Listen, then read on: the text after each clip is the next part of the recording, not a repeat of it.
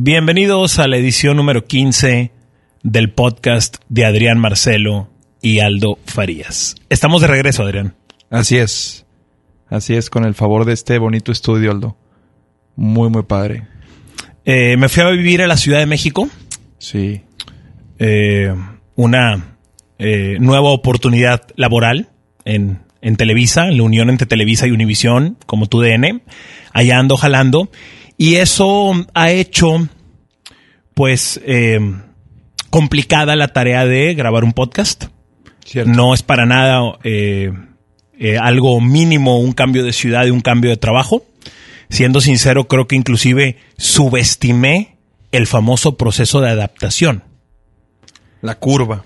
Sí, la subestimé, pensé que me la iba a pelar. Y sí me la va a pelar, pero en más tiempo del que creí. No, es que no es fácil, güey. Es un monstruo de ciudad. Pero lo que eh, creo que sí ha sido fácil, con cierto esfuerzo de ambas partes, pero lo que sí ha sido fácil es vernos, güey. Sí, Que no nos hemos dejado de ver. De hecho, creo que eh, debe de ser un año, contando la primera parte que se hizo muy bien en el podcast, pero creo que la distancia y el no hacer este proyecto de alguna manera se puede considerar una especie de prueba para nuestra amistad, güey. Sí, muy cabrón. Sí, sí, sí. Y a raíz de, de que me ha estado tocando viajar a la Ciudad de México todo este año, o todo el 2019 prácticamente, una vez por semana estuve viajando, a veces hasta más. Cada jueves terminando es en serio para poner un poquito en contexto lo que mencionas.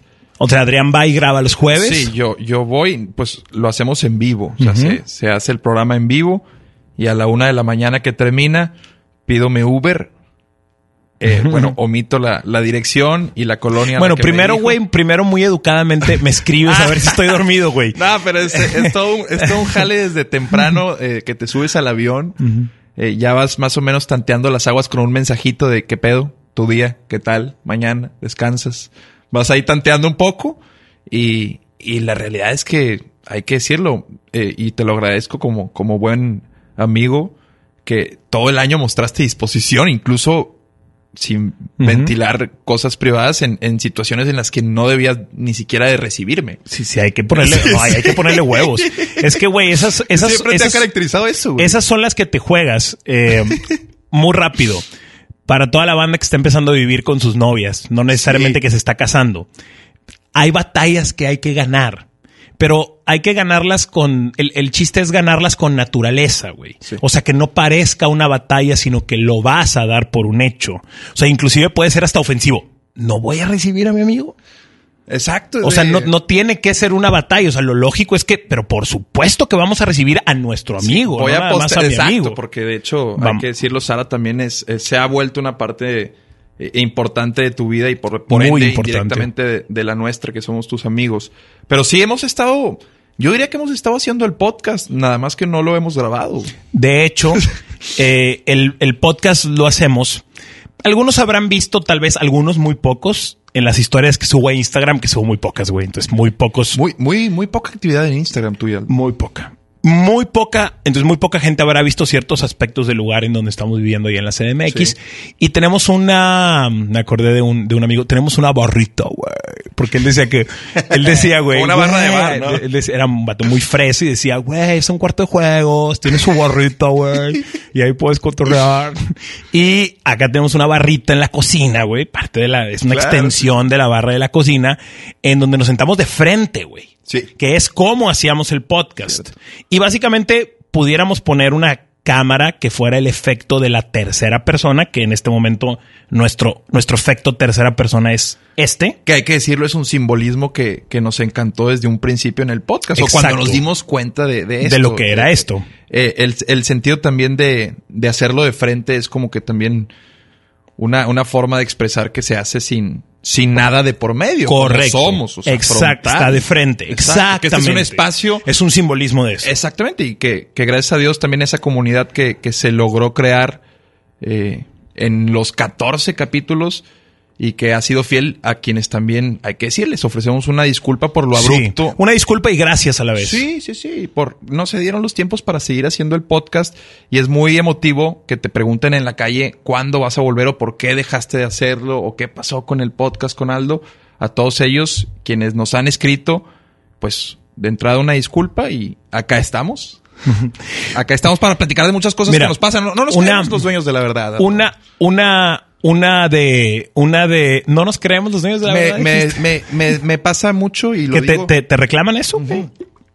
Creo que hay gente que se niega a escucharnos porque cree que lo hacemos en, en un tono en el que somos eh, gurús de algún tipo de tema, no sé, Nos atribuyen y creo que también por la por la retroalimentación que recibimos de quienes escuchan asiduamente el sí, son también, güey, son también como, eh, a ver, son eh, ciertos aspectos que yo, yo pienso, yo pienso que, como este, güey, yo pienso. Sí.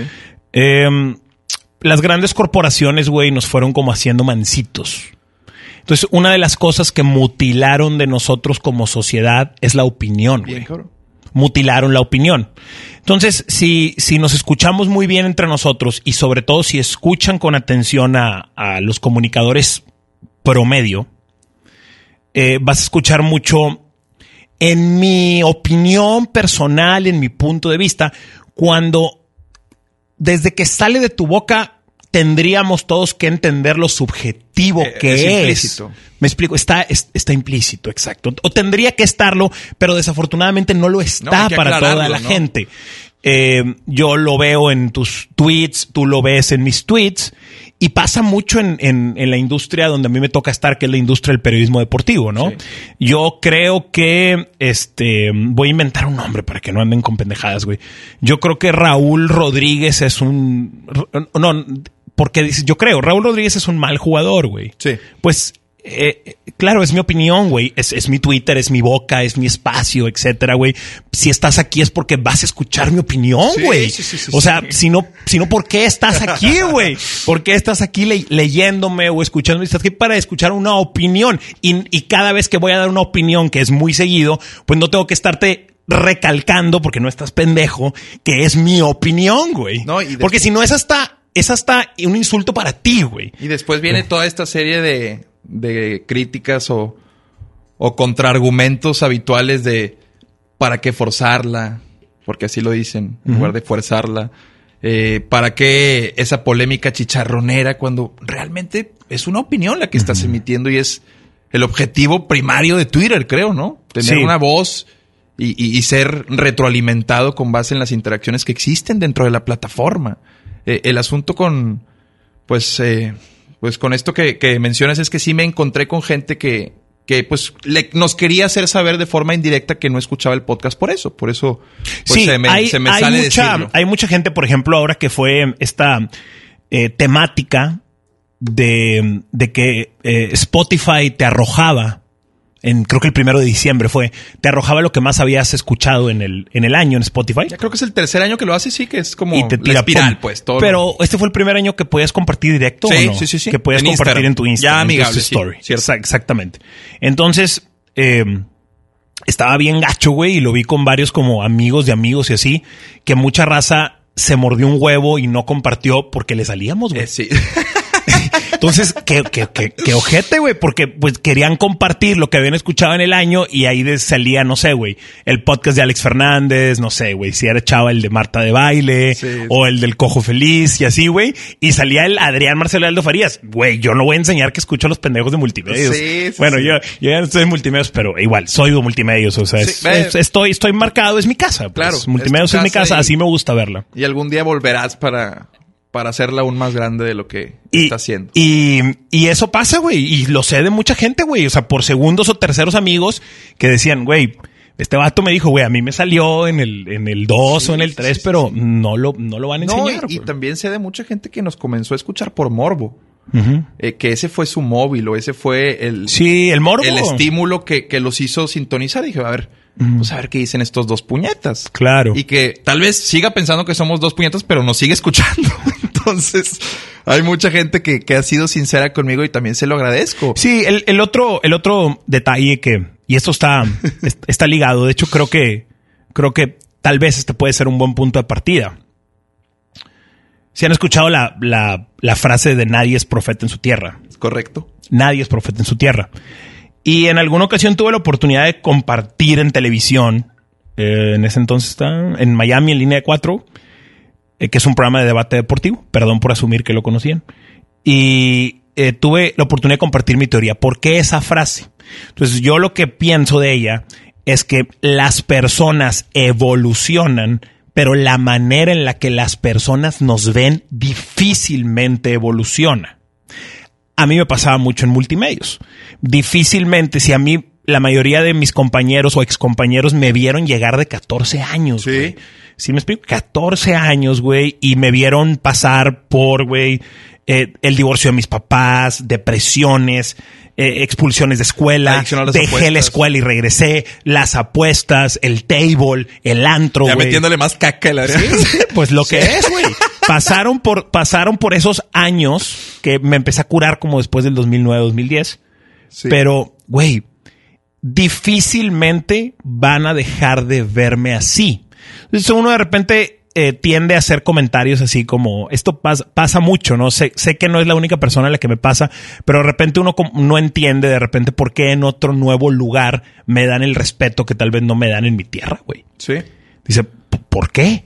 O sea, ¿por qué, ¿por qué allá sí me da cierto lugar que acá en tanto tiempo no me diste, güey? Y no estoy hablando solamente de una cuestión de compañía, y eso es porque nadie es profeta en su tierra, porque las personas evolucionamos, cambiamos, nos desarrollamos, sobre todo los que trabajamos en nosotros mismos, güey.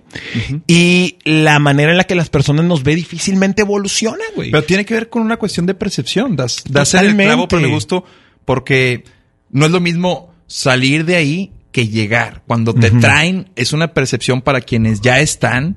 Y no solo en la industria del periodismo deportivo. De que si te traen es por algo. Exactamente. Y sobre todo para el capitalino que es, pues, eh, creo que promedio un poco más pensante, hay que decirlo. o, o- o tiene, por la competencia tan marcada que existe en la Ciudad de México, tiene como un, no sé, sexto sentido. Tiene Sí. esa picardía, Sí. tiene esa... está está todo el tiempo todo el tiempo está vivo güey. Está pensando porque sabe que le viendo vienen que lo pueden vienen chingar en cualquier momento que exacto. le vienen cinco y de cada lado cabrón que, que quieren el puesto que tienen entonces eh, creo que por eso mismo al ver que alguien viene de provincia como ellos ya también tal vez le sigan llamando provincia pero saben que se han acortado un poco las distancias entonces sienten no creo y me vas a no me vas a dejar mentir que muchos no se sientan amenazados con tu presencia ahí güey bueno es, De- es algo Debe, debe normal güey, de- debe ser de- algo de un- normal. de un cabrón. grupo exacto Totalmente. Y sobre todo de los que estaban ahí ya, güey. Eh, los los los regios que han tenido la oportunidad o que hemos tenido la oportunidad de trabajar en CDMX, que es tu caso, porque tú lo haces seguido,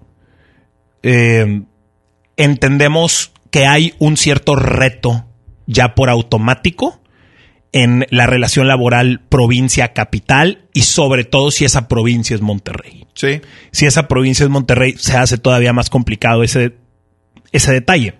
Ahora, ¿qué es el DF? ¿Cómo está el DF? Una de las cosas, eh, evidentemente, mi principal razón para ir es un crecimiento laboral, un crecimiento económico también, pero dentro de estas motivaciones de estar allá es, eh, es explorar y es conocer. O sea, eso es realmente lo que más me motiva de mi día a día, lo que pueda encontrarme en esa ciudad, güey Bueno. lo que ahí pueda sí. encontrarme en esa ciudad realmente es parte de mi motivación para todos los días salir a, a- a la calle, güey. Y hay que tener disposición y apertura para en realidad poder absorber eso que mencionas de, Sí. de la Ciudad de México. O sea, el, el detenerse incluso en cada parque, los parques allá, incluso los puestos de revistas, la gente que incluso parece pues no tener otra dirección que el frente y como burritos de carga. O sea, no, Sí. no hay mucho tiempo y ver cómo se comporta el Godínez de dos a Es, cuatro. es increíble tráfico cómo se mueve esa ciudad con tantas personas, con tanto carro, con tan poco espacio. Es increíble cómo se mueve. Y,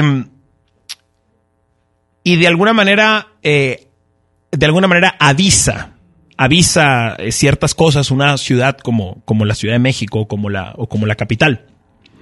Tengo dos muy buenos amigos allá viviendo. Uno de ellos, eh, uno de ellos es, es mi, mi amigo Gabriel, con eh, ya con experiencia en diferentes ciudades del mundo. O sea, él ha vivido en dos, Cosmopolitas. él ha vivido, vivió en Múnich, vivió creo que en Düsseldorf, vivió en Nueva York, vivió en Chicago. Monterrey, entonces ya trae cierto callo, cierta experiencia en esta clase de ciudades.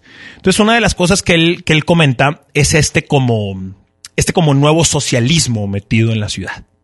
Ok. Por todos lados, güey. Desmenuza.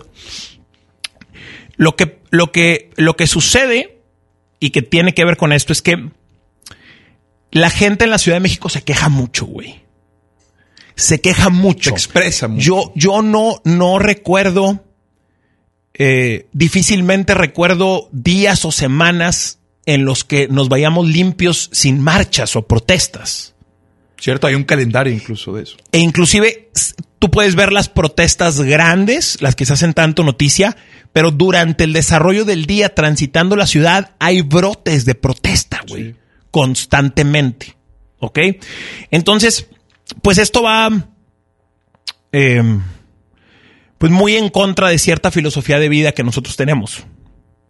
Y que creo que en general tiene el regiomontano, y aquí es muy importante cuidar ciertas cosas que nos han hecho grandes y que creo que a futuro van a ser nuestra salvación de Monterrey. A eso quería llegar, cabrón. Eh, en Monterrey, la gente entiende que para ganarte un respeto necesitas aportar algo a esta sociedad. Necesitas hacerte valioso. ¿Qué le das a esta ciudad? ¿Eres el que nos hace reír? ¿Eres el que le da empleo a miles de personas? ¿Eres el que pone la cheve? ¿Eres el que da el antro? ¿Quién eres, güey?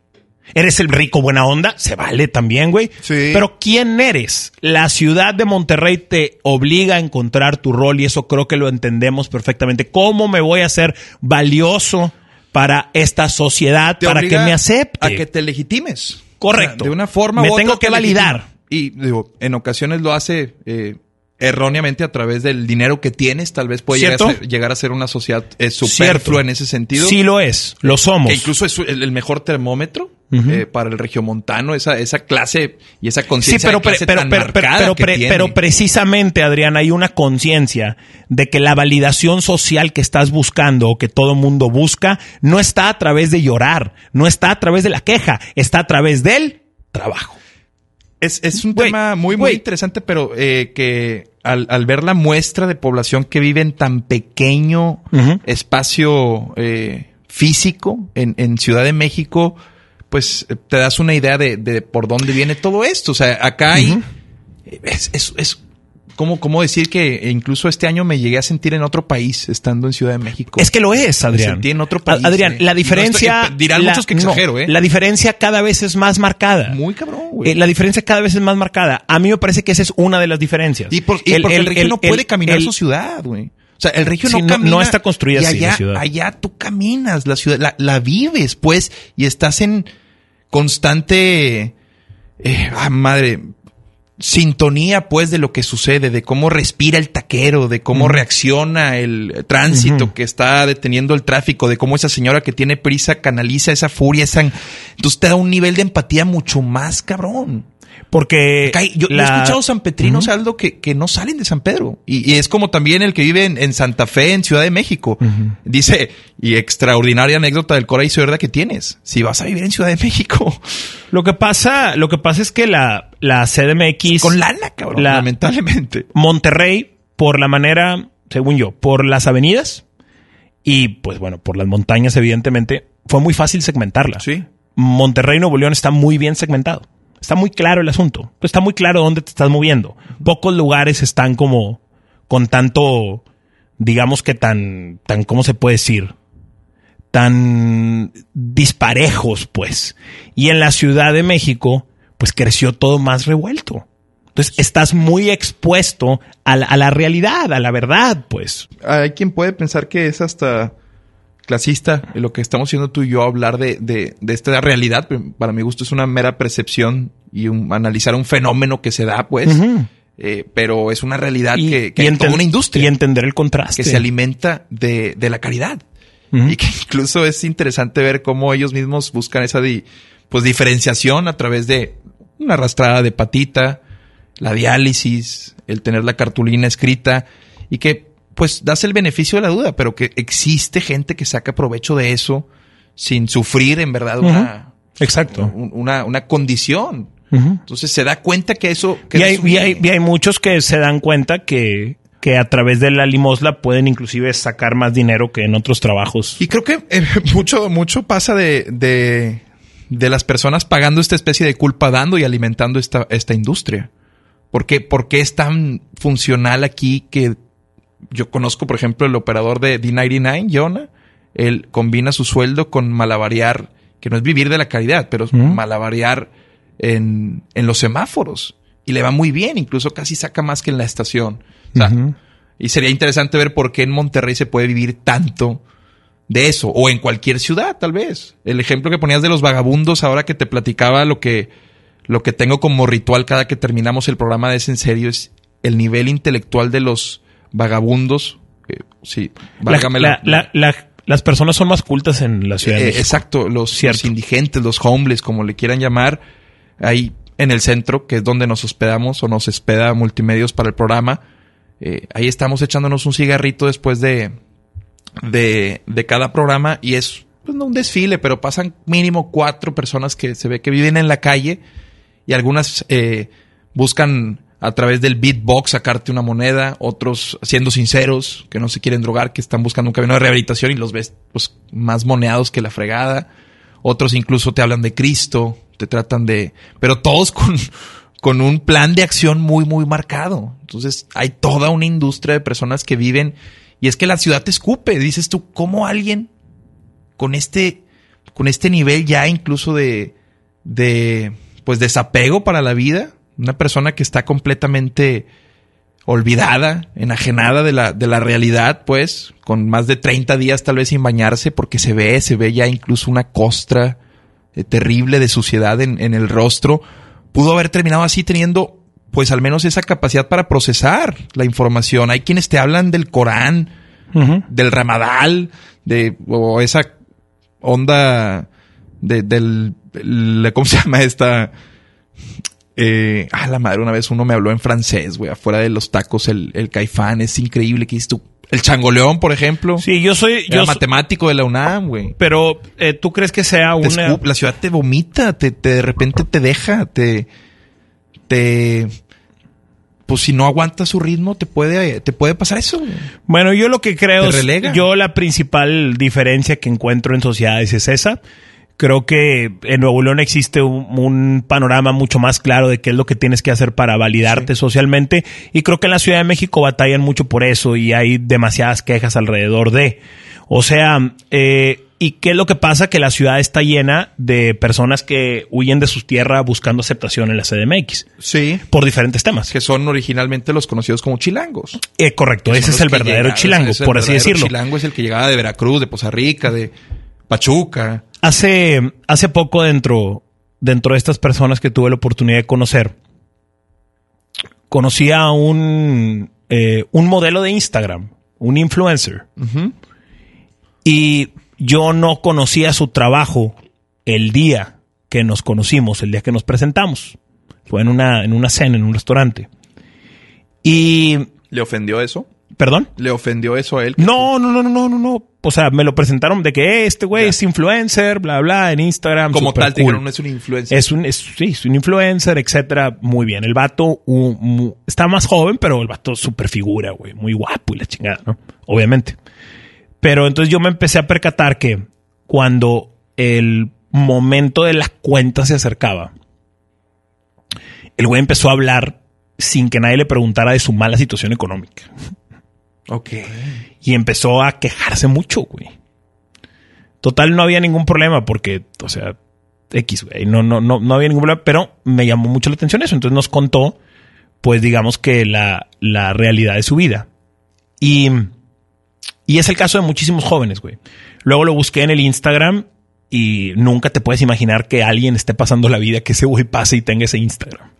Sí. O sea, era, era, era una pantalla increíble, güey. O sea, el vato, para empezar, es, muy guapo, güey. Entonces, sube estas pinches camisonas desabrochadas. Y, y luego, estos cabrones tienen como la habilidad de encontrar cómo les paguen cosas cool gratis, güey. Entonces, pues, un viaje en Playa del Carmen, a lo mejor en algún hotel chido, etcétera. Entonces tiene toda esta vida, pero es tan diferente a la vida. Desafortunadamente es lo que pasa con mucha gente en la CDMX, güey. La Roma está Plagada de ellos. Plagada de 10 cabrones que viven en un depa de 80 metros, güey. Cosas, es eso, güey. Eso es lo que hay. Esa es la realidad. Y hay que cumplir con el, con el estándar de sacar a pasear el, el perrito. Y, meten perros ahí, güey. O sea, viven uno arriba de otro, güey con tal de decir en su pueblo que viven en la Ciudad de México, güey. Eso, es, patético, güey. Que esa es la parte que hay que evitar, güey. Esa es la parte que hay que cuidar. Yo trato de, de ser muy, muy honesto con, con las, los colegas que se me acercan a mí a hablar sobre un posible futuro para ellos en la Ciudad de México. Y decir, güey, solamente es no, no, o sea, no tienes que irte, ¿me explico? No tienes que irte, o sea, cuando te vayas, si te quieres ir, vete bien. Vete bien, exacto. Vete bien. Y ahí es donde caemos en la extraordinaria que te frase. Que te lleven. Y ahí es donde extraordinamos. sí, que te lleven mejor, güey. O si, o si vas a llegar, llega en un buen estatus, güey. Sí. Y, y, y triunfa en tu tierra, güey. Triunfa en tu tierra. Triunfa de alguna manera. El triunfo es muy relativo, yo entiendo, pero agarra cierto estatus, güey. no sé, güey. Si hay 20 de tu tipo, que te la pelen 15 al menos, güey. Me explico. O sea, eh, ponte, colócate en ese estatus pues. Puede, sí, creo que. Porque si no, entonces vas a hacer una mentira más de las tantas mentiras provincianas que viven en la Ciudad de, México, güey. Definitivamente. Están neta, güey. Son, ¿qué eres, güey? Es bien fácil. Así que eres actor, güey. Sí, actor, güey, vivo en la Roma. Sí, güey. ¿Dónde vives en la Roma? ¿Con quién vives en la Roma? ¿Qué jale tienes, güey? No, güey, andas todos los días venadeando castings, güey. Eh, eso le pasa, creo que a todas las ciudades cosmopolitas, eh, como Los Ángeles, San Francisco, Nueva York. Imagínate cómo está pasando. plagado Nueva York de personas que están buscando pertenecer y no, y no lo son, y no son parte de esa, de esa burbuja muy, muy selecta. Mira, yo solamente creo que para el re, o sea, para el regio, y perdón si lo estoy segmentando mucho, pero para el regio no aplica, güey. O sea, yo entiendo, hay ciudades en donde en serio, güey, y sobre todo en cuestiones relacionadas a los medios, no hay para dónde hacerse, güey. Me explico, hay ciudades donde sí te tienes que ir, pero en una ciudad como Monterrey, una ciudad como Guadalajara sí te da, y otras más que en este momento no. Sobre todo sí te, da, te da el mercado, güey. Te da para explotar, te da para consagrarte, te da para hacer una muy buena vida siendo inteligente. Y te da sobre todo para que cuando te vayas a la Ciudad de México, güey, te vayas bien, güey. Sí. Porque créanme, güey, Mira, yo agradezco mucho a, Televisa, güey, porque estoy en muy buenas condiciones y como quiera me está costando, güey. Entonces no, me imagino, güey, contando los pesos llegando a la quincena, güey. Imagínate lo que sería eso, güey. No, y, y siempre lo platicamos con la pirámide de Maslow, pero imagínate si tus... Eh, eh, si después de, de trabajar todavía te quedará esa tensión de, de saber si vas a poder pagar la renta. Entonces, creo que impacta directamente en, en, tu lado creativo. Correcto. El estar tan preocupado eh, impacta directamente en lo que puedes llegar a estar relajado a cuadro. Que y puede ser que esa sea la razón a lo mejor por la cual no les está yendo bien, Creo que si llegas a la Ciudad de México en una, en una edad que, que no es la adecuada, porque pues yo no, no asocio la madurez con, con la, no es cronológica, no es, no es acorde a la edad, pero si llegas en una edad en la que no, no tienes ese lado. ¿Y qué es madurez? Pues entender en dónde estás. Creo que es adaptación, es inteligencia, es resiliencia, pues. Es entender exactamente en dónde estás parado y también el nivel de preparación que tienen en cada puesto las personas. Y sobre todo si estás en la industria de la televisión. Yo lo he dicho. Quiero mucho a mis compadres de staff de Monterrey, Muletas, el Homie, el Chucky, el Michel, Gallito en la grúa. Los daría al Chile lo que sea por, por jalar con esos güeyes siempre. Pero hay que decirlo, en la Ciudad de México eh, el staff Así es, es, de otro nivel. Yo... Es, es, es de otro nivel. Es, es, y, y, te vas te vas dando cuenta a través también del Uber que te lleva, que te está llevando y manejando y te está incluso eh, sacando temas que, que no esperarías de un Uber acá. O sea, en general, en promedio, aunque suene un poco pues pretencioso, digo, soy regio. Yo estoy, yo te lo dije que una de las cosas que más me han sorprendido gratamente en Televisa es el staff. el staff, güey, el staff es muy cabrón, el grado de profesionalismo. Ah, bueno. Te platiqué, fui, a, hacer, ah, un piloto. ¿Cómo vas con eso, güey? ¿Te, ¿Te, vas a ir a la Ciudad de México? Es, esa eh, sería Tal vez sí, tal vez no. O sea, no, no sé, no tienes que saber ahorita. No, no tengo que saberlo, pero fui. Qué chingado. Lo pienso porque tal vez. Pues si la canto no, pues no. No, no, no, no, solamente, no, no, no, de hecho no, no, de hecho no des detalles, solamente di que estás considerado para un proyecto en la Ciudad de México, un proyecto nacional en la CMX, estás considerado, güey. Fue curioso porque Y te lo platiqué en su momento porque me hospedaste para, para, te agradezco por cierto, para, para aquella ocasión en la que vine, bueno, fui a la Ciudad de México a hacer el, el piloto. Eh, desde que, pues desde que entras, incluso desde que conoces Televisa Chapultepec y, y ves los estudios, la forma, incluso el protocolo para entrar de seguridad, pues te das cuenta más o menos que, que todo empieza a cuadrar y empieza a tomar tintes, pues medio dramáticos para mí porque, pues siempre ha sido mi sueño. O sea, uno creció viendo la televisión y te mentiría si te dijera que me veo como un comentarista deportivo en una mesa haciendo cuadrado. Siempre me ha gustado más eh, el lado de entretenimiento de la televisión. O al menos lo descubrí cuando entré. Entonces, pues para mí era un poco, eh, pues, eh, de nervios estar ahí. Entonces, ya que te das cuenta incluso que te dan un camerino y la madre, ¿qué, es eso? Como que un camerino. Pues, vienes, vienes de Monterrey, donde se hacen muy distintas las cosas, hay que decirlo. Es como ir a, a Cemex, pues tú trabajas ahí. O sea, es como ir a Cemex aquí es lo mismo que ir a Televisa en México. O sea, uno de los pilares industriales en. Te cuento una donde yo me quedé así. Son una mamá, tienen un vivero ahí adentro los cabrones, güey. Sí, una, una, que, una que a mí me sorprendieron así, pero cabrón, güey. Eh, tenía trabajo el mediodía. Una noche antes. Pues puede ser que a lo mejor estábamos juntos, güey. Pero una noche me había desvelado mucho. Sí, sí, sí. Ok. Este. Eh, no alcohol de por medio porque casi no tomamos. Pero el, el, el, el detalle aquí, güey, es que se me hizo muy tarde. Y está en el edificio de departamentos, el último piso está en construcción. Entonces, visto. Entonces, güey, tuvieron un problema y cortaron el agua por dos, tres horas por la construcción. Pero no, no cortaron el agua, cortaron el gas, creo. Entonces no, no había agua caliente. Y yo no sé ustedes, pero yo me comienzo a bañar con agua muy caliente todos los días, güey. Sí, sí. O sea, yo pongo el agua caliente, dejo el vapor, sí soy ese güey. Sí, sí soy. Pues, ¿Qué sí, pendejo? sí soy. Soy ese güey, pongo el vapor, dejo el agua unos minutillos ahí, güey, y ya, entro. Y, y entonces no me quise bañar, güey. Me puse un pants, una gorra, y me fui a Televisa y confié en el extraordinario staff de maquillaje. Dije, güey, ellas, ellas son tan buenas, güey. Son, son tan buenas, digo buenas porque la mayoría son mujeres, son tan buenas, güey, en su trabajo, que dije, güey, ellas me van a arreglar. Me llevé mi traje, me puse un pants, me traje una gorra para ser discreto y se acabó. Confiando en lo excelentes que son. No, güey, es todavía mejor. Me dicen, bueno, pues pásale, güey. ¿A dónde paso? Pues paso a los camerinos y yo no sabía, güey, solamente había entrado a los camerinos como para descansar o así, pero están en las regaderas. Y me, abrieron un closet, güey. Me abrieron un closet donde tenían batas, toallas, jabones, güey, champús de muestra pequeña, tipo todavía, como si un hotel. Puedes eh, percibir el olor a de Chabelo, güey. Es increíble, sí, sí, sí. Así, güey. O a jugos vaginales de la que te gusta Sí, sí, sí. Y... no, no es cierto, Chabelo. No creo que sea pedófilo ni nada.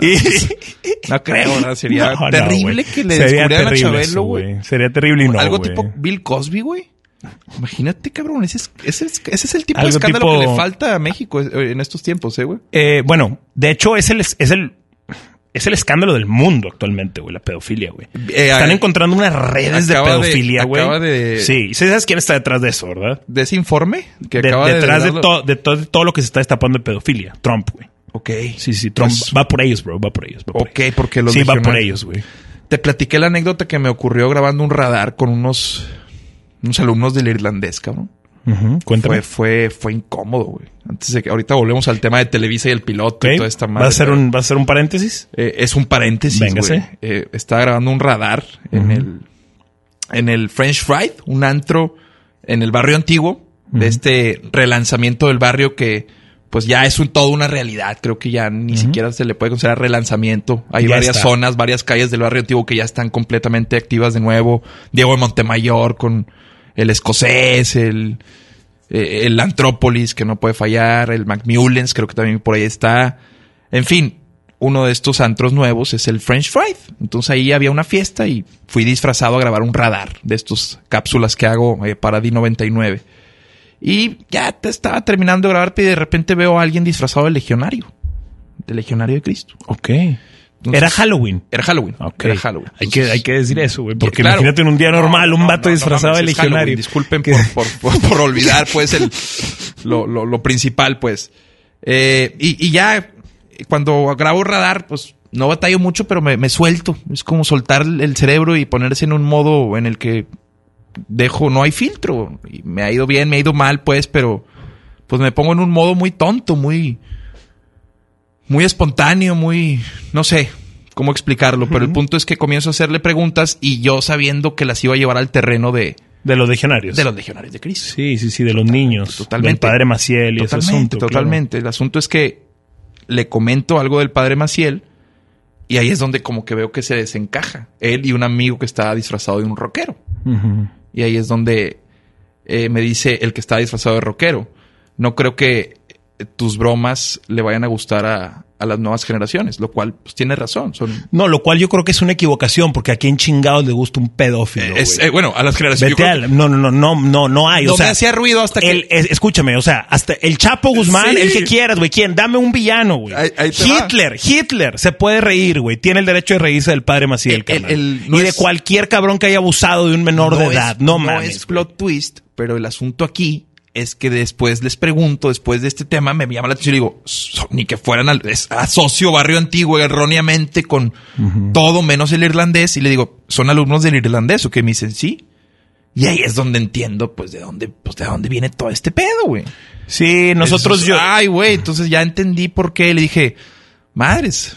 Fue, fue incómodo, güey. O sea, no se cagaron, no fue, fue, fue un momento No, pero es incómodo que nada es más, una, güey. es una. Pero lo del irlandés. El, el- el- lo que está, lo que va, lo que está sucediendo, pero se va a notar más en un futuro.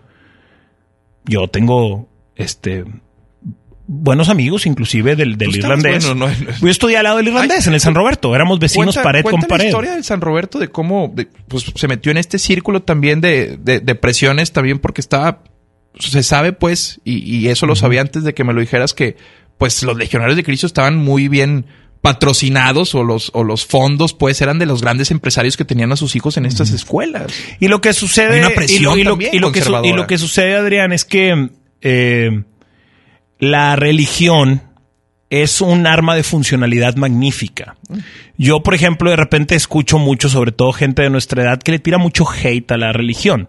Hay que tirarle hate a la religión por ciertas cosas que ha hecho, ciertas, ciertas, pero en general, en general, ha sido parte fundamental de nuestra civilización, güey. Ordenó esta chingadera. Instrumento manipulador Ordenó de- este pedo. de- de- imagínate si no hubiera ese control de natalidad. Y, todos los que hoy gozamos de esta, digamos, de estas, de esta Western Civilization, por así ponerlo, güey, tenemos mucho que agradecerle a las principales religiones, como, como es la católica. Ahora, eh, lo que va a pasar, y que ya lo empiezo a notar, es que las personas que apoyaron eh, el, los legionarios de Cristo, los seguidores a los legionarios de Cristo o miembros de las organizaciones, a partir de unos años, están y van a cargar con una culpa muy similar a lo que pasa con los alemanes y los nazis. Sí, sí, sí, sí. La sociedad alemana vive con una culpa, una culpa que los hace ser de cierta manera. Más que culpa es una conciencia de lo que hicieron y que Pues, se tras, pues se es, puede- un- es una culpa genética. Exactamente. Entonces, está- todavía, y es algo que se está buscando eliminar de las nuevas generaciones. Véanlo en internet, ahí está el tema. Es que ellos saben de que ya sacamos lo peor de nosotros pensando que éramos los mejores. O sea, ya Sí. llegamos a un punto Entonces en el que pensando que somos los mejores, ahora es hacemos las cosas bien. Ajá. Entonces, Exacto. O sea, saquemos eso. Sí. Eso de nosotros. Y esa, esa, esa culpa, esa culpa que hoy, por ejemplo, está empezando a experimentar el blanco en Estados Unidos. Hoy el blanco en Estados Unidos vive con mucha culpa. Sí. Es la culpa que los hombres tenemos. Pero viene de una propaganda Es- ya es- muy marcada de unos años a la fecha. Y es la culpa que los hombres, en general, estamos eh, en grave riesgo de correr en unos años si no paramos todo esto, güey. Si no abrimos un poquito más los ojos. En fin, eso va a pasar, güey. Los que estuvieron tan pegados a los legionarios y sobre todo que lo defendieron, porque son grandes defensores, son muy buenos para defenderlo o eran muy buenos para defenderlo, porque obviamente ya se cayó el teatro, güey. Pero van a vivir con esa culpa, güey. Van a vivir con la culpa de que lo tenías sentado en tu casa, güey. Le diste dinero, güey. Lo fondeaste. No nada más eso. Lo fondeaste. No nada más eso. Le, les confiaste a tus hijos, bro. Esta- est- estaba escuchando las noticias eh, de la creación de los legionarios de 1941, creo, a la fecha, comprobados 175 abusos sexuales contra menores y se habla de que el padre Maciel, cerca de 60 niños fueron los, pues los también abusados. Sí, sí les, sí les comenté, y cuando digo les, obviamente es para ustedes que nos están escuchando. No sé si les comenté que a mí estuvieron muy cerca de expulsarme por esa situación. Del San Roberto. Porque, no cerca de expulsarme, pero fue de cita con mis padres. Porque estábamos como en cuarto o quinto de primaria y yo saqué la referencia. O sea, yo compartí en una clase que el padre eh, Maciel era un violador de niños. ¿Cómo te habías enterado temprano? Porque ya acuérdate que yo no, yo no me, yo no me podía dormir temprano. Entonces la regla con mi papá era que podía seguir viendo la televisión siempre y cuando la viera con él y viera lo que él estaba viendo. Entonces me chingaba las noticias, güey.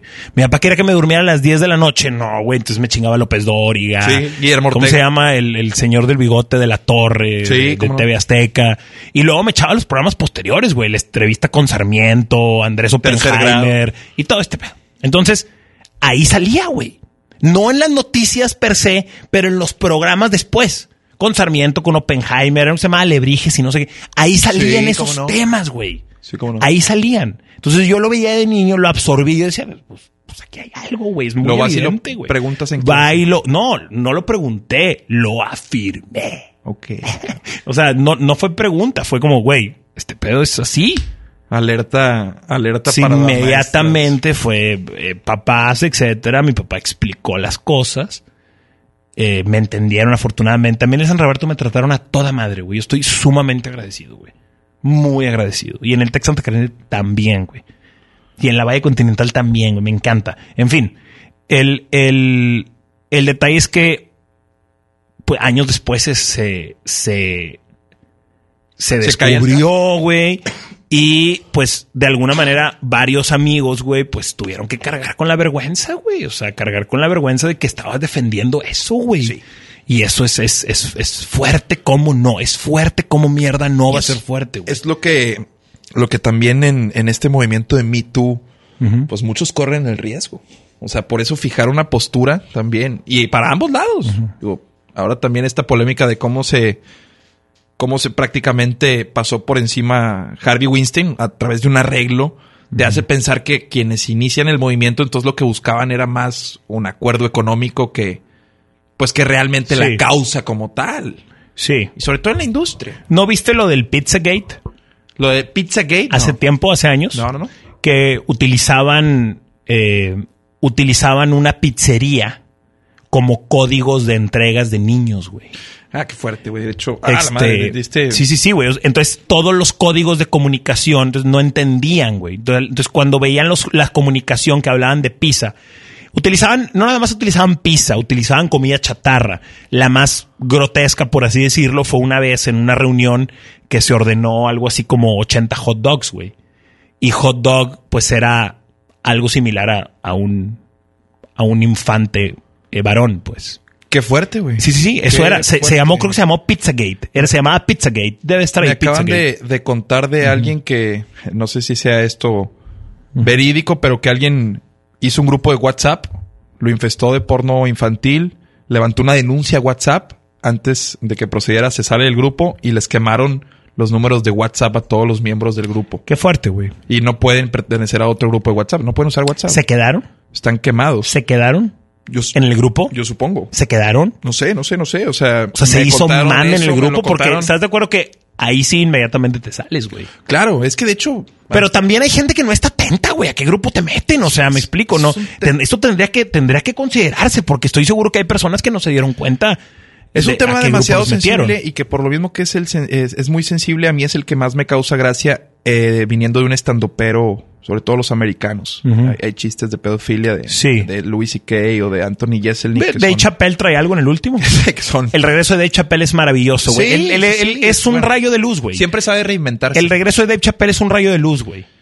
Hay muy pocas cosas que hoy, güey, significan esperanza, güey. Hay muy pocas cosas que indican un mejor mañana. Muy pocas. Y una de ellas es Dave Chappelle, güey, y su regreso. es, es, eh, muy, es muy cabrón porque siempre ha, ha sido transgresor de lo que el contexto le marca. Siempre le, eh, en su momento, los chistes de transgénero que hizo, que por cierto, esta escritora de Harry Potter que se pronunció a favor de, de, un, de, de que le den el empleo a una chica que ya ves que ahora te corren del trabajo cuando ejerces tu libertad de expresión, ¿verdad?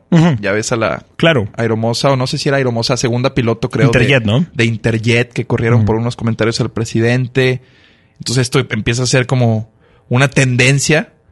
eh, No, evidentemente hay un atentado fuerte en contra de la libertad de expresión en este sí, momento. sí, sí, y es que fuerte. también, eh, pues la expresión también puedes hacer cosas ruines con ella. Tampoco olvidemos eso. sí hay. Pero, Sí hay ocasiones pero las, censurar, ¿o no? las, las reglas, eh, las reglas de la libertad de expresión no las ponemos ni tú ni yo, las No, pone la ley. no, no, no, no. Entonces, las reglas de la libertad de expresión, eso es ley, es una ley, es un Sí. derecho. Ok, entonces, en esa libertad de expresión están muy claras las reglas. Y, eh, Bueno, hay muchos casos en donde. y créeme ya que se- la mayoría de los casos no se violan, güey. Créeme. Porque si se violaran, güey, pues créeme que algo estuviera sucediendo. Es increíble, increíble como también. Realmente violar la libertad de expresión es una es un campo bien estrecho, güey. O sea, casi casi tienes que estar, güey, representando una amenaza de un Sí. ataque físico. Sí. ¿Me explico? Para, Sí, para sí, que entre eso. eh, eh, estoy de acuerdo. ¿Cómo no, cómo no voy a estarlo si es lo que también valoro mucho de ser mexicano y de vivir en México? A pesar de que no se crea, creo que aquí existe un, un, un derecho de expresarse muy, muy, en- en- muy marcado. En la Ciudad de México cada vez menos.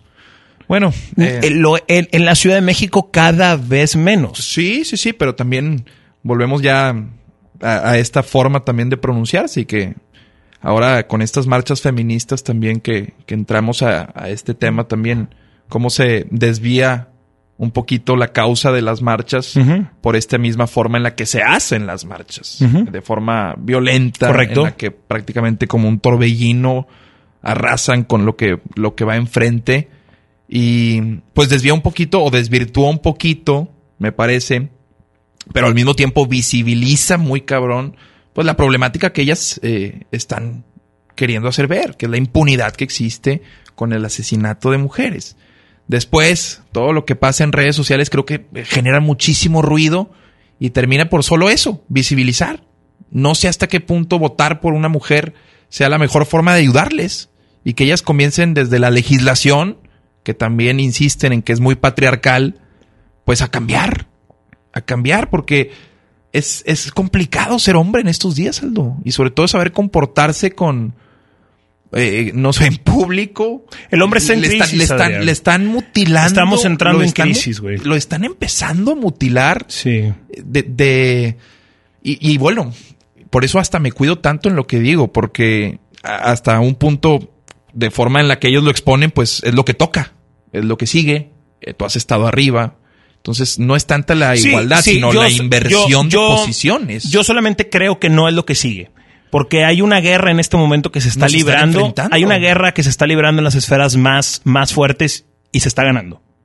Se está ganando. Se está ganando y ahí no juega todo este ruido que, que ves y que escuchas.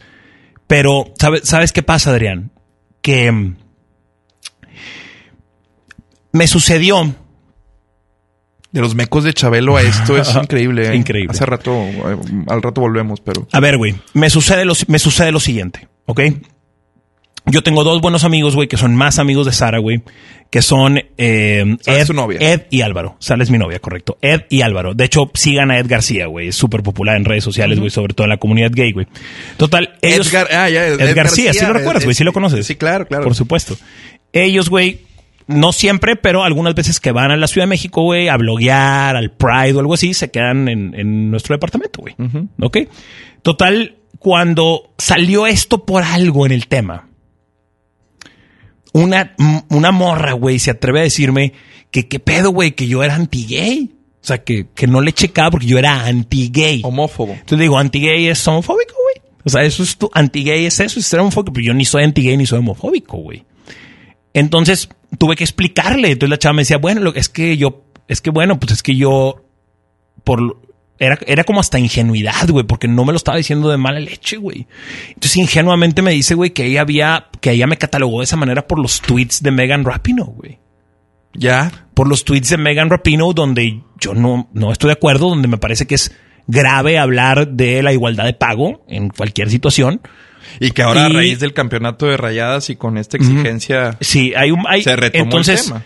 Entonces es muy diferente no estar de acuerdo con la ideología de género. Es muy diferente no estar de acuerdo con ciertos aspectos. Es diferente no estar de acuerdo sobre todo con las marchas, güey, con la protesta. Yo no estoy de acuerdo con eso. Pero por supuesto que estoy de acuerdo en los derechos elementales del homosexual, mi hermano. Y tengo carnales homosexuales, amigos homosexuales, y me, me estoy explicando, güey. Sí, sí. Es muy diferente. Es como en Estados Unidos, güey. Lo que traen ahora es que bien fácil catalogan a la gente de nazi, güey. Es un nazi. ¿Por qué, güey? No, güey. ¿Quieres conocer un verdadero nazi o quieres conocer un verdadero anti-gay, güey? Pues yo conozco, güey. Sí. No, no entiendes el grado de radicalismo que es eso, güey. Me explico. Que, que por eso mismo les funciona radicalizar. Adrián, ¿cuánta gente en México, güey, no piensa que tú eres un misógeno, güey?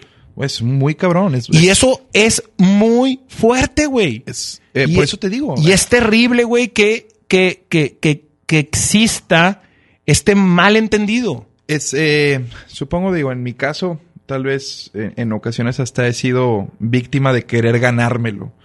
Eh, no sé si me explique. Hay, hay ocasiones en las que me puede todo lo que llego a leer que, pues, termina condicionando mi, mi opinión eh, con respecto al tema. Y no es que quiera hacer menos el movimiento, para nada, pero siento, o ya me puse de este lado en el que percibo un odio sistemático. O sea, sí, sí. Totalmente. sí, y lo, cuando lo expuse, muchos, muchos, bueno, no está en idea la, la cantidad de personas que se sintieron atacadas o cómo, cómo este imbécil puede llegar a decir que un odio sistemático cuando la mujer lo ha vivido todo este tiempo. Y yo es lo que percibo y creo, créeme, a, a ti que me estás escuchando o a cualquiera que me escuche, estoy completamente seguro que hay hombres que se sienten de igual manera. Y ojo, este micromachismo también que impera y del que ya hemos hablado también tú y yo en, en jueves, en, en estas pláticas, pues es parte de lo que ellas y, y el movimiento llama deconstrucción. O sea, se espera que nosotros desaprendamos muchas cosas que tenemos como Adrián, el detalle es que... implícitas el- el- de nuestro el- comportamiento con ellas. El, el detalle es que esto es muy sencillo, güey. O sea, que, que, que cortarías tú de tu comportamiento hacia la mujer. o sea, por que eso me es que tú dime, pero, ahí pero está por supuesto, choque, yo, güey. pero ¿Por por su- porque no hay. ¿Por qué? Porque la otra situación es que lo que ellas hacen Ah, es es una que toman, toman, toman a la especie más cavernícola, güey, haz de cuenta. O sea, toman al güey más machista y lo hacen la general. Me explico. O sea, ellas toman la muestra más jodida, güey, más culera, porque sí hay Es- güeyes es que son muy machistas. Y inmediatamente entonces, Son- güey, son estos nos meten a todos en la misma son, canasta, son güey. estos violadores seriales de, de, de el Estado de México, de la Ciudad de México. Aquí existen en Juárez, en Villa Hombre- de Juárez. o- hombres que no pueden controlar sus No, impulsos, y güey. tienen- Hombres que crecieron con gran odio hacia la mujer, güey. Exactamente. Y Claro. ahí le diste, le diste al clavo. Crecieron con gran odio hacia la mujer. No nace siendo un misógino, no nace siendo un violador, no nace siendo un racista. Como no naces siendo Eso- eso- heterosexual o homosexual. No quieres, Te no quieres. Adquieres la a- preferencia. A, ver, Aldo, eh, ¿qué culpa tienen los medios en esto? Eh, muchísima. La hipersexualización de la mujer en cualquier espacio la puedes notar. Que bueno, se ha tratado de contrarrestar últimamente con esta gente, pero es una realidad. Al hombre casi casi le enseñaron que si una mujer tiene chorcitos, eh, eh, a ver, ¿tú crees que esta eh, reacción o esta erección que tiene viene porque físicamente los cuerpos cavernosos, pues, o, o las cavidades cavernosas del, del- del tronco venoso identifican que hay una mujer? No, es porque aquí existe una hipersexualización de la mujer en la cual ver sus piernas descubiertas Al hombre le enseñaron que en chorcitos, ¿correcto? que se excita, Ok, que se tiene que excitar. Yo voy a esto, yo voy a lo siguiente. Aquí la pregunta sería, ahora hago la siguiente pregunta, que con todo respeto me parece más interesante. A ver, por favor. La segunda pregunta es, ¿y qué le enseñaron a la mujer que podía lograr a través del short? Esa es es la pregunta. Y yo te lo voy a decir, yo, te, yo se los cuento, güey. Yo me enamoré, parte de que yo me enamoré de Sara era precisamente que usaba muchos shorts, güey. Este, y a mí me encantaba, güey, que usara shorts. Y a ella le encanta, le encantaba usarla, güey, porque está contenta y disfruta de su Eh, eh, alegría es que y de su cuerpo, güey. traemos a, a la mesa las palabras de- del doctor. El doctor Jordan eh, que, que menciona siempre ingenuo pensar eh, que el terreno es igual para todos. Y una mujer lo que hace al ponerse unos chorcitos, probablemente inconsciente o conscientemente, si es que es muy calculadora, le está sacando provecho a eso, a que sabe lo que ejerce sobre un hombre. Como eso equivale cuando, mire, eso equivale, por ejemplo, cuando no te pones calzón en el gym. es- Bueno, que se vea eh, eh, el totito. Te- no, no mames, güey. Eso es. Te mamaste, güey. De hecho, sí hay banda Es que broma, lo, hará. broma, y que también, güey, ya entraremos en el tema en el que por qué los hombres se voltean a ver el paquete, güey. Claro. Eh, eh, alguien me van a criticar mucho con eso. Competencia. Eh, Competencia, porque tal vez. Casi, casi es una reacción. Eh, ok, si ustedes tienen problema ahí para aceptarlo y, y se lo quieren guardar adelante, el que guste aceptarlo y me, me haga llegar un tweet, adelante, bienvenido, no lo voy a juzgar. Pero es casi casi, no, no que lo hagas, no que lo hagas siempre, no estás comparándolo, pero puede llegar, y sobre todo si un cabrón de esos usa esa estrategia, güey. Qué fea estrategia, güey. Sí, sí, sí, es Sí. una estrategia burda, Sí, sí, por sí. así decirlo. Aunque conozco personas, güey, que tienen años sin ponerse ropa interior, güey. Hay personas que no les Comando. gusta usar ropa interior. El comando. Y andan así, exactamente. Eh, ah, no, yo siempre. Sí, sí, sí, claro, no, no, no. Y de hecho la elección de la ropa interior es muy importante, güey. Es muy importante. ¿En qué nos quedamos, güey? Eh, no bueno, quiero que se nos escape esto. volviendo un por poquito favor. a- Ah, ok, vo- voy en esto. Entonces, ¿qué es lo que quiero lograr? Entonces, aquí el detalle, por ejemplo, donde el clima también y, y nos está haciendo mucho daño, güey. La relación laboral entre hombre y mujer. Hay una cierta tensión ya en el clima. ¿Qué opinas de eso de la equidad de pago? A ver, o sea, eh, ahondemos en eso, o sea, por favor, porque es muy fácil decir... es de que- ese tema de, de Estados Unidos. Exacto, la yo- iguala de yo, te- pago. yo te cuento lo que a mí, Iguala lo que, salarial. lo que a mí me, lo que a mí me dicen. Otra vez, otra de las cosas que me motiva, güey, de andar viajando y andar experimentando, que la neta es que cada vez me gusta menos viajar, güey. Tengo que ser muy honesto. Viajar cada día es más incómodo, güey. eh, estoy muy contigo, güey. Viajar cada día es más incómodo. ¿Y cómo se veía padre antes de hacerlo, Sí, no? viajar está overrated, güey. Nosotros estamos viajando y se lo- Totalmente, güey. Entonces, el, eh, como que te, te vas llenando inclusive de compensaciones, güey. Como por ejemplo, la más típica es, güey. Las millas. La raza presume las millas. Sí. No, es que soy platino, güey. Le decía, Pues está más estás compensando la chinga que Mi, es viajar, mi buen güey. amigo y Es nuestro amigo el. Inge Franco eh, es de estas personas que para aprovechar las mías, él, él se inventa el viaje. Sí, y tengo, y tengo que... O sea, él va, o sea, Claro. para usarlas. Y tengo que ser honesto, güey. Parte de mi formación, güey, fue gracias a mi padre. Tuvo un negocio muy exitoso de viajes, güey. Lo- de hecho, lo transformó en un negocio que sigue teniendo que ver con la industria, pero, no, no. O sea, estoy consciente que, pues, que, que, que fui parte o soy parte de.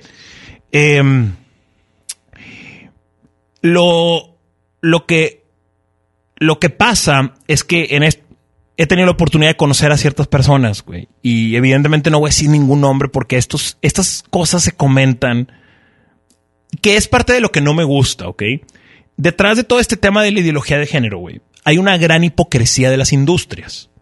Simplemente una parte, una parte, o si no, toda la parte del capitalismo entendió que en este momento les conviene que todos seamos iguales, güey. Eso. O sea, en este momento para el, para el negocio así es, así jala ahorita, güey. Ok, Cierto. entonces ahí es ahí donde está el dinero. Entonces, lo que sucede es que la mayoría de, de las grandes corporaciones, güey, pues solamente van con la corriente, güey. O sea, solamente van haciendo lo que marca la tendencia, no se quieren meter en problemas y ya, güey. Pero la realidad es que muchas de las personas que toman las decisiones saben lo que es esto, güey. Saben lo que es esto y simplemente Lo que hizo Corona, regalándole esos seis meses de sueldo. Totalmente. ¿Qué, qué forma de subirse al ¿Qué carrito y forma de utilizar subirse, la, agenda para, pero, para fines... pero no tienen. o a sea, mí me pierden ahí, ¿eh? A mí también. Hay, hay muchos A que, mí me pierden, que les causa lo O contrario. sea, yo no, yo no, "Ah, no, Corona, no, qué no marca te puedes, influyente". güey, no te puedes, No. no. te puedes subir, güey. Sobre todo en, al- en, en algo como esto, güey. O sea, no te estás subiendo, güey, en, no te estás subiendo, güey, en Lady Tamarindo, güey. Me explico, te estás subiendo en, un- en una situación que en este momento está definiendo el futuro del mundo, cabrón. ¿Ok?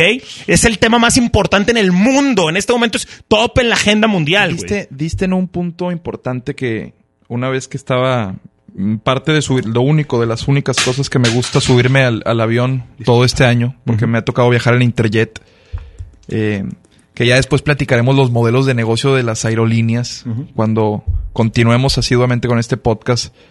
Y la revista Interjet es buena, hay que decirlo. Mensualmente tiene buenos reportajes, muy buenos escritores, columnas. Es buena, es muy buena revista. Y en esa eh, me encuentro con un, un pensador eh, surcoreano que te mandé las fotografías, que habla eso. Y a través de, por ejemplo, poner las Torres Gemelas cuando existían. disculpa, no lo leí. Eh, no, no, es que estaba muy pequeña la letra, muy, muy pequeña. Creo que su nombre es Ben Hyun Sul, algo así. No sé cómo, no sé ni cómo se llame exactamente, pero es un desmenuzador, pues, de, de la sociedad. Y, y, en esta sociedad de hiperconsumismo que vivimos, el, a través de las Torres Gemelas, viéndose una a la otra como espejo, pues dice eso que mencionas, que el capitalismo funciona si todos somos iguales. Entonces, como alguien que pasa 13 horas continuas viendo sus series de Netflix, que dice, esto es, o sea, esto es lo igual es lo que me gusta y no sale de eso. Entonces, esta sociedad, así es como le, le trae frutos al capitalismo.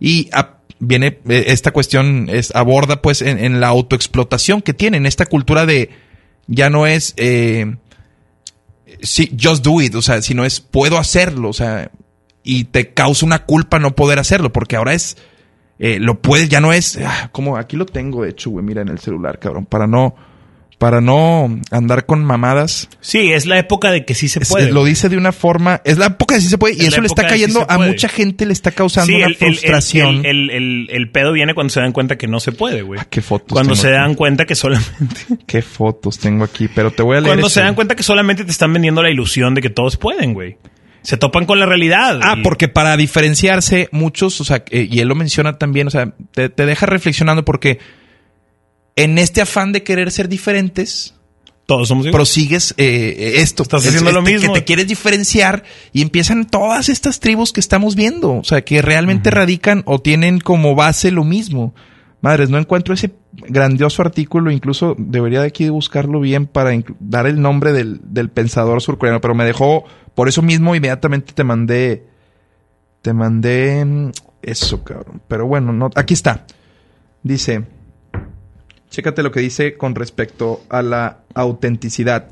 Para Han, que es el nombre del, eh, del pensador, que se llama Byung-Chul Han. Así es, surcoreano. Dice. Para Han, la gente se vende como auténtica porque todos quieren ser distintos de los demás, lo que fuerza a producirse a uno mismo, y es imposible serlo hoy auténticamente porque en esa voluntad de ser distinto prosigue lo igual. Resultado, el sistema únicamente permite que se den diferencias comercializables.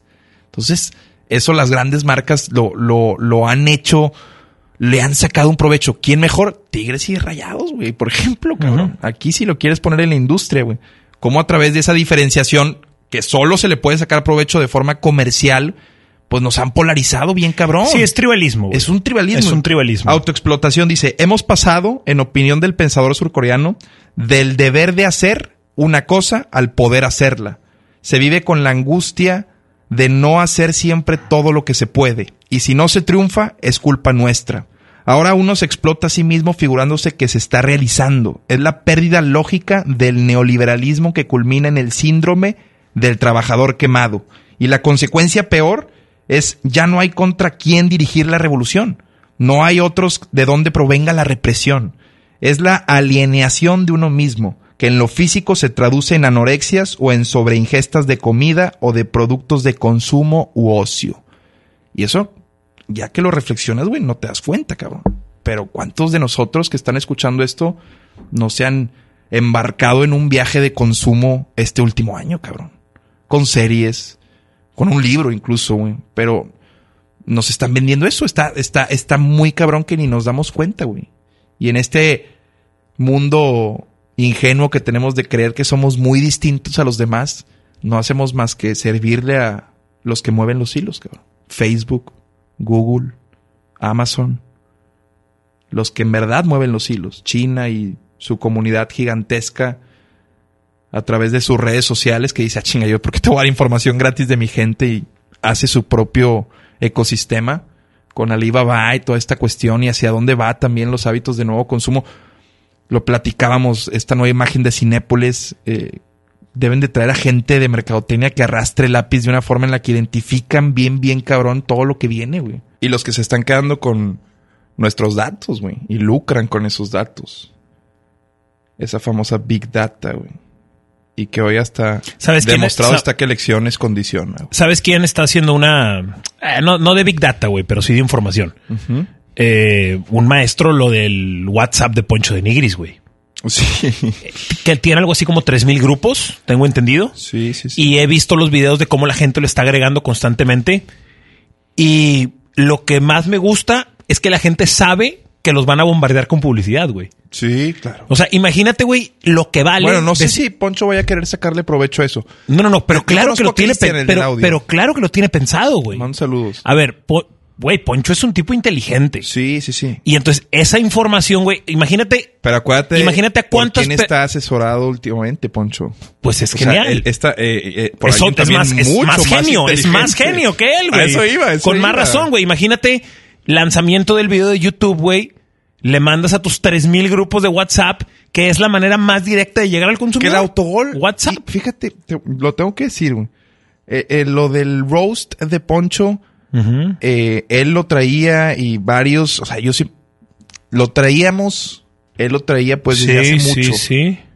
La forma en la que se cristalizó, creo que pues también responde a, a la persona que lo asesora y que también... Pero en algún momento sí se pensó putazo. hacer un verdadero roast. Exacto. En vivo. E- Eso es lo que al menos yo le decía, güey, haz un roast, cabrón. Claro. Vete en un teatro, vende los Claro. boletos. Todos quieren ver cómo comediantes te pueden tirar mierda, Claro. güey. No, inclusive puede ir Aldo, güey. Puede ir tu carnal. güey, hay grandes- La, la mamá, güey. No, No hombre, si has visto el de Charlie Sheen, cabrón. Sí, sí, el de, sí. Aquí en México el de Héctor Suárez, güey. Tal vez el de, el de Wherever, pues. de mi pobre angelito, güey. El de, eh, sí, el de Macaulay también. El de, el de, ¿cómo se llama este güey? Bruce Willis. Ya lo dijimos. El del güey de Baywatch. Eh, Has- Hasselhoff. Hasselhoff. David Hasselhoff. güey. y es una bueno, cultura muy chingona desde el, Muy desde el host, quién va a ser, cabrón. Eh, pero bueno, en fin, el vato lo hizo como canción. Yo creo que si lo vendías, ah, no sé, los patrocinadores. En ¿Tú un crees que podría estar en. Netflix? Sí. El roast de Poncho de Nigris podría estar cabrón, en- con buenos comediantes. Te Podría traías, estar te en traías a buenos eh, roasters y no mames. El roast de Poncho de Nigris estuviera en Netflix, claro. eh, el stand-up ahorita, eh, tú lo, dicho, tú lo dices, güey, constantemente. Algo trae, cabrón. Esos güeyes creo que es una forma de comunicar hoy muy cabrona. Correcto. O sea, son, Correcto. son líderes de opinión, güey. Lo son. Alex y Rich acaban de llenar, no sé si el pabellón o no sé, pero les fue muy, muy bien aquí, cabrón. Esa es otra cosa que he aprendido en la Ciudad de México, güey. Bueno, no he aprendido, sino que he podido acercarme a ese ambiente, güey. Entonces he estado yendo como que a esos shows que hacen y sí, efectivamente es un movimiento, un movimiento bien afianzado, güey. Y, y son eh, como que se protegen entre ellos también. o sea, o sea, Claro, y se elevan. Cuidan, cuidan un poquito. en Obviamente, esta- exacto. Es, en México Claro. debe haber una esfera en la que... Exacto, no- o sea. no debe ser fácil y, pertenecer. Y la esfera tiene como diferentes capas. ¿Me explico? O sea, no te imagines una esfera, sino que imagínate una esfera con capas. ¿Serán judíos? Porque parecen, parecen en la forma en la que se... Ah, güey. eh, eh, sí, se protegen, o sea, son Vas pelando. platicando con, con un Uber de Ciudad de México, eh, él pues narraba, no es que yo lo comente, pero narraba la forma en la que eh, suelen pues eh, arroparse, protegerse entre ellos las comunidades judías y como en Polanco hay por ejemplo una zona en la que es exclusiva de judíos, algo así. Y, y casi como, como si sí los eh, reconocieran y sus hábitos, suelen relacionarse entre ellos mismos nada más. Sí. Es parte también de, de su cultura. Güey, te estaba comentando desde el inicio, desde el inicio de este podcast, les estaba comentando algo sobre mi amigo Gabriel, Sí. que es uno de los que más admiro. Y Que había vivido en ciudades, me dijiste. había vivi- ha, ha vivido en diferentes ciudades y actualmente vive en la Ciudad de México, güey. Y es otro gran apoyo, güey, tener un buen amigo allá, altercado, ¿no? Me en la platicaste. CDMX. Ha tenido varios altercados porque a mi, a mi, a mi- a mi amigo Gabriel le gusta correr. Ok, él es un corredor. De hecho, acaba de correr el maratón de Nueva York, güey. Entonces, eh, correr en la Ciudad de México y no solamente por la altura es retador, güey. Sobre todo si quieres hacerlo en partes de la ciudad.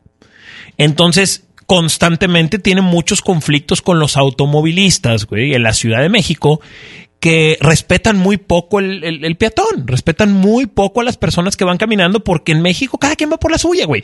Está, ahí está tan apretado y hay tantas cosas. No es que sean mala onda, güey, es que simplemente así es la mentalidad, así Sí, hay sí, que estar. Eh, sí. Que es una cosa que me ha Para pasado. bien y para mal. Hay una cosa que me ha pasado interesante, güey. Aquí no sé si tú lo pienses así, pero aquí la gente en Monterrey, eh, en, en la gente que me conoce, tengo fama de que manejo muy mal. Sí, yo creo que manejas mal. Manejo muy mal. Yo creo que manejas mal. Ok, Jorge No también mal, dice que manejo no muy mal. mal. Sara creo- dice, mi padre dice, mi madre dice que manejo mal o muy mal. Solo mal. Ok. soy un as en la Ciudad de México. Porque lo que pasa es que efectivamente mi manera de manejar queda más con la Ciudad de México. Ya. Es mala para Monterrey. Sí, sí, sí. Es, es, eh, la mía es, me ando metiendo, güey. Me doy vueltas en U, güey. Me giro, me explico. O sea, estoy constantemente en movimiento. Y en la Ciudad de México así hay que andar, güey. Un, un, inclusive un automovilista lento es un automovilista torpe en la Ciudad de México. Sí, no te- no, queremos, no güey. mames, No, no, no. te queremos, no. Te tardas en adaptar, güey. Exacto, exactamente. Entonces, es una, es una de las cosas que me ha sorprendido. Pero dice mi compa, güey, que, que, que este nuevo socialismo ya es muy palpable en la Ciudad de México. ¿Cómo lo ve reflejado? Tan palpable como en algunas de las grandes ciudades de Estados Unidos. Y es muy interesante porque su filosofía o su visión coincide con esta visión, por ejemplo, que tiene Jordan Peterson de lo que hoy está sucediendo. Entonces le digo, a ver, explícame ese socialismo, ¿por qué hablas de ese socialismo? Probablemente muchas personas que en este momento nos están escuchando piensan en AMLO, güey. Y no, güey, no es por ahí, porque ese, eh, eh, ese no es el socialismo del cual hoy nos tenemos que cuidar. No es el de AMLO y estamos gastando la energía. Mucha gente que conozco gasta la energía sobre AMLO Sí. y no se están cuidando y, y los van a atacar por la espalda, güey. Entonces, lo que pasa es lo siguiente.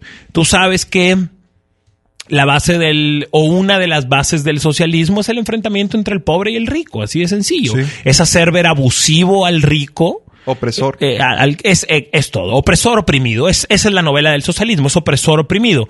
Entonces, después de todos los desastres que sucedieron hace ya muchos años, pues evidentemente la idea perdió toda credibilidad, güey. Pues, güey, no sé cuánta gente murió, güey, en la Unión Soviética y cuánta gente murió en China con el socialismo. ¿Me explico? Sí. Y lo que hoy pasa en Venezuela. O sea, el socialismo per se ya tiene poca credibilidad, güey. Pues ese tiene más tintes en- de comunismo, en- güey. en- Eh, tintes entonces- di- dictatoriales, güey. Uh, sea, sí, va- va- que, es todo un que manual, que, ese es, librito que que- es una parte que está muy atada. A lo, a lo que voy es a lo siguiente, a donde quiero llegar es el tuvieron que reinventarse. Entonces encontraron la narrativa perfecta del, opes- del opresor y el oprimido, ya no en el pobre y el rico. Si te fijas, hoy nos quejamos menos de los pobres, güey. No, no nos quejamos ya de los pobres, güey. Nos quejamos de qué, güey. O sea, el ruido es por la mujer, por el aborto, por el racismo. No hay ruido hacia el pobre, güey. Y nuestra gente se muere de hambre, güey, y nadie está. Y esas protestas no se cubren, güey. Y esas protestas no se hacen tendencias en redes sociales y son las protestas realmente importantes para nuestro país. Entonces lo que sucedió es que el socialismo solamente mutó. Entonces, en lugar de que el oprimido sea el pobre y el opresor el rico, hoy el oprimido es el negro y el opresor el blanco.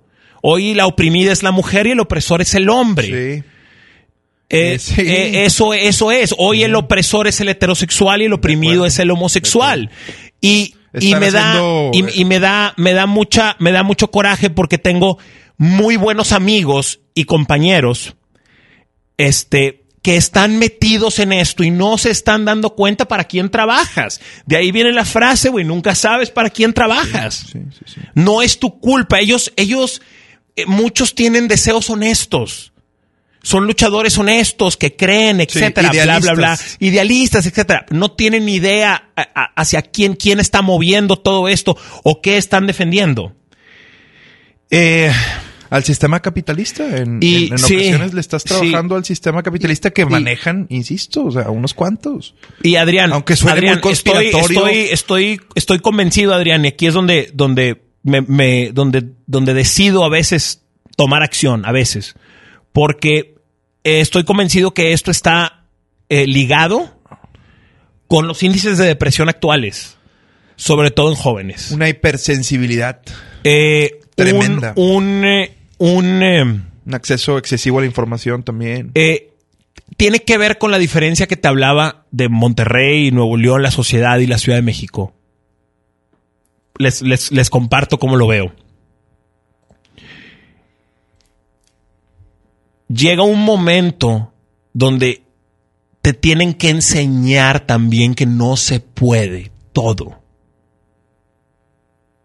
O sea, hay, hay, hay un momento donde uno tiene que entender que no se puede todo.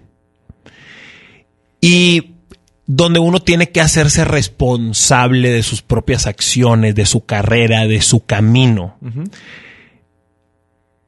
El camino no es culpar a factores externos, aunque así lo indiquen no es a factores externos, está en nosotros, no está en las causas colectivas, está en nosotros tu verdadera oportunidad de hacer ese cambio. Eh, el, el, detalle, Adrián, es que... Eso, eso que comentas es, es, va, es básicamente creo que la esencia de este podcast. Es, la pirámide jerárquica como tal. me, me llama la atención porque hace poco estuvimos tú y yo en una posada en la que alguien dijo que no le convenía que sus operarios tuvieran eh, esos, esos, esos eh, cosquilleos de, desarrollarse. Lo que le necesitan es que sean más rápidos en, en el ensamble de, un proceso. yo no quiero que estés pensando en, es algo muy, muy, es algo muy cabrón y es, es como funciona prácticamente un sistema capitalista con, con esa conciencia de clase y, y con esos, objetivos que hoy más que nunca están viéndolos, eh, eh, eh, la contraparte los está haciendo ver como oscuros. esos, esa explotación tal vez, es, otra vez el proletariado como tal, o sea, ya no, ya no en una revolución industrial, digamos, o sea, no es un pueblo levantándose, pero es, es bien, a la madre, esa clase oprimida, pues, güey. O sea, Adrián, pero te, te cuento algo. Esa clase oprimida no es la que se queja, güey. Eso están jalando, güey. Sí. Esos están trabajando, Adrián. Chécate, los que se quejan, Adrián, las que se quejan, regularmente son personas con oportunidades, con verdaderas oportunidades, güey. no se queja, no, no se está quejando la base de la pirámide. Ey, en este momento, en este momento más que nunca, socialmente hablando, hay más conexión que nunca entre la punta y la base de la pirámide. Hoy la punta y la base de la pirámide se entiende mucho mejor y, el cagadero está en medio. Ahí está. ¿Te acuerdas lo de la servilleta que me expusiste del profesor Bracamontes una vez? No sé si lo hablamos en un podcast, por favor, si lo puedes traer a colación. Eh, Recuérdame. Normalmente fue una, una una gráfica en la que expuso por qué los BED no pueden ser. No, pero no era el profe Barcamontes. ¿Quién fue? Le mando saludo al profe Braca. Fue Félix. No, güey, fue el señor Gómez Junco de Torreón. ¿Recuerdas eso? Fue el señor Gómez Junco de Torreón. Sí. ¿Tienes esa anécdota? Sí, y es eso. Sí. Eh, era la final de Monterrey Santos del 2010. Y Willy me llevó entre, entre sus novedades a, cubrir este final. Jugaba bien sus cartas. Juega bien sus cartas y juega bien. Y aparte, viajar con Willy es muy divertido, güey. Ah, te estoy obligando, güey. y viajar con Willy es muy divertido, güey. Es muy divertido. Y lo digo en, buen sentido, en buena onda, güey. No se imaginen tampoco tan... O sea, imagínense locuras, pero... Al rato me dejas contar la anécdota de la avioneta. No, de aquí la vamos a contar, güey. Después de esto, después de esto. Eh nos reunimos, era, eran, esos años estaban bien calientes con el tema de la inseguridad en Torreón, en Nuevo León, etcétera. Entonces fuimos a un Applebee's, güey, era el plan, güey. O sea, yo no creía que el Applebee's era el plan hasta que llegó Jared Borghetti y Jorge Campos, güey. Dije, es el plan, güey. El Applebee's es el plan, el bar del Applebee's. Y platicar con el señor eh, Juan Gómez Junco es, es una chulada, güey. Como tú dices, tú dices mucho, es una chulada platicar con ese señor. Es una chulada platicar con ese señor. Y eh, Willy le exponía ciertas áreas de oportunidad mías. ¿Ok? Sí, claro. de, ya sabes, güey, que era un irresponsable, que, no era maduro, en fin, ¿ok? Entonces, total, eh, el señor Gómez Junco amplía una servilleta, saca una pluma y que eso es algo que con las nuevas generaciones ya mamó. con nosotros ya, mamó, güey. a mí no me, a mí no, o sea, yo no pero, lo güey, traer una pluma era, güey, o sea, es mi pluma, güey. De caballeros. Mi pluma, güey. Y, y en fin, él me, me raya una especie como de campana invertida o como una especie de pirámide. No era una pirámide, era como una loma. Imagínense una. ¿Se llama campana de Gauss? No, me estoy mamando. Es que, es que él, eh, creo que la, esta teoría o esto es algo de la campana, la campana de algo, es, la campana de algo. Entonces es como una campana invertida, etcétera. Como una gran loma pronunciada. Entonces en esa gran loma él pone en una punta a en la punta pone V, o sea, en medio pone V y luego pone C. ¿Ok? Sí. Entonces él hablaba que si pones en una línea recta, y él abajo pone una línea recta y pone A, B, C. Sí. Entonces él dice, en una línea recta hay menor distancia entre A y B y B y C. Entonces tú pensarías que entonces B puede llegar más rápido a A que C. ¿Sabes? Porque está más pegado B que A. Sí, sí, sí. Entonces B pudiera ser más rápido A que C, que está más lejos, en una línea recta. Sí, sí, sí. Dice, el pedo es que la vida y sobre todo los trabajos no son una línea recta, son esta campana invertida, son esta loma grande, en el cual te das cuenta que A y C están más cerca que la B que está hasta arriba. ¿Ok? Sí, sí, sí. Entonces él dice que un trabajador o un elemento o algo así, categoría C, es más fácil que brinque a A. Y un trabajador categoría A es más fácil que brinque a C a que brinquen a B. El pedo es que los B difícilmente se convierten en C. ¿Ok? El pedo es que también difícilmente se convierten en A.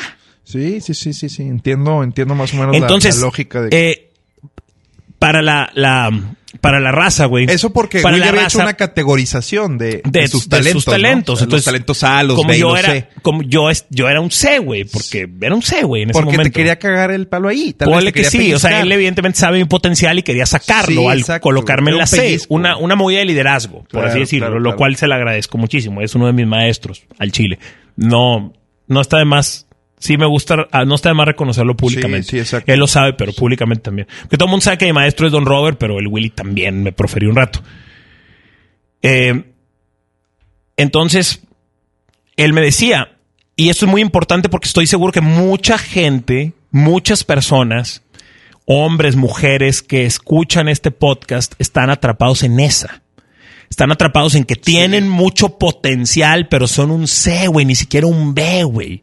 Me explico, no, no quedan, no checan, no entran, los tachan de irresponsabilidades, etcétera. Entonces, yo creo que, pues, eh, eh, ahí está, ahí aplica esa. A mí me sirvió mucho en ese 2010 como motivación. Sí. Si estás eh, rezagado, créeme, tienes que hacer algunos ajustes y con esos ajustes te vas a brincar a- al, al, al medio, güey. Creo Te que- vas a brincar al, al grueso de los elementos y vas a llegar a A, pero tienes que realizar eso una vez. Y también, si en este momento eres una, tienes que estar consciente que no hay B, güey. Si dejas de chambear, te vas al C, cabrón. Sí. O sea, si tú estás en este momento No, en un A, no, no, es una tu caída, margen de error es una mínimo porque no te caes al B. El, el, el, el A se cae catastróficamente. El A no cae al B, cae al C. Por la expectativa también que estaba sembrada en torno a él. Totalmente. Por el ego también, güey. Construyes un ego más fuerte y de repente se te sale de control, güey, y ya no puedes, cuando caes, ya no puedes hacer cosas que antes hiciste para crecer. Sí. Y ahí es, es cabrón ver cómo grandes personajes en la industria se han construido caminos o esos saltos. Ahora que mencionas a Willy, es muy cabrón el crecimiento que ha tenido y la percepción que tiene en, Muy cabrón. en el consumidor, pues, de- del entretenimiento deportivo, si así se le quiere ver. A raíz de eso, de, pues, de esta personalidad, con todo respeto, maníaca que tiene Willy. González, que es, es, es, pues es un deleite. La, la realidad es que estar con él es escuchar siempre cosas, pues que no estás acostumbrado a escuchar de una persona. Para bien y para mal. Y en aquella ocasión perdimos el vuelo. Perdieron el vuelo Guadalajara-Monterrey. ¿Estoy bien? El asunto fue que yo por trabajo en mi cumpleaños tuve que viajar en otra ida. Entonces en el vuelo redondo y tú no tomas la ida y no avisas en la vuelta, pues es como si no existieras. Y Willy hizo lo mismo que yo. Viajó en el, en, en el mismo de Volaris, pero nos regresábamos en, en Aeroméxico. Entonces en Aeroméxico, al no tomar el, el vuelo de ida original, pues nos, nos dan de baja para la vuelta. El asunto es que nos enteramos, nos enteramos justo, pues ahí, en el, en el mostrador, güey, cuando queríamos abordar, cabrón. O sea, no, no fue algo de que se comunicaran o algo. Entonces perdimos el vuelo ahí. Eh, por eh, razones eh, muy, muy cabrones familiares, Willy tenía que estar a las 3 de la tarde en, en Monterrey. ¿Era un domingo? Era un domingo y eran las Ujú. 8 de la mañana, güey. Entonces, imagínate, güey, lo que es ver a Willy González correr con su molesta, güey. Yo primero, todo estúpido yo, güey, pensando de que, ¿por qué corre Willy? Va, va a perder el vuelo. Y, la- y ya llego yo, era el que seguía. Y también me dice, no, pues no, no puede abordar, señor. Y yo, madres, güey, pues corre detrás de Willy, güey. Ve, pues seguramente tendrá una solución. Bro, Will, Willy es un muggle, güey. eh, Entonces, Wi- el, el, es un- el muggle, güey, tiene tres, cuatro soluciones, ¿me explico? Sí, Willy es Está un- acostumbrado a lidiar con diferentes frentes. Si hubiera una película, y disculpen si hablamos así de Willy como en un, en una tono místico, pero para, eh, pues es todo un personaje, güey. Es, es como, es como alguien muy querido en la empresa y, y que realmente ha demostrado conmigo al menos ser una persona directa, fiel. Y, y bueno, el asunto es que, eh, pues yo voy detrás de Willy eh, para, para ver qué solución va a tener esto, porque yo digo, pues algún vuelo va a tener que comprar o algo, yo, y yo también compro el, mío- el mío, pues ya, es un error nuestro. Entonces, no había nada. Yo ayudándole a buscar, no había nada en Viva Aerobús, no había nada para volver y él tenía que estar a las 3 en Monterrey si no se metía en un fuerte dilema familiar que pues sí me dijo, pero yo no, pues no lo voy a poner aquí. Claro. Este no hay, no hay necesidad. Entonces dije, ah, bueno, pues ya empezaba a ver una realidad en la que me iba a quedar allá, güey. Dije, chingado, güey, qué pendejada, cabrón. Pues ahorita un hotel, güey, no sé. Pues ahorita con Willy voy a comer o algo. Le hablo al gordo Peraz. Eh, sí, le hablo al gordo peraza, güey, una, una plumita o algo así, cabrón. Y, y, y el asunto es que no, güey, Willy, pues es como en una película de, de Jason Statham, el, el, el ejecutador, el especialista, él es el... Y Willy es el facilitador, diría yo, güey. Si él tuviera una película, güey, sería el facilitador, güey. El gran arte de Willy González es eso, güey. Es cumplir los deseos de la gente. güey. Facilita, soluciona. Él, él soluciona, güey. Es, Sí. una, es una persona y te lo cuenta. Anécdotas. Nunca voy a olvidar una maestría, una masterclass que me dio, güey. eh, de, de negocios en, en un vuelo de Viva Aerobús. Guadalajara a Monterrey. En lugar de dormirme, pues lo tenía al lado. Se tomó un café. Pues lo aproveché. Me aprovechó. Digo, él también como que fungiendo una función así de, de tutoreo, yo Claro. creo, güey. Sí, sí, sí. Porque me empezó a dar unos consejos, incluso desde sus inicios en la primaria, en donde vendía dulces, cabrón. Y él eh, le decía a los profesores, yo ya no quiero, no me interesa tomar clases. O sea, ya tenía una, una perspicaz, güey, ¿sabes? Una, una inteligencia como para manipular a los profesores. Le decía, le doy una participación de la venta de mis dulces.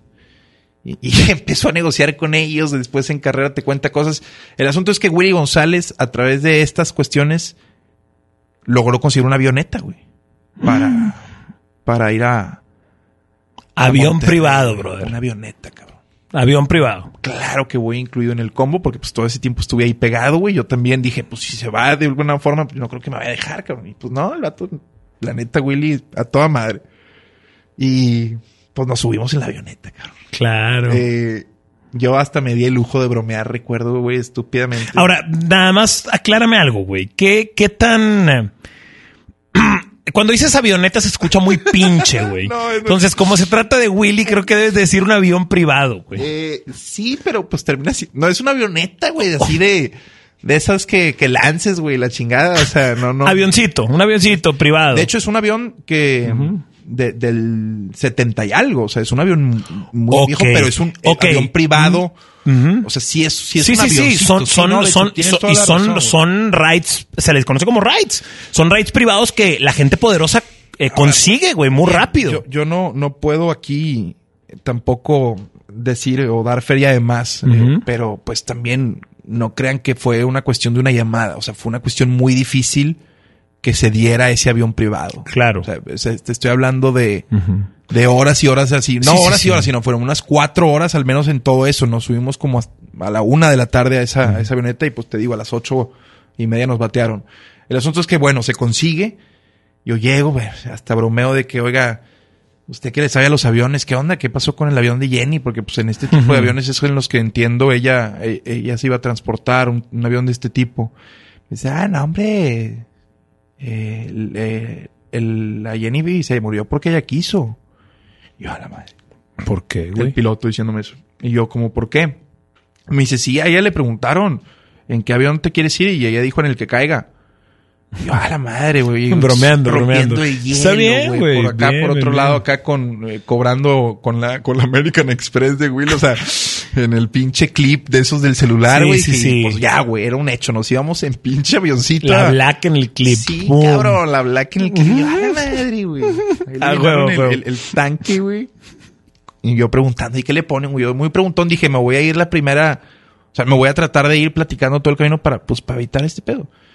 Y bueno, pues eh, comencé la, yo creo que iba a durar más el vuelo porque no va a la misma velocidad, no, no tomaba la misma altura, no sé por qué, pero pues bueno, el asunto es que ya nos subimos y yo me voy la primera media hora platicando con el, con el piloto, haciéndole pues casi casi una entrevista, cabrón. Un copiloto. Sí, cabrón. Así eh, empapándome güey, de, de lo que es la labor y de, de, de avión, de, de chofer, de piloto, pues, de privado, pues, que hay mucha gente que se dedica a eso.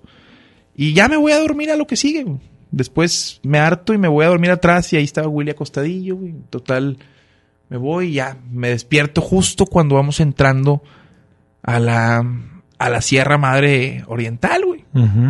Pues como que la, la señal de que vas entrando ya a Nuevo León o desde antes entras, güey. Desconozco, cabrón. Pero bueno, ese pedo. Entonces, el avión comienza a bajar, güey. Comienza a ¿Se bajar. veía chingón? O sea, no, no, no. Para ese entonces yo ya tenía una bolsa de mareo en la... Ah, no la estabas pasando bien. No, no, nada bien. Ok. Tengo, tengo videos. De hecho, Willy grabándome ya, güey. Willy y yo ya veníamos despiertos de, de, de que pues ya como que sabíamos que íbamos llegando. El avión comenzaba a descender, pues. Bueno, ahí no, no sé si está confirmado o no, Ujú. ¿ok? Pero, güey, no te, lo, no te lo había dicho esto, ¿verdad? Pero ahí se dice que hay un audio de WhatsApp en el que Willy y tú se despiden porque se iban a morir. ¿Qué ves que a eso voy, cabrón? Que hay un audio de WhatsApp, güey, Estuvimos a punto de... de- en el que dicen, güey, si algo nos, nos va, o sea, algo, esto está pasando, supuestamente dicen, güey, si algo nos pasa, Sí. muchas gracias, dígale no sé qué a la familia, Hay un audio de Willy diciéndole no recuerdo a quién, porque te mentiría, eh, podemos morir. O sea, porque a eso iba también. O sea, el, el avión ahí es donde Willy y yo como que ya entramos en estado de Así, pues, así. alerta, digamos. Conociendo a Willy tan trabajador que es o tan workaholic, es de que puedo morir. Que me cubra alguien mañana. Sí, ¿Quién se sí, va a quedar con esto? Una va a empezar a asignar, va a Él- empezar a él- él ya asignar. venía, él ya venía Pensando. haciendo, él ya exactamente venía maquillando porque como que entramos en estado de alerta de que ya íbamos a llegar, pues, pero estaba muy, muy baja la, la, avionetita, el avión, chingado este, cabrón.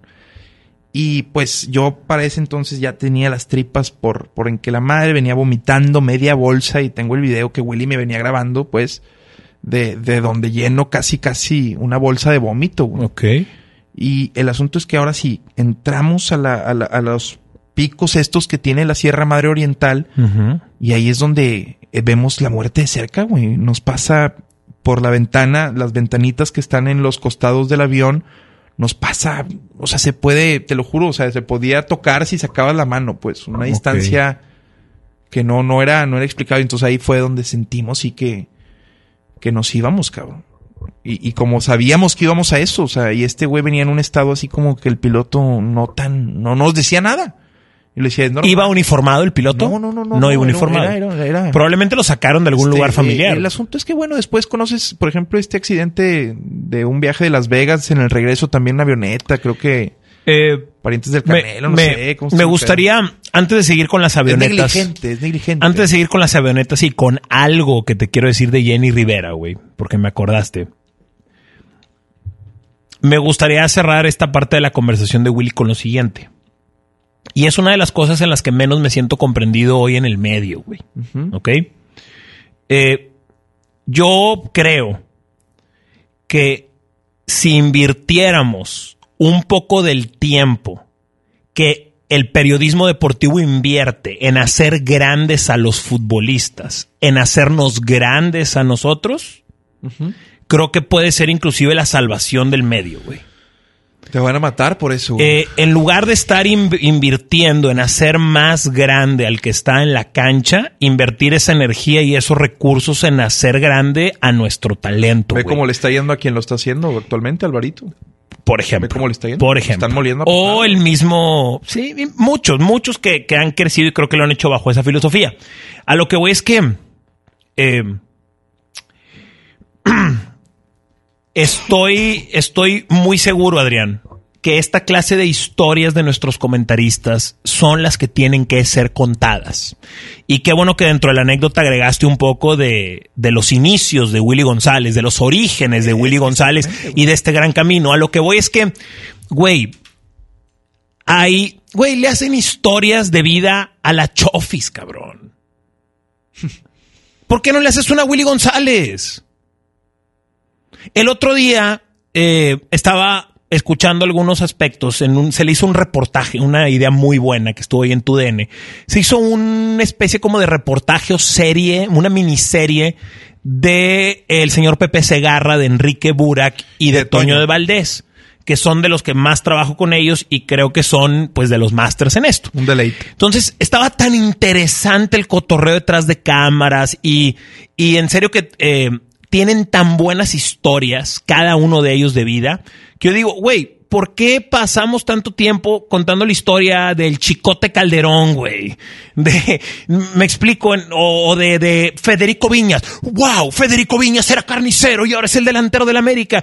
Güey, imagínate si pudiéramos contar de dónde vienen nuestros comentaristas, güey. Sí, sí, sí, sí, sí. Invertir un poco más en. Invertir un poco en más en, de- en nuestros en comentaristas y hacerlos verdaderas estrellas, Ahora- hacernos Ahora verdaderas que vas con estrellas. eso, ¿cuántas veces no lo sacan a, a una carnicería en la que sabes que vas a salir salpicado o hasta cortado? O sea, Exactamente. los exponen los productores de hoy en día, creo, eh, están en una situación de confort, una zona de seguridad muy, muy cabrona, porque salen, salen sabiendo que la polémica la van a ejecutar los de abajo.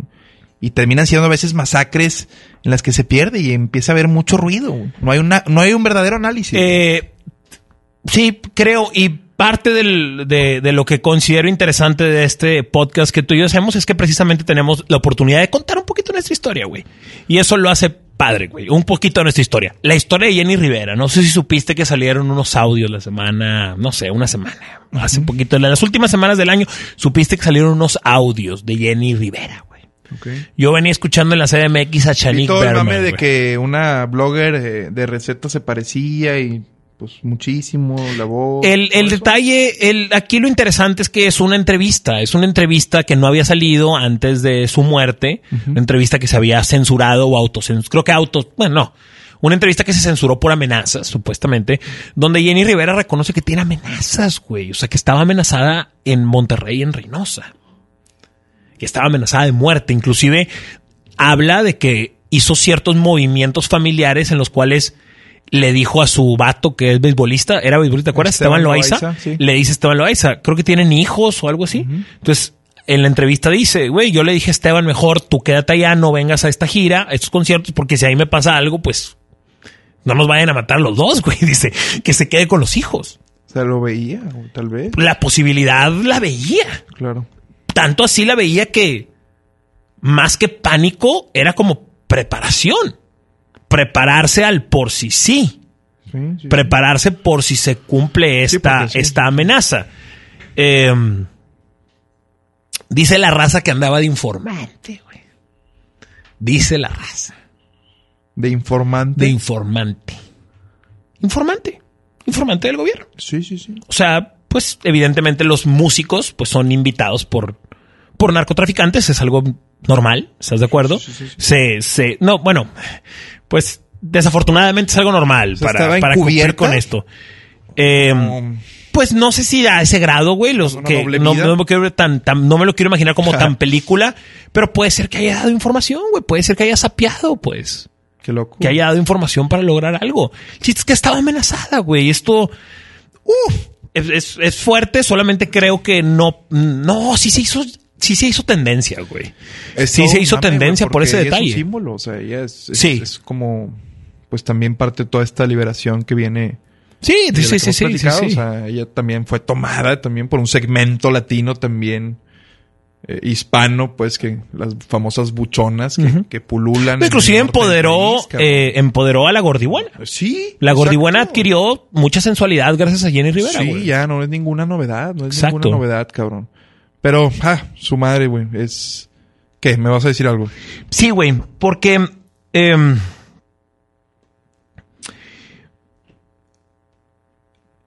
no sé si ya viste, no sé si ya vieron la serie El Dragón, La de Sebastián Rulli, la de Sebastián Rulli. no la he visto. Yo sé que le van a sacar la vuelta, güey, porque como la serie está relacionada con Televisa y ven a Sebastián Rulli, se le imaginan, o sea, no quieren ligarse. Lo que le pasa a Televisa a nivel nacional, y es lo que yo estoy descubriendo, es muy similar a lo que le pasa a multimedios a nivel local, güey. Sí, claro. Muy similar. O sea, la gente, la gente, pues, ¿qué, qué, güey? O sea, se, se, hace como de la vista gorda ante el producto, se ofende fácilmente, etcétera. Pero eh, aquí creo que la gente le saca la vuelta al producto y me parece que el producto es bueno. O sea, creo que la gente le saca la vuelta o mucha gente que conozco yo, mucha gente, porque también un chingo de gente más la ve, güey, porque estuvo en el top 10 de Netflix, pero la gente le saca la vuelta a verla. Ok. Dice, no, no, no, quieren, estamos en esta onda que mientras la serie que veas está más mamona, te vendes mejor en sociedad, güey. Sí, y quien la hace hoy también Entonces, influye mucho. hoy, ¿no? hoy está así, o sea, empieza, empieza esta guerrita, todos la jugamos, güey. Empieza esta guerrita de a ver quién tira el contenido más interesante que ve, güey. Y estamos Exacto, metidos en esta hecho, guerrita, ¿no? eh, Eso también sesga mucho nuestro, nuestra audiencia. Totalmente. Yo no, ni de pego a ser parte de, de, de esa comunidad. de- Exactamente. De, podcast Porque- de Aldo Farías porque y lo voy a Adrián. escuchar porque, chingue. chingue esos güeyes qué. Entonces, exactamente. Entonces, entonces aquí pasa lo mismo. La gente, mucha gente no la ve porque no se quiere ver relacionado y créeme, se están perdiendo de una serie divertida y aparte de una serie que escribió Pérez Reverte, güey, pues es un escritor reconocido, pues algo debe de tener, ¿no? Si, si, si le escribió él, seguramente algo tiene y efectivamente hay un montón de cosas muy rescatables durante la serie. Pero te voy a decir la más importante. Hay un personaje que es la lección más grande de la serie. Porque es un personaje que cumple perfectamente con este perfil de los que no se dejan de quejar. Este perfil de hacerse la víctima. Este perfil de preocuparse más por el exterior antes de limpiar tu propia mierda, güey. ¿Ok? Y creo que no es casualidad que nos lo tiren tan marcado en esta serie. Esto es, alguien quiere mandar un mensaje. Lo que sucede es, es bien interesante en la serie. Este güey es un periodista. ¿Ok? El periodismo, como las aulas, están llenas de ideología, pues, izquierda, socialista, etcétera. Sí, sí, sí. Porque son dos que coinciden en algo. Eh, gran reconocimiento como gran reconocimiento de la sociedad, Sí. reconocimiento intelectual, muy mal reconocimiento económico. ¿Sí? Lo asocian como que con una labor de exacto, vocación. entonces, ¿no? automáticamente ellos Por amor al- a la- me- a la no pasión. me va bien económicamente, ¿por qué? Pues porque el pinche sistema, güey. Sí. Entonces, automáticamente lo tienen así. Entonces este güey con todo el perfil ideológico de la época, pues eh, le matan a una hermana en un tiroteo, güey. Estoy hablando de la, de la serie. Le matan a una hermana en un tiroteo en un antro. Un- una acción del, del, narco. Total, pues este güey, que a través del periodismo ya estaba apoyando todas estas ideologías y persiguiendo al gobierno, pues empieza a ser un verdadero activista de la causa. Entonces, número uno, su periodismo comprometido al 100. O sea, su periodismo perdió, si de por sí la objetividad, güey, básicamente no existe, Sí. porque todos traemos muchísimas cosas, pues imagínate, este güey perdió lo poquito que podía existir y se puso a perseguir al sistema, a perseguir a los gobernantes que él creía eran los grandes culpables de todo esto. Lo interesante es que conforme avanza la historia, uno pensaría que a este güey se le va a hacer justicia. Porque pues es el luchador, mi hermano, le mataron a su hermana. Está en la protesta, está peleando, va contra el gobierno, etc. Y conforme pasan los días, los meses en la historia, es totalmente lo contrario. El personaje o este güey empieza a deteriorarse. Porque está pasando tanto tiempo pensando en el exterior y en causas colectivas y quejándose que está dejando de trabajar en él. Claro.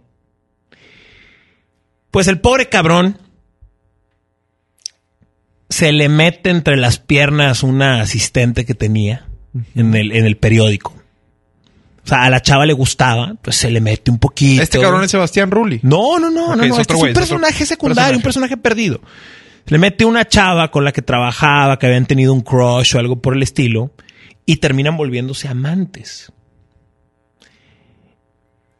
Eh, el tipo, güey, le, le secuestraron a la, a la hija, güey. Le partieron en su madre. Y lo peor, güey, perdió a su familia, güey.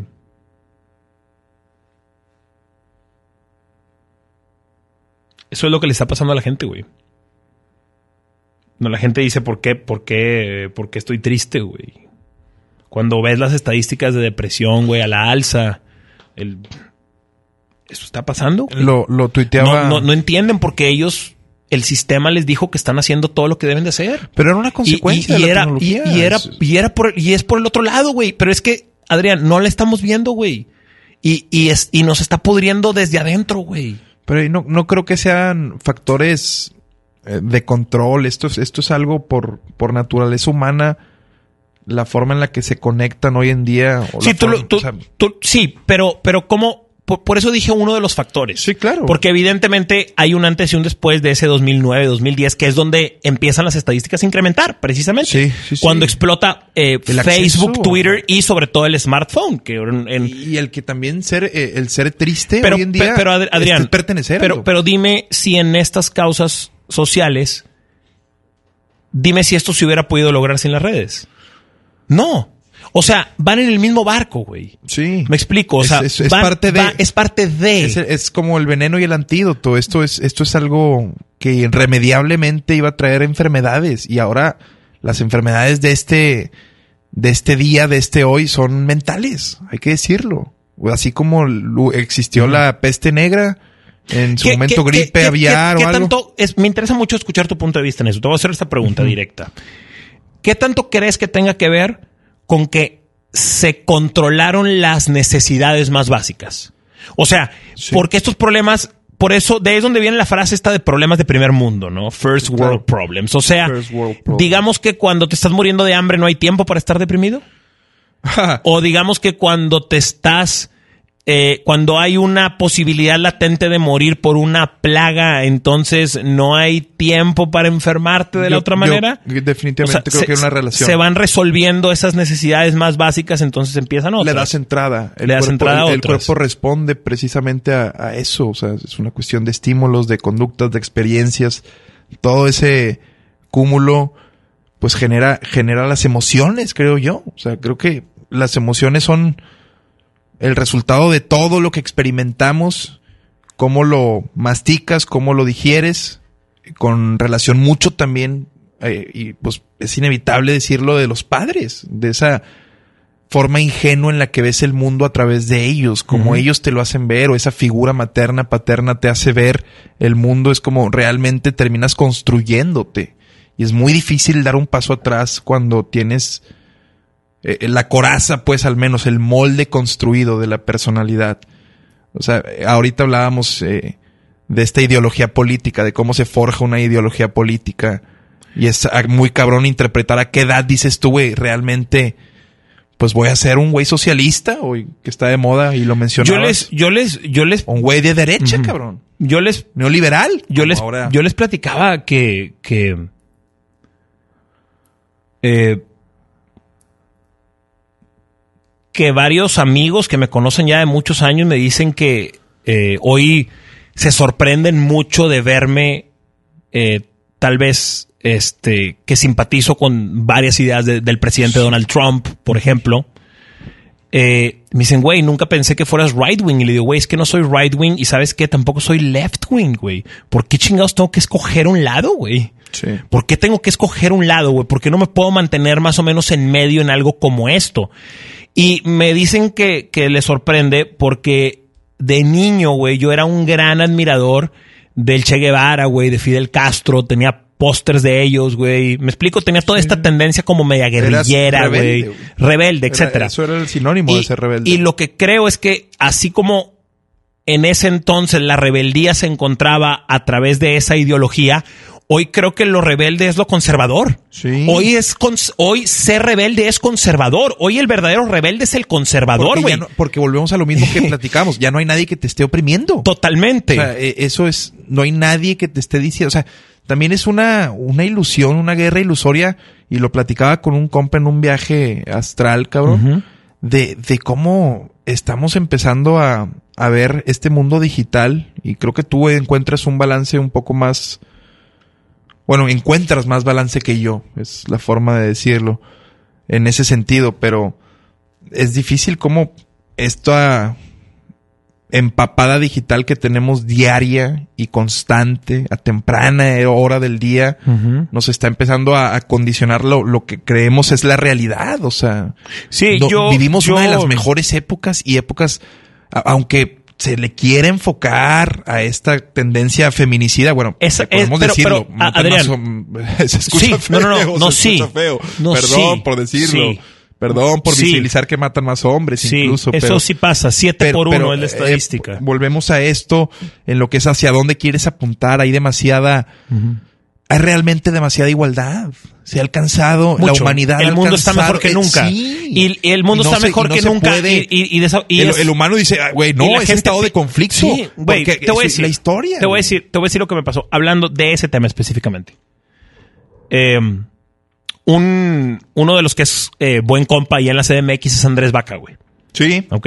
Entonces el Vaca, que, que ya te he dicho que, que, me gustaría mucho tenerlo en el podcast con nosotros un día, güey. Fan de las estrellas. Muy, interesante, güey. Las estrellas, la, luna, el espacio, las teorías de conspiración. Le gusta mucho esto a Vaca. Entonces, el cabrón un día me responde un tweet, güey.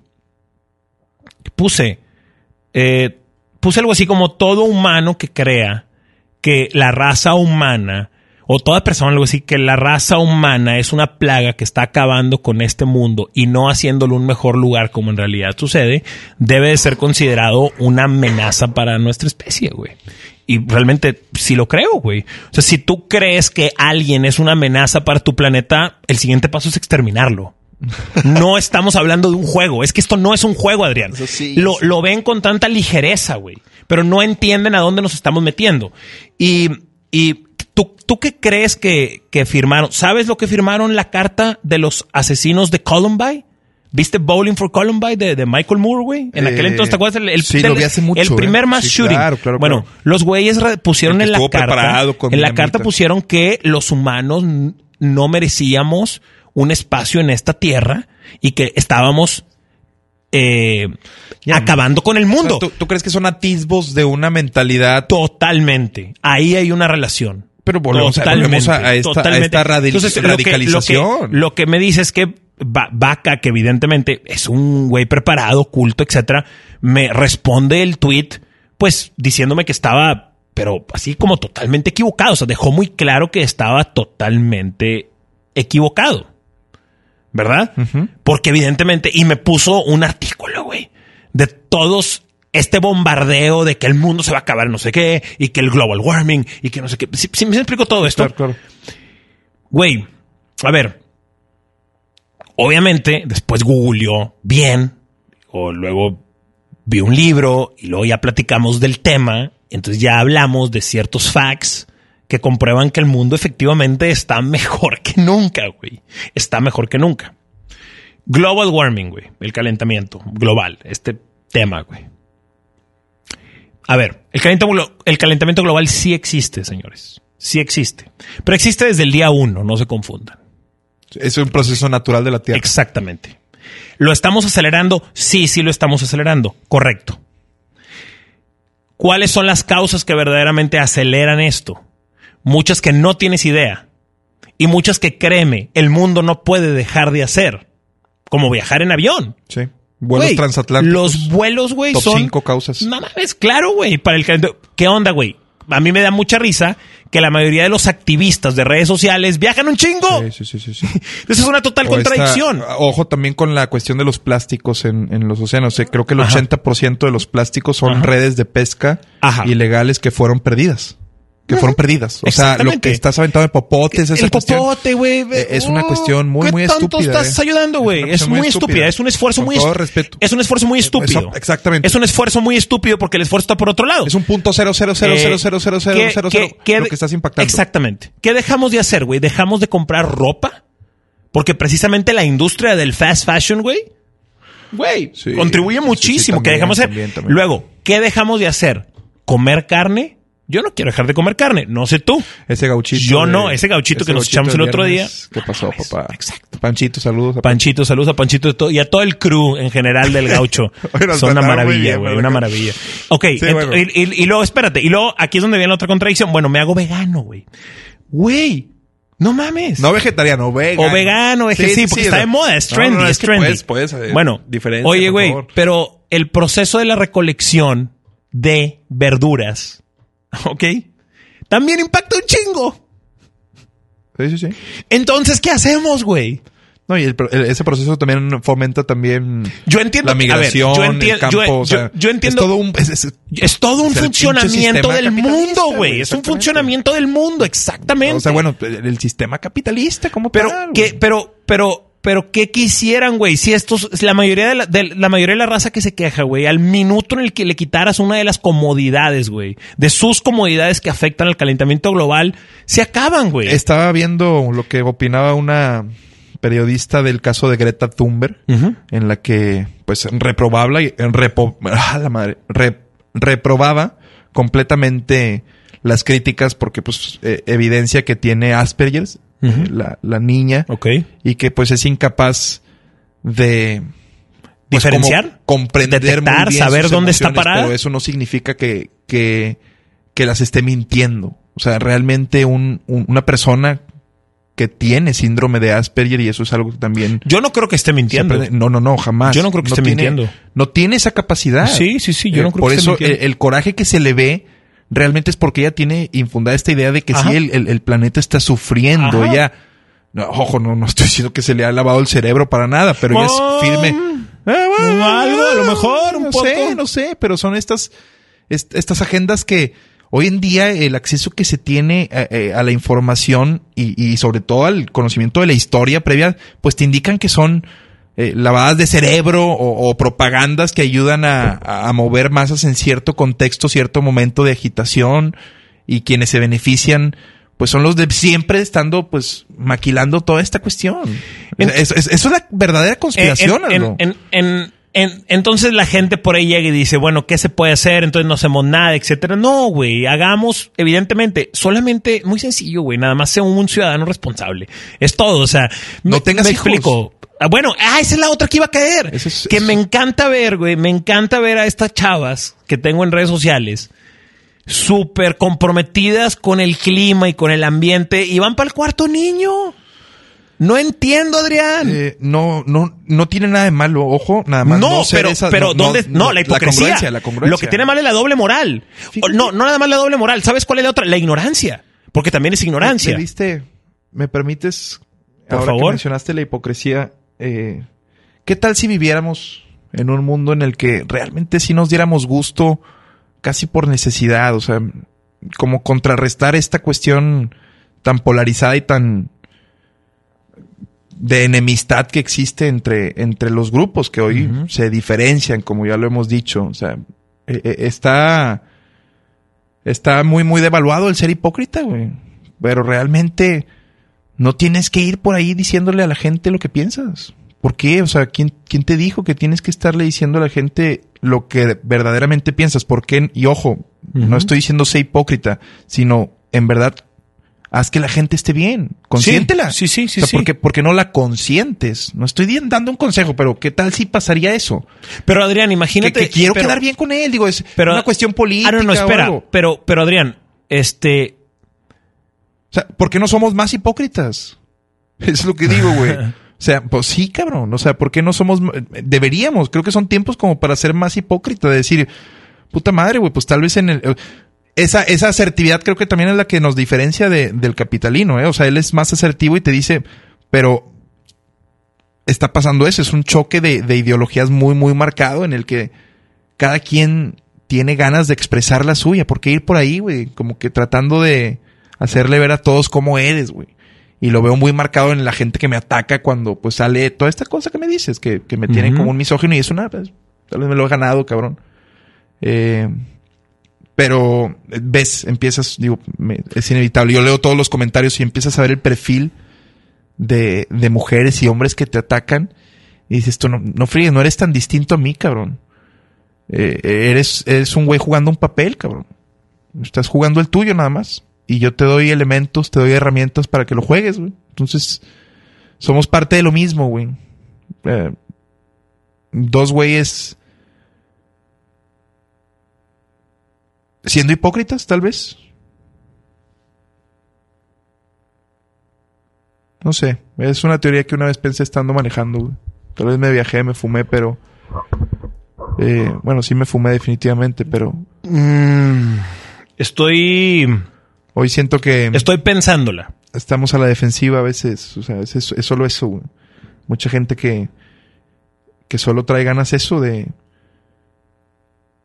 De ver cómo puede diferenciarse de ti, güey. O sea, no tienes el clásico amigo que sabes que lo que le digas te va a dar la contra. ¿El uno más? No, el uno más, no, no, no. No, ese es va- otro. Que, que como que trae mucha, much- hay muchas ganas de discusión. No sé si no, tal vez no puedo aterrizar la idea con los hipócritas, pero o sea, hay veces en las que por, yo, No, no. yo evito la discusión Eh, siendo es- hipócrita, güey, diciendo, cabrón, estoy de acuerdo contigo, güey. Si se trata de fútbol, yo sí. no, no solo en fútbol. Yo, yo en fútbol sí le evito, güey. o sea, hay muchas, eh, güey, me, me ha, me ha llevado, ayer casi me lleva a, a- a terminar mal una carne asada la discusión de Cristiano Ronaldo y Messi, güey. O sea, es fútbol, sí, es la que te lleva para allá, pero a muchos le puede pasar con política, con X o Y tema, güey. Entonces, hay unas ganas de discutir porque traemos un exceso de información, me incluyo, güey. ¿Por qué hacemos este podcast? Sea, ¿dónde tienes que filtrar? Hay que ¿Dónde- depositar en Porque algún hay lado. un boom del podcast, güey. ¿Por qué? Porque hay un boom del podcast. Bueno, eso es nada más porque la gente sigue tendencias exitosas, es todo. güey. Eh, Sí, pero eh, ¿qué te dice la gente para ser reproducida? Lo que quieres escuchar, cabrón. O sea, hay, hay una... eh, la hipocresía como algoritmo, pues, es, es, es donde ahí... Es lo que trato de decir, güey. O sea, el quedar bien se volvió lo que funciona hoy, güey. Las marcas lo hacen, güey. Ves una cantidad de reproducciones en videos en YouTube que... Eh, a ver, trato de ligarlo con lo siguiente.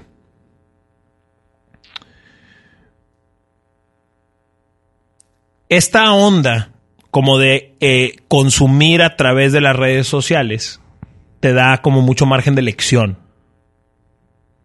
¿Ok?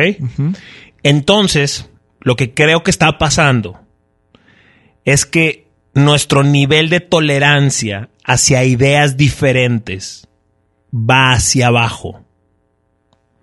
Porque el sistema con el que funciona la red social y con la que surte nuestros feeds es un sistema en el que te da más de lo que ya te causó. Sí. O sea, el sistema no te entrega sugerencias diferentes, sino te entrega más sugerencias de lo mismo. De lo que te hizo interactuar. Si el- te gustó el peje, probablemente te guste Evo Morales. Probablemente te gusta. Ok. Pero si te gustó Trump, pues no te va a sugerir a Megan Rapinoe, güey. Pero si te gustó Megan Rapinoe, pues no te va a, a- a- O sí a para- sugerir al Dr. Peterson. No. Para visibilizar la discusión. La única manera, la única, la única sería que reacciones constantemente mentando madres o cosas así a publicaciones de alguien, pues te van a aparecer, obviamente, Claro. porque la red quiere que reacciones, eso es evidente. Pero si no eres alguien que está en las redes sociales, güey, peleándose, que son la mayoría, güey, la mayoría de la gente no se pelea en redes sociales. La verdad, güey. O sea, pues, pues sí, yo, no- o sea, yo no voy a, a- yo no voy al Twitter de un desconocido a insultarlo, güey.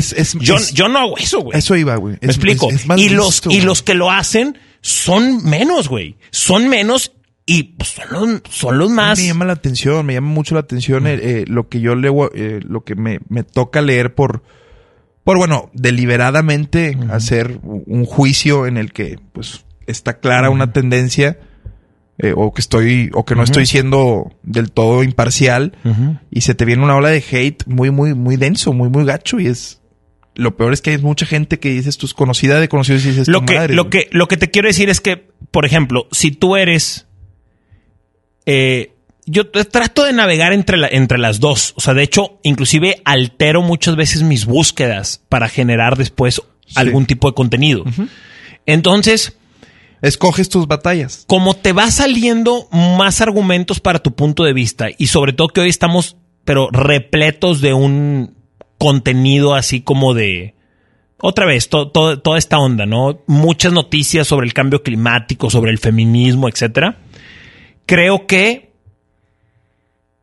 no estamos encontrando, es- es medio raro, ahí te va. Creo que no estamos encontrando información de diferentes frentes. Estamos encontrando muchísima información de la misma causa. no estamos visualizando diferentes puntos de vista porque nos está dando más, más y más y más de lo que nos guste, a menos de que practiques el insulto en las redes sociales. Que- y- y donde te termina forjando una ideología política hoy en día creo que es en Twitter. O sea, hoy una ideología política Ahí está. fuerte En Twitter. se termina gestando. Se puede generar en un adolescente. Hoy, hoy creo que es una herramienta que tiene un poder político. Y no solo es a Facebook, ni se diga, güey. Basta ver los enfrentamientos de la congresista Ocasio Cortés con, con Facebook, con el, con Mark Zuckerberg, güey. Sí, güey. De hecho, me impresiona ver cómo, cómo ese güey, cómo procesa la información, güey. Antes de hablar, incluso se. Sí, yo lo se, veo. se da un repaso, güey. Yo lo veo que. Y ap- apunten esto para una cancioncita de reggaetón o algo. Yo lo veo que gana como Bolt. ¿Sí, te acuerdas cómo sí. ganaba Zayn Bolt, güey? Sí, sí, que sí, llegaba sí. sonriendo a la meta. Este güey les gana como Bolt, Sí, güey. como que la- vato procesa, procesa güey, y tira, Tira, güey. tira, tira, y Tira. no se, y no se dispara el pie jamás, güey. Y, Sí, y sí, está sí. en un, en un escenario pesadísimo, pero precisamente tiene que ver con política las cuestiones Eh. que les hace la, la congresista, güey. Y el poder a través de los datos, güey, de, comprar una elección hoy en día, güey.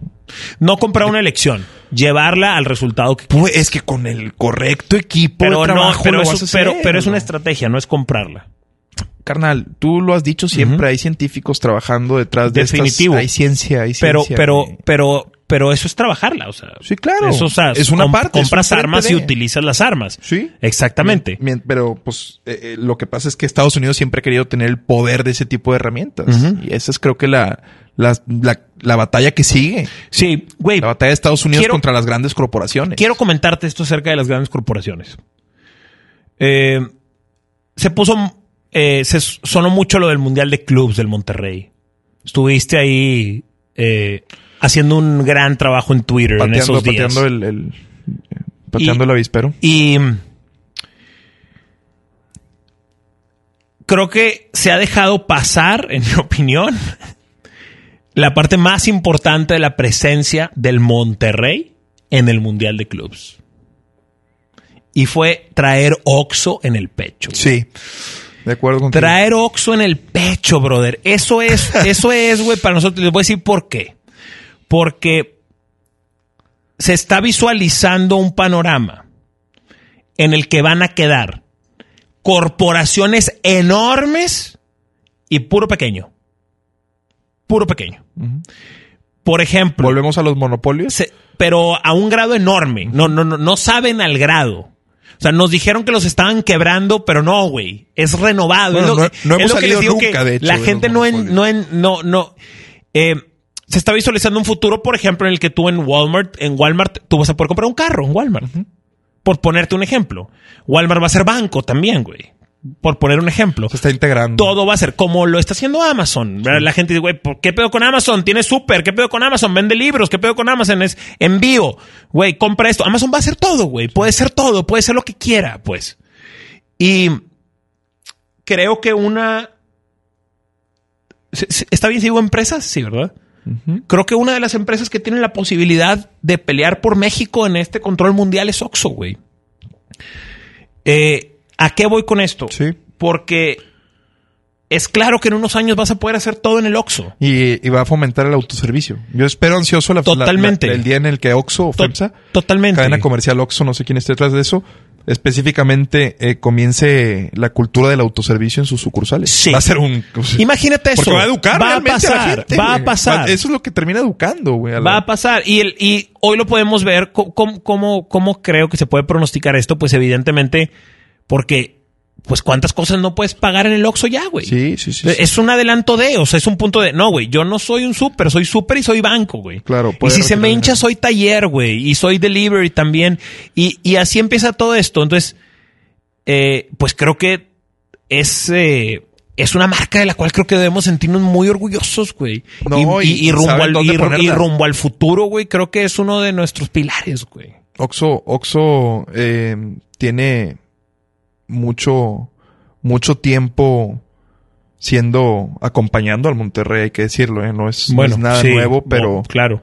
pero cuando a raíz de que don Jorge Urdiales le da más valor a la playera también, Oxo, Oxo sigue apoyando y es como platicando, te digo, con un, con un buen amigo de Oxogas de Diego, le mando un fuerte abrazo. Eh, si es que alguna vez lo Ah, escucha. bueno, gasolina. ahí está Exactamente, Oxogas. Oxogas también Claro. no solo está en la playera, hay que decirlo, en las publicaciones, en redes sociales también eh, Oxo venía abajo, o sea, es una labor también de estar ahí exigiendo lo que lo que estás pagando, porque eso ya también digo, Cierto, pero sigue. no puedes hablar, pero es una gran eh, sigue, cantidad, una sigue, sigue el Oxo qué, ¿verdad? A eso me refiero. El Oxo Gas, el Oxo Sí, qué. sí, sí, ¿te acuerdas? el Oxo Pay, ya hay Oxo Pay. Sí, sí, sí. Entonces va a haber Oxo todo, mi hermano. exacto. Va a en haber, México, va a en haber- México va son a haber muchos, ¿eh? De muchísimos, México por todos muchísimos. lados. Yo voy al Oxo seguido. Eh, eso de que haya extras o esas otras otras Oxo, brother. Es, el Oxo. Es el Oxo. Y ya se no le es me- Seven, de hecho. Y eh, sí, exactamente. No, no, no hay para dónde hacerse. no hay para dónde.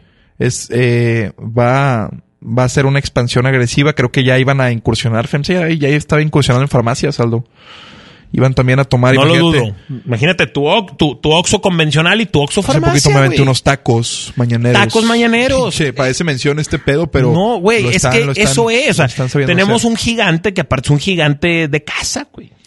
Sí, es un sí, gigante. sí. Es un gigante que, que, que Y, y también eh, un día eh, podríamos platicar con un experto. eh, han- ha tenido mucho avance también, creo, la, la industria alimentaria, si es como que así se le puede llamar, pero lo que te puedes llegar a encontrar de, de productos para, para comer, pues. Empaquetados, O sea, sí. empaquetados también, todo este pedo. O sea, la oferta que hay hoy en día, güey, hasta de postres, cabrón, de yogurts de todo Tra- tipo, güey. trato, tra- tra- tra- trato de, de, de- Es una mamá. yo, yo sé que también, no sé si trates, dime algo.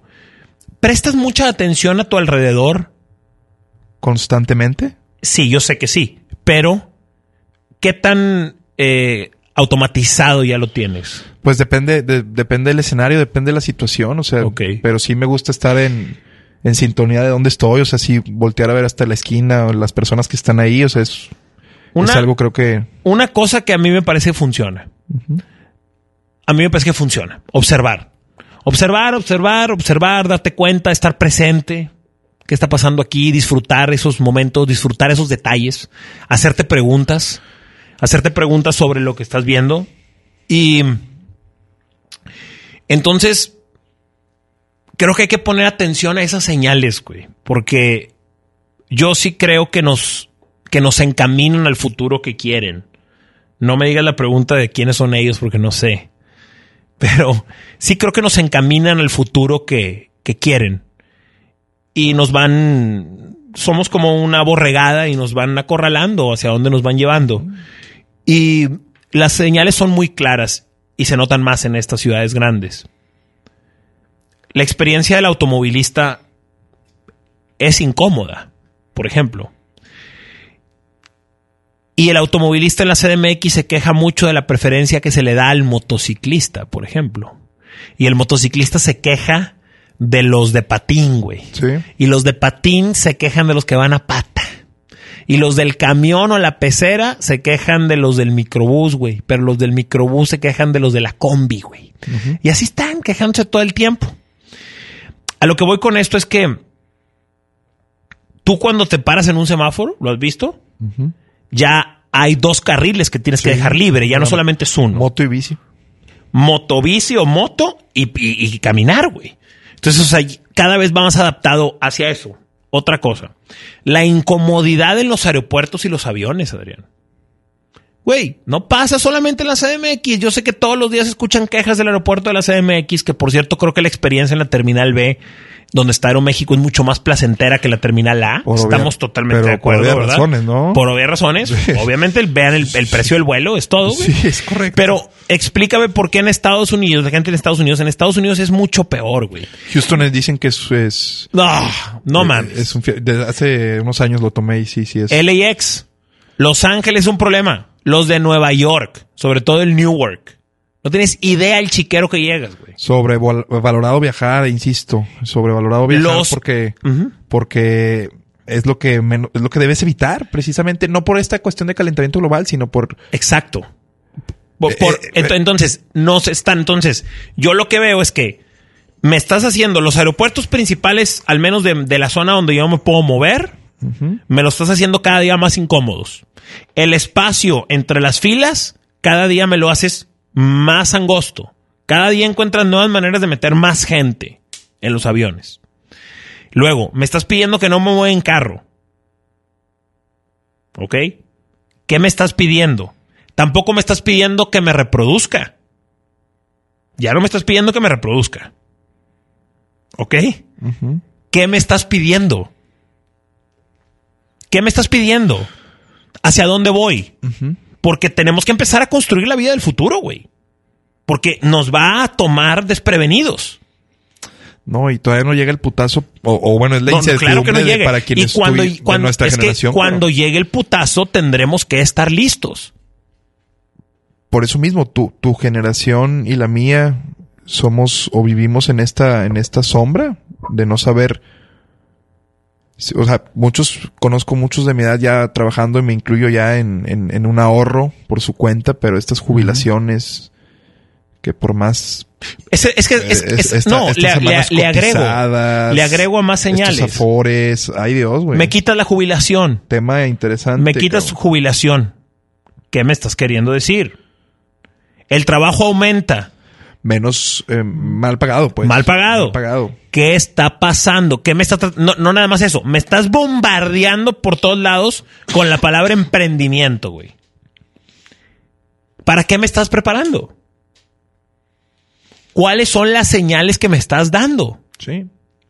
Sí, sí, sí. En Estados Unidos es la pregunta. O sea, ¿para qué me estás graduando, cabrón? Exactamente. ¿Para qué me estás, por qué me está costando tanto? Para, me estás endeudando porque sabes que graduando ¿Qué- es la forma en la que me vas a tener jalando, güey. ¿Qué es lo que quieres? No puedo pagar de otra forma, güey. La, la, eh, hay, hay algo también, y puede ser eh, el gran paradigma que cambie en, en estos tiempos, es, es, y ya se empieza a hablar, eh, y sobre todo con Trump atentando contra las universidades, lo platicabas, güey. Sí, Trump, Ya es muy Trump, Trump, Trump va duro contra las universidades, ya los amenazó con quitarles el fondeo si siguen coartando la libertad de expresión. ¿En dónde fue? ¿En Perú? Eh, creo que empezaron, digo, también tintes dictatoriales así, pero eh, ya fueron, ya están persiguiendo a los intelectuales. O sea, la, la comunidad universitaria también viene, viene un momento de, de cuestionamiento para los académicos y eso de, pues de decir, güey, ¿por, por qué no previeron toda esta mierda que viene? O no sé, güey. Güey, Mierda en el sentido de sigue sigue mucha la incertidumbre o, o de- o- o la cuestión del futuro de los jóvenes que se están graduando, pues. güey. O sea, en la vida universitaria, güey. Son mal pagados los trabajos. Exacto. Es una realidad, güey. Eh, las prácticas ni se diga, güey. Y son pocas las oportunidades para destacar de, dentro de lo que estudiaste, cabrón. O sea, es muy, muy duro, güey, saber que vas a ser uno de 12 mil abogados o no sé cuántos que se gradúan en la uni, Ah, cabrón. Adrián, ¿Crees que, ¿qué- ¿Cuántos crees que van a ex- eh, ser ¿Qué- exitosos? ¿Qué, crees? Qué, qué crees que va a pasar o qué crees que tiene que pasar? Yo conozco a eh, varias personas, eh, tanto, o sea, que están al interior, tanto de la uni como el tecnológico, que están muy conscientes que la educación tiene que cambiar radicalmente, güey. Y están ellos, y están ellos desde adentro moviendo sus, moviendo sus piezas para tratar de hacer un cambio significativo en la historia de la educación de este país, güey. Lo, lo del ITAME empieza también a ser un aviso, ¿eh? Esta chica que, que se quitó la vida Sí. y que empiezan toda esta ola de protestas. Digo, no, no, no, no estoy informando, ustedes ahí empápense, pero hasta incluso la madre salió a dar un, un hilo, eh, un comunicado en Twitter también, eh, pues casi, casi eh, señalando el nivel de estrés que la institución te puede llegar a, a, a transmitir, pues, a heredar, pues. Y después empieza toda esta discusión que, que eso es lo que quieren, creo yo, no sé, también. O sea, esa- esta discusión en redes sociales de, ah, los blanditos del ITAM y vuelven, vuelven estos, estos choques y, y a perderse realmente la discusión de si vale la pena estar graduado. Bueno, sé que en el ITAM, por ejemplo, prácticamente están todos estos tecnócratas que son los que construyen prácticamente el futuro del país, o sea, es, es, es, es el verdadero nivel que necesita un egresado de ahí, güey. O sea, Felipe Calderón, que pues es muy, muy criticado, pero es un gran, gran ponente, dicen, y un gran economista, pues es del ITAM, güey. Eh, grandes personajes de la política y la función pública de ahí han egresado. Pero hasta qué punto es necesario ese nivel de estrés para las generaciones actuales, güey. Es lo que, es lo que señalan los alumnos, güey. O sea, ¿Debe cambiar eso? ¿Debe cambiar el nivel de exigencia de una de las instituciones con más prestigio? Pues creo, porque la nueva creo- generación. creo- Esa es la, esa es la pregunta, porque las nuevas generaciones no, so- no soportan eso, no están preparadas para eso. Es, es un despertar, porque Pues digamos que no están muy preparados para los procesos. Y eso es un proceso. Ah, Pero eso, va a ser, va a ser una, un cuento de nunca acabar, que el generación X sí se puso una chinga, o bueno, no es el, el boomer con toda esta onda de la cultura del trabajo y, y, y cómo la tendencia es otra. Incluso que la jornada laboral se acorte es la Bueno, es que hay, plática, hay países más desarrollados en donde ya está Exacto, sucediendo. tiene una cuestión cultural que ver con eso. En México. Sí, se está, se está, se cree apostar más ahora a la productividad en lugar del tiempo, Sí, pues a la es- calidad en lugar de la y es cantidad. estúpido solo hablarlo en México Exacto. cuando ves la cantidad de pobres que hay, güey. O sea, es, es... Tú y yo hablando de esto, o sea, dos mexicanos hablando de eso también es, es muy ingenuo, güey. Es muy, muy, muy... Eh, hablando de, hablando de estos eh, choques culturales. Eh, fui, es que me distraje, güey, pero tiene que ver, discúlpame. Fui a ver un show de stand-up en la CDMX. Era un show a beneficio. ¿Ok? Es un show que organizó, eh, se llama Alexis de Anda. Sí. Una comediante, ¿la conoces? Que por cierto, o sea, me, me agrada su jale, pues. Entonces la chava eh, organizó un evento a beneficio en un lugar que se llama. No, se me falla el nombre, güey. ¿Cómo se llama? Cine, Cine Tonalá o Sí, sí, Cine, sí. Cine es. Tonalá. Es en, ahí. en Roma, ha sido un no. Roma Sur. Un impulsor. Roma Sur, Cine Tonalá, es un lugar chido. Tiene como un bar, restaurante afuera y luego tiene un teatrito muy parecido a donde nos invitó este Tavo Morales. Sí, en Arcadia. Que por cierto, tengo muchas ganas de platicar con el Tavo Morales, güey. A ver si un día te organizas él, algo. cabrón. Sí, Me interesa mucho invitado. platicar con él, güey. Quiero hacerle varias preguntas que yo sé que Es, es un adelantado. El ese cabrón, algo. Sí, sí, sí. Sí, sí, sí. sí, sí. Es- es Me interesa máquina. mucho. He estado viendo lo que hace en su trabajo y sabes que me parece que todo el Diablo Squad logra distinguirse, güey. Su comedia es muy distintiva, güey. Totalmente. Este, y, y me, me gusta, me gusta. Bueno, ¿por qué llegué a hablar de Tavo Morales, güey? Que aparte es tu compa, eh, de Tavo exacto, Morales. es muy, muy amigo. Pero, pero, pero, Porque el, el- el teatro en el que nos invitó es parecido bueno, el, teatro es muy al parecido al Cine Tonalá, donde vi el show este de Alexis de Anda, que era un show muy completo, estaba pack el show, güey, estaba duro, porque estaba eh, Alex Fernández, que es el hombre del 2019 en México, güey. Sí, sí, sí. ¿Junto con Luisito o, o solo Alex? Es que Luisito Comunica también este año fue... También, Luisito Comunica y Turismo. Pero yo digo que Alex Ah. Fernández es el hombre del 2019, al menos yo trataría de dárselo a él. Sí. Aunque el único asterisco en el título es que dejamos de hacer el podcast en abril. Imagínate, No, cabrón. no mames, no, güey. no. Jamás. Saludos, güey. Se mamó. Es el hombre del 2019. Y bueno, ahí se presentó, güey.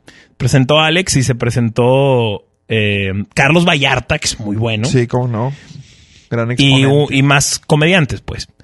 A lo que voy es que la, el ambiente es ambiente de, de ideología de género. ¿Estás de acuerdo? Obviamente. Obviamente. Porque el stand-up es, un, es una plataforma, Es una plataforma que impulsa, de- impulsa la agenda. güey. Y con el paso que me voy metiendo me he dado cuenta que, pues, la mayoría solamente, o sea, es una estrategia, güey. Sí, O sea, ¿subirse o ir? No, no, no, no. Eh, jugar el rol de la ideología de género.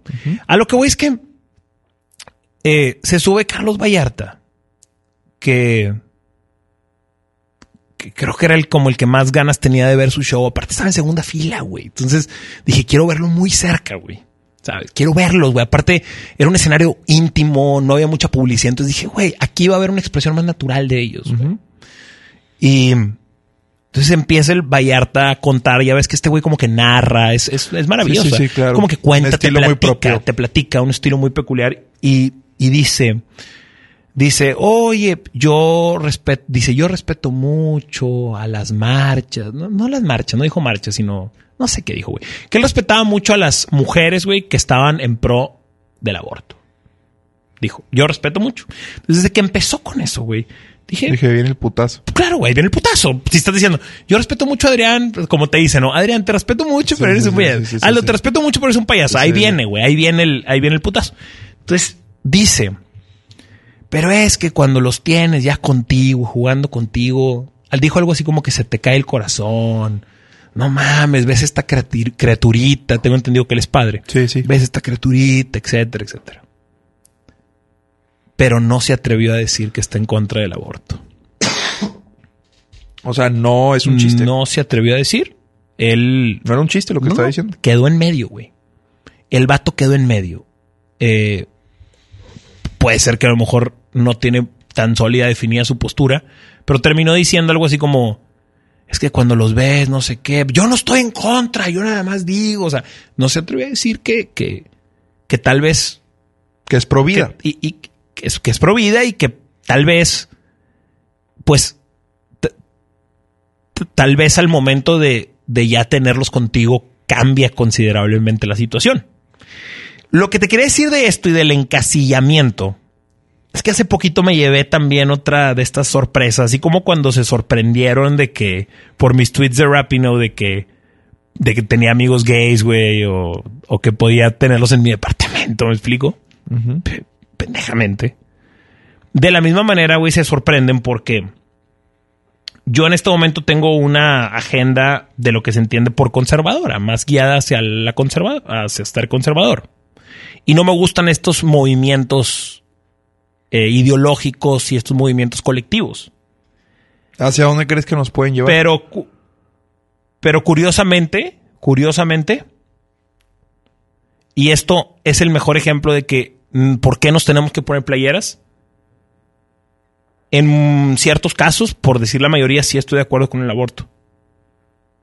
Sí, es que es un tema En- de salud. en- el de- entonces, el del aborto es en- que lo prohíbas o no. en- en- entonces lo van a eh, seguir eh, van a seguir haciendo. Entonces es un tema de salud. de seguridad, de Exacto, seguridad, de, salud, etcétera. Exactamente. Y entonces, eh, pues esta chavita no podía entender, 23, 24 años, eh, tampoco es chavita, no mames, tenemos 29 y 30, no mames. Pero esta chava, güey, no podía entender que, ella no podía entender que lo que no, que, no estoy de acuerdo con la marcha, pero que sí estoy de acuerdo con la idea. No, no, no entraba, me no, no sé cómo explicarte. O sea, ella no podía entender que yo eh, esté en contra de la ideología feminista radical, pero a la vez esté de acuerdo en el aborto.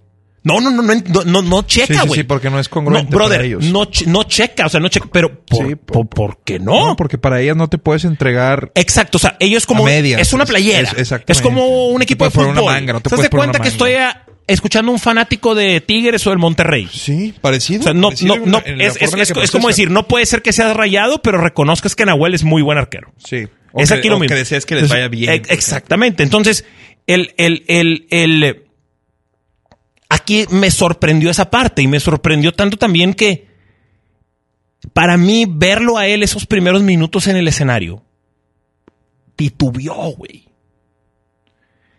Eh, ve- verlo a él me da la impresión de, uno, uno, lo difícil, güey. Lo difícil, güey, que es tocar esos temas en estos tiempos. Dime a mí. Sobre todo cuando son tintes cómicos, que es lo que tú haces. Lo difícil que, o sea, tienes que estar navegando, güey, como en uno de esos láseres de museo, güey. Sí. Haz de cuenta que vas entre láseres cuidando no cagarla cada que quieras hacer comentario o un chiste. Pero sí creo que el hecho de que él, que es uno de los más directos y de los mejores, no pudiera asumir una postura y se quedara en medio en el tema, solamente me habla del clima de tensión que hay en la actualidad. O sea, el Muy clima de tensión que hay en la actualidad en, en la cual tenemos que quedarnos en medio, güey. Sea, en el cual muchas veces te quedas en medio y no puedes asumir una postura por el miedo a la reacción de. Y se ha perdido, basta ver, por ejemplo, los recuerdos de Facebook con los pensamientos o los tweets. Ahora que puede ser que también esté confundido y ya, se vale. Sí, también a lo sí, mejor puede estar confundido pasando. O puede, exactamente. Es que no está mal sí, cambiar. no, no está mal cambiar, al contrario. cambiar y, y- y Sí. creer.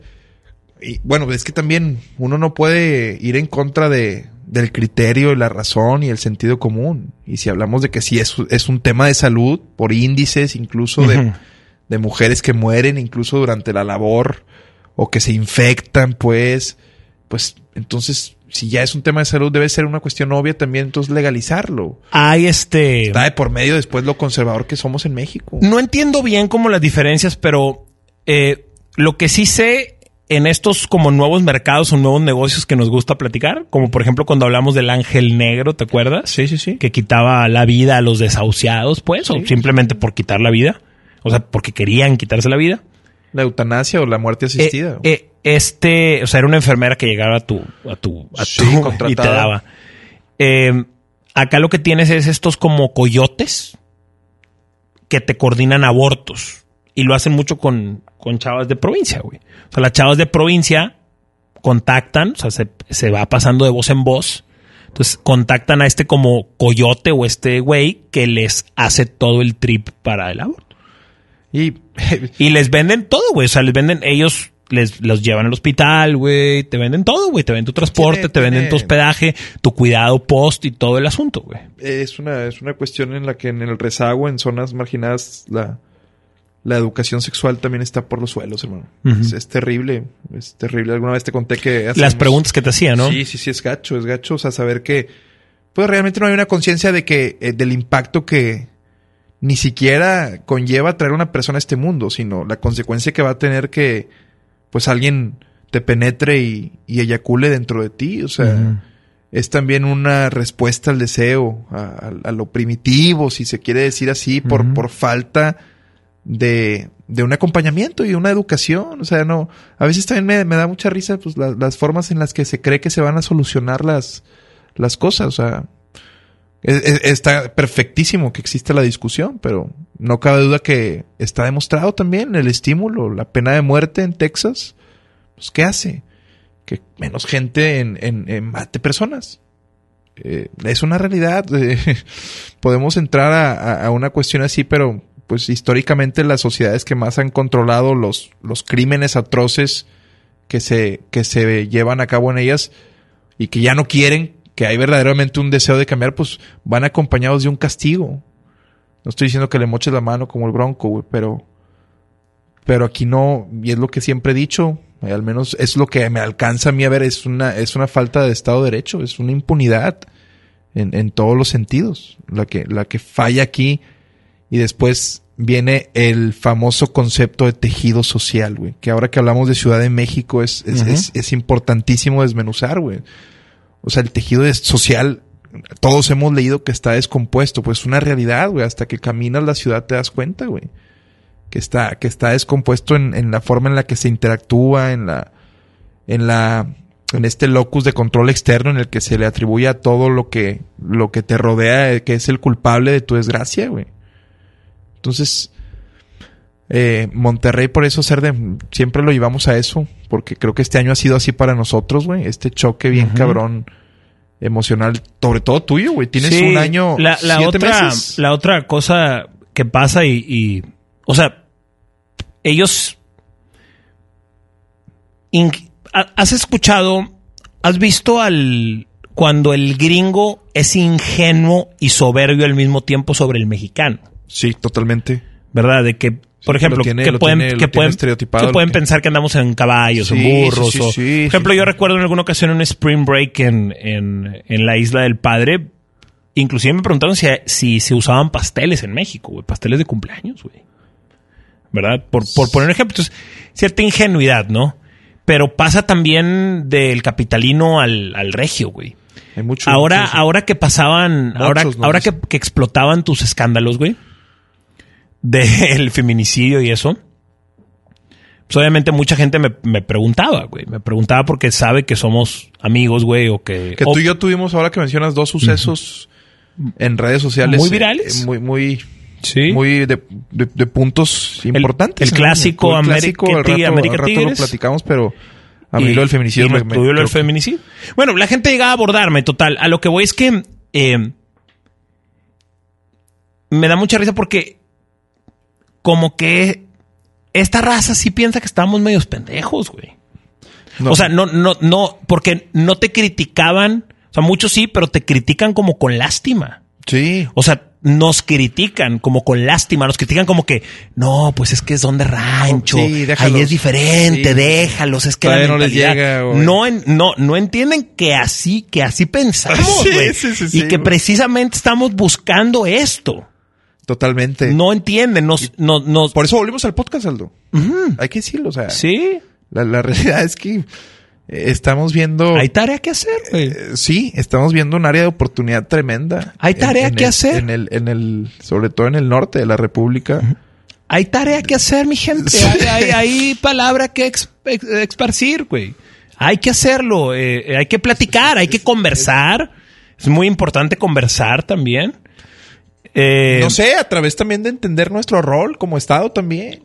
No, no, no, no, no sé hasta qué punto sea sano empezar a, a, a- a retomar y que tú tal vez, tal vez sin estar grabando podríamos hablar abiertamente de, de estas tendencias independentistas que existen, o sea.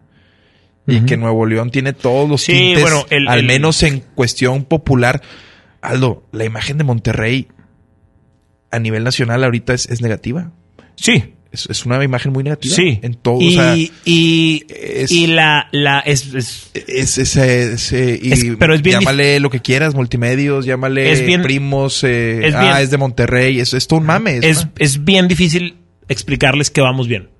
Exacto. O sea, es un buen, bien. es una buena señal esa. Yo- yo- Esa es una buena señal.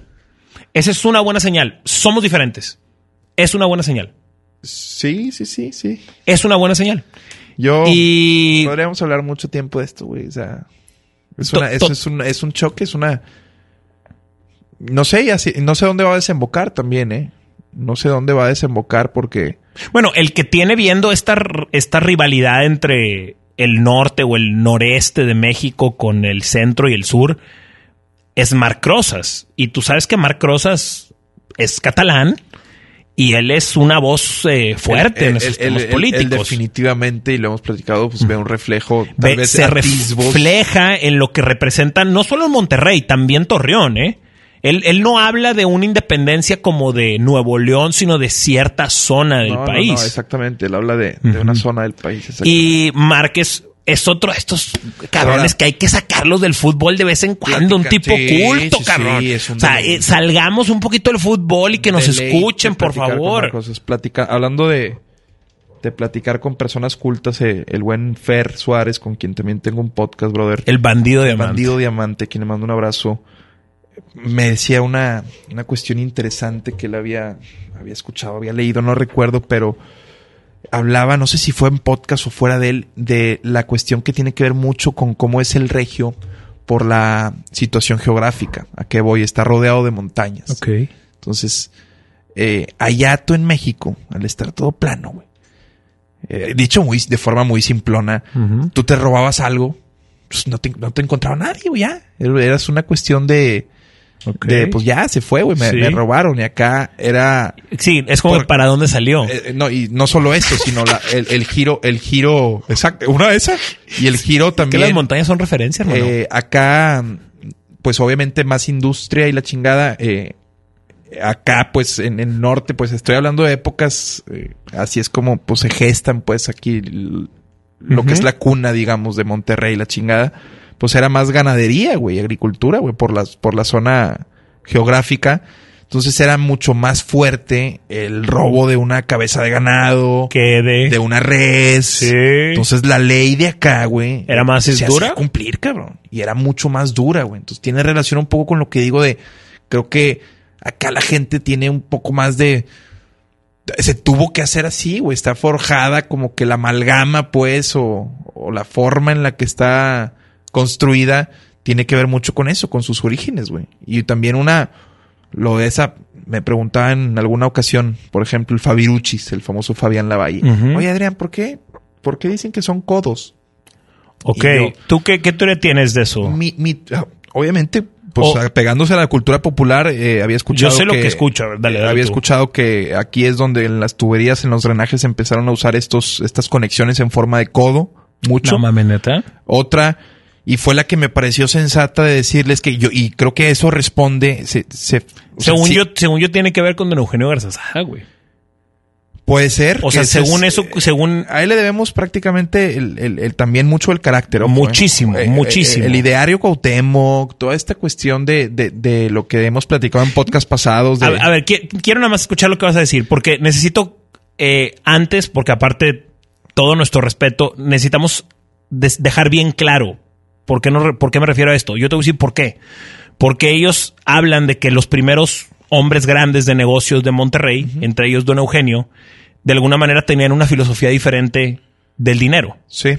Digamos que cuidaban más Eso. el dinero. Esa fue mi explicación con, con Porque, Fabián y Lavalle, estaban güey. pensando en dinero todo Le el tiempo, entonces pinches codos. Le dije, sí, acá eso la- es. Acá la gente, exacto, acá la gente Me, me dijeron. tiene una cultura del dinero, Fabián. Le, o sea, dije, mira, me está preguntando Fabián Lavalle, que pues será muy criticado, pero pues bueno, es una personalidad de, de Ciudad de México y siendo Lo de es. multimedios y estando yo en como foráneo en una tierra, le dije, me pareció sensato dar una buena respuesta, cabrón.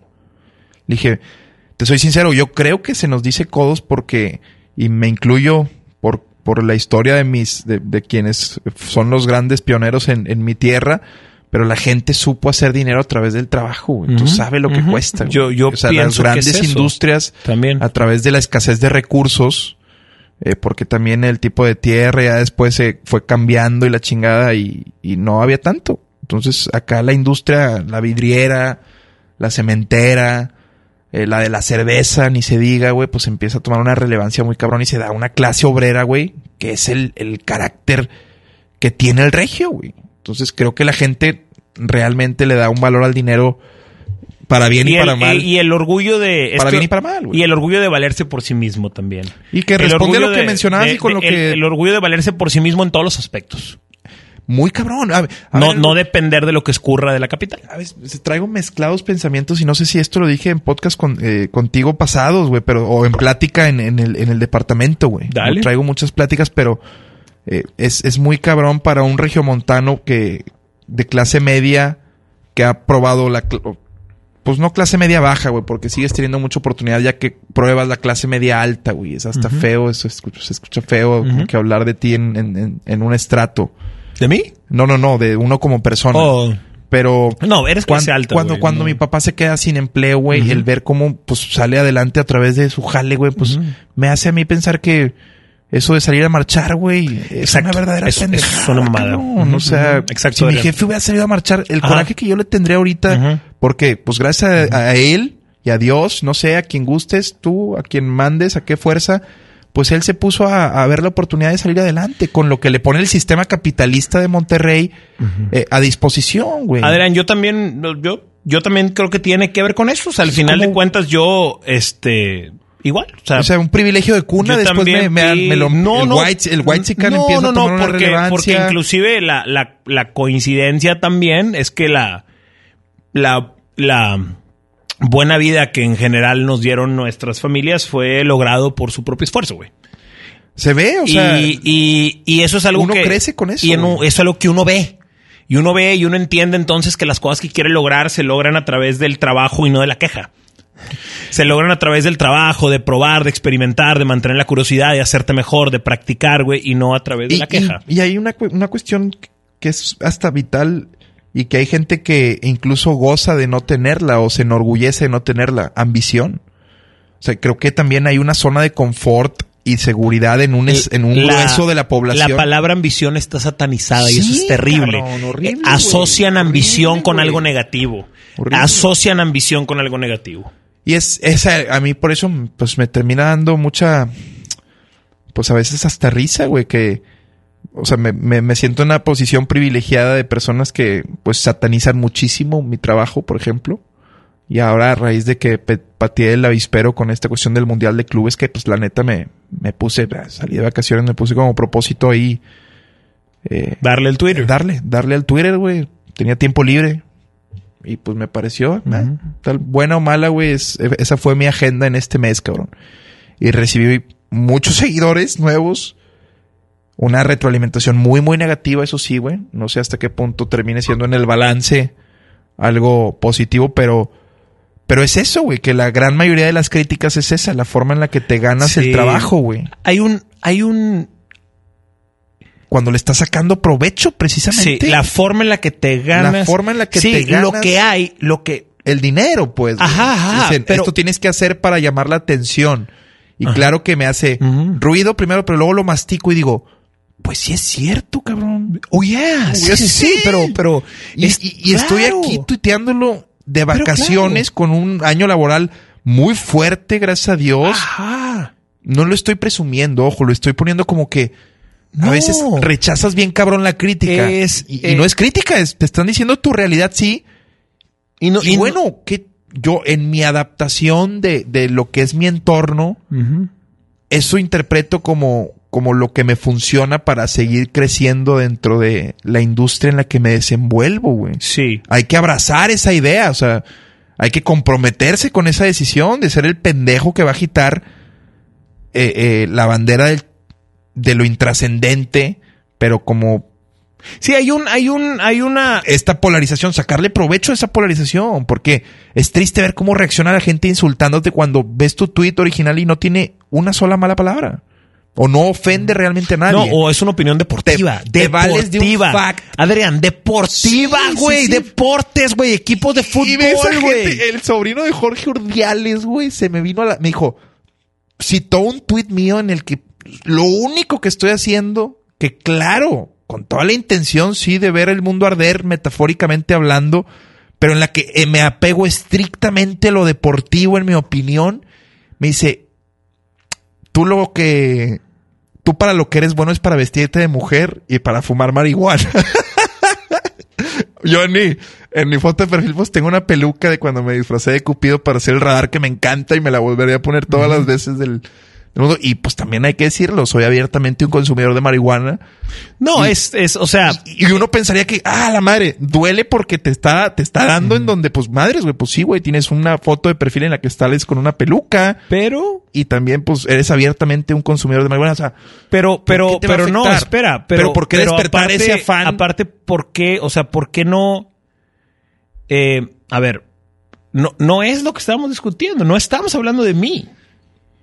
No, y Estamos hablando de Y es normal, es normal. Eh, Es, es, es Pero- un, es un ejercicio muy en el que Pero Adrián, Entiendes no los te, da, límites. no te da, güey, al, al ver, güey, cómo... eh,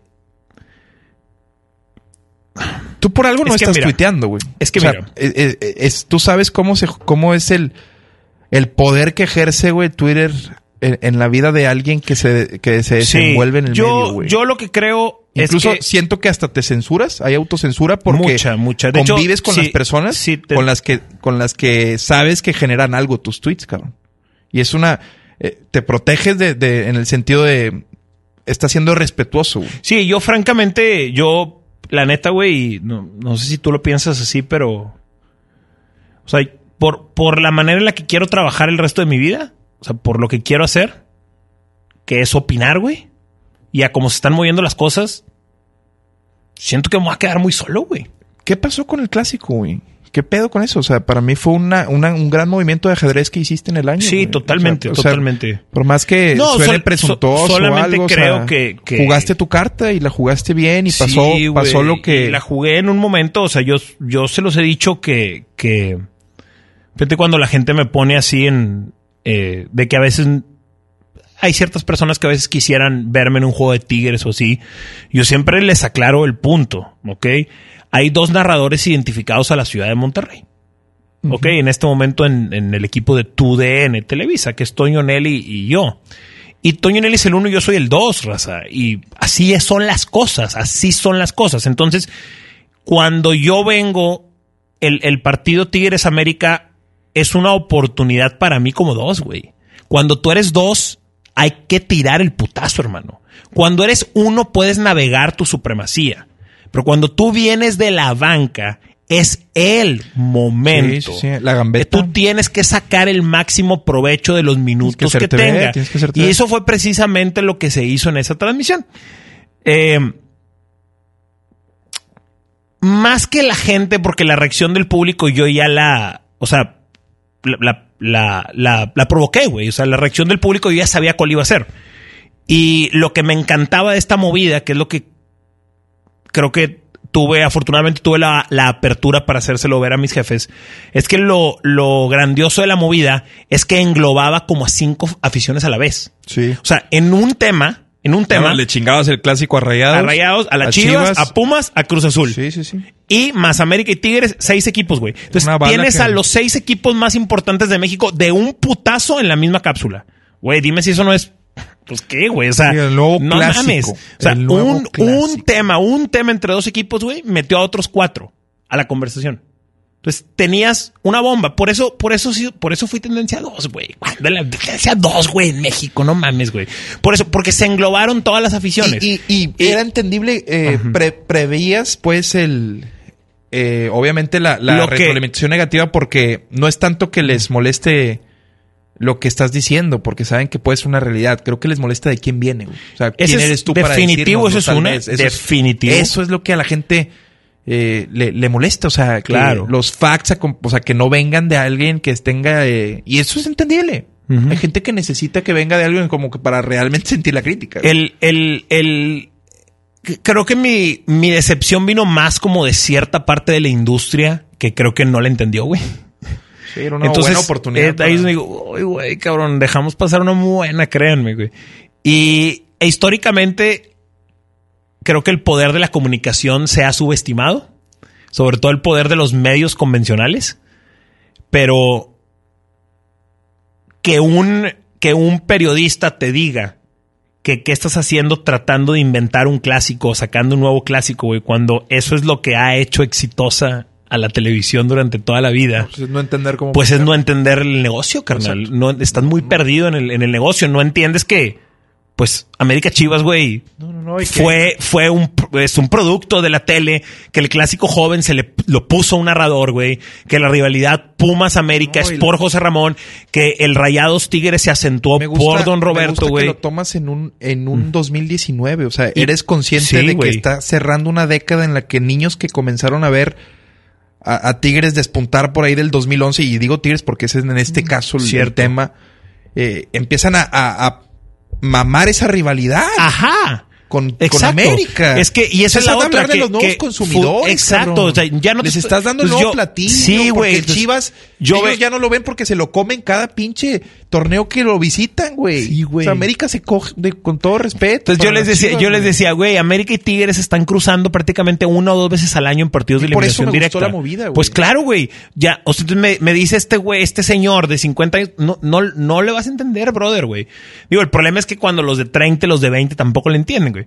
Pero, No, porque pero esos no. son reactivos. Eh, sí, correcto. Esos son reactivos. Sí, sí, sí. Ellos, ellos, eh, insisto, Tú ves- ellos son los que les molesta de dónde viene. güey. Sí, totalmente, totalmente. Ellos, porque ellos, ya- ellos no se fijan en, en, en, en, el fondo, es la forma. Eh, dámelo a mí, o sea, está bien el mensaje, ok. Dámelo a través de una pastilla que me guste, dámelo en Sí, envuélvemelo, distinta. envuélvemelo. ¿Quién podría, por ejemplo? Sí. eh, y eso es lo único que en ese sentido creo que es la razón por la que No sé, tal un- vez, o sea, en redes se da la conversación porque das en el clavo. ¿Quién pudo haber sido? Tal vez ni siquiera Faitelson está muy canibalizado en redes. No sé. Martinoli. Eh, ah, tal vez. Tal vez. Tal vez él debió haber sido. Sí, sí. Eh, es aventurado tu movimiento. Exacto. Somos estigmatizados eh, por la escuela, sobre todo tú, la periodística que tienes pero- de multimedios, y no decidieron darte continuidad en algo que era muy rentable, güey. Y, que podría estar tomando frutos con esta última. Pues de hecho, de hubo. hecho nos fue muy bien en rating, güey. Y Sí. eso nos fue, le fue muy bien a los partidos en rating y seguramente algo tuvo que ver todo el escándalo que hizo alrededor de- del partido, Sí, alrededor de la rivalidad. estás viendo Ahora, am- am- hay, una, hay un tweet muy exquisito, güey, que tú pusiste. Citas un video del chiringuito, güey. Sí. Citas un video del chiringuito y dices algo así como, más o menos, dices, no mames, güey, tan bonito chicharrón o algo así. Y nosotros aquí Repeliéndolo. una hipocresía total, ¿no, güey? Sí. Pero a mí me da mucha risa porque, güey, sí sabe la gente quién es el comentarista deportivo mejor pagado de la historia, ¿verdad? ¿Sabes? ¿Sabes? ¿Sabe? El comentarista deportivo mejor pagado de la, historia? en cuestión se llama, global. se llama Stephen A. Smith, güey. ¿Qué hace Stephen A. Smith, güey? Todo- ¿Qué hace Steve? ¿Qué hace Steve? Evidentemente lo hace muy bien, güey, obviamente, pero, güey, pues, ¿qué hace Stephen A. Smith que no haga Álvaro Morales, güey? Que no se haga en la RG, güey, que no tenga que ver con Tigres América. O sea, ¿por qué, por qué la gente cree, güey, que, que solo hay este tipo de periodismo en México?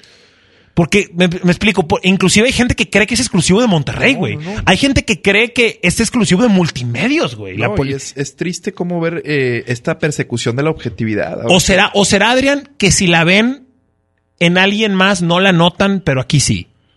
Eh, eh, Es el estigma. Y es como la hipocresía de, Claro, ¿no? El, el estigma influye totalmente y hay una casi hasta persecución de, de multimedios y, y pues prácticamente parece que somos la cuna de todos los males de, de este país prácticamente o, o es un es un es un recurso que cuando veo que alguien lo utiliza pues cae, cae de mi pues cae, no, pues obviamente cae de mi gracia, es el lugar en el que trabajo, pero no por eso, sino porque pensar que es que esa es, o sea, esa es, esa es tu decisión de que eso es lo que está, Sí, o, o por ejemplo, Eso es lo que yo, está yo veía el, el otro día. que me- un joven de 14 años eh, decida irse a, Perdón. a- al, al crimen organizado. O Ajá, así, o sea, ajá, ajá, es sí, irse sí, muy, muy sí, por la de que, sí, güey, pues, eso es lo más fácil, Me- porque pues son humanos los que ves en pantalla, güey. Me dice. Muy me- fácil criticar a él, güey, siendo mujer, me imagino, cabrón.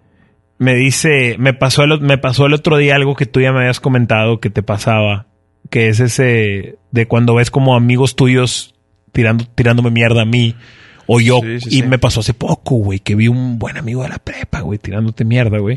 Bastante inteligente, güey, Pero no chido, estoy exento de que me tiren mierda. No, no, no, obviamente no, pero, yo- pero lo que me llamaba la atención, sí, pero duele, güey. Cuando Ah, es un claro, amigo en claro, común claro, dices, no, güey, no Du- mames. du- güey". si me lo merezco, adelante, Compa, pero tú pudieras, ves las razones tú de que puedes- o sea, güey, tú pudieras estar en la misma mesa partiendo el pan con nosotros, ¿sabes, güey? Sí, o sea, sí, sí. que le mentó la madre un, un pendejo que nunca nos va a... Me explico, que nunca claro, va claro, a claro. convivir, güey. Eh, entonces dice, dice, dice... Pero lo que me llamaba la atención era que, que te ponía algo así como... Más o menos algo así como... Como... ¿Qué puedes decir tú si trabajas en multimedios? Sí. Y eso supongo que se dice mucho. A mí, a mí todavía me lo dicen, me lo decían en ese momento y, güey, o sea, por trabajar en multimedia es algo bueno, güey. O sea, No, eh, no, a ver, es, no eh, entiende, es un logro, güey. Eh, O sea, hacer una, y sobre todo hacer una carrera, sobre todo hacer una carrera, Sí, hacer una carrera en los en medios como y tal, en un medio como, exacto, hacer una carrera en multimedia está algo muy bien, güey. O sea, no, no, no me estás diciendo nada que me denigre, al contrario, güey. Esto le podría dar también un closure al tema del piloto. Y últimamente, ¿por qué sería, güey? Si es un trabajo honesto, así de fácil, güey. Más allá del glamour de las cámaras y eso, ¿verdad, güey? Me viene a la mente la anécdota de la grabación del piloto que te comenté emocionado, que no es la primera vez que te comento porque para mí es un orgullo y se lo, se lo doy completamente a multimedios y estoy seguro que tú en espacios alguna vez has contado anécdotas en donde dejas muy bien parada la cabina del RG, Oh, la cabina. las enseñanzas de, del viejo Don Robert, de, de, de, de Willy. Y en esta ocasión, después de grabar el, el piloto, bueno, se hace un ensayo general previo, un día antes, en el que se ve prácticamente la pauta técnica. Es muy distinta la forma en la que se trabaja. Hacen televisión de forma muy distinta, sin demeritar a multimedios. Cada quien saca provecho de sus, de sus recursos. Pero se hace un ensayo general, al día siguiente llegamos, muy, muy preparados para hacer el programa. Y ese día salí muy, muy lúcido. Eh, siendo, eh, soy muy autocrítico conmigo, pero también sé, sé perfectamente cuándo salgo en un buen día. Y ese día se alinearon los planetas y salí en un muy buen día. Me, me daba, eso es siendo conductor, cuando llevas las riendas de un programa y que sabes Sí, que tienes sí, que ir a sí. secciones, que sabes que los entrecortes, la forma en la que mandas a corte, la forma en la que recibes el programa, la forma en la que eh, te diriges con tus compañeros, en la que presentas secciones, es, es clave. güey. Entonces, si estás en un buen día, te das cuenta. Es como andar en bici que ya agarraste vuelito, es como cuando estás jugando bien al FIFA o no sé, güey, por X o Y. Eh, el asunto es que Pepe Zavala, uno de los miembros de la banda, que Pepe Zavala termina siendo quien hace la banda de otro rollo, en la época de otro rollo, todo, todo ese tiempo, Pepe Zavala y su banda. Después de que terminamos de grabar, ya después de jornada maratónica, porque duramos mucho, se acerca conmigo y me dice, oye, güey, ¿qué pedo, cabrón? Pues, ¿Tú dónde estabas, güey? No sé qué, ¿cómo, sí, cómo, sí, cómo, sí, cómo, por qué te mueves así? Ujú, Eh, insisto, no, me, no me gusta el charolazo, pero No, es, no, no. es- es- es Sí, meramente sí, sí, anecdótico y, hacia, hacia dónde voy ahorita estilo. te digo. Pero sí se quedó el güey muy Claro. de que cabrón. Claro. ¿Qué pedo? O sea, Claro. ¿por qué te ves tan seguro en el? Le dije, ¿Qué, qué, qué- por, por qué es? Por la escuela que Totalmente. te da Pero bueno, vete más. O sea, claro que es Eh, por bueno, la escuela, pero. la- hay que desmenuzarla. Es que Sí, muchos. un eh, poquito. el, que, re- el que sea así, que siga con su prejuicio, pues se puede estar riendo en este momento, güey. Seguro, güey, pero. Seguramente va a decir este pendejo de que, a qué se refiere si lo que vemos en pantalla, pues es eso. Pero cuando vas a las grandes ligas, güey. Por ejemplo, güey, si te vas a ir a probar con un equipo de béisbol, güey, y estás bateando diario acá, güey.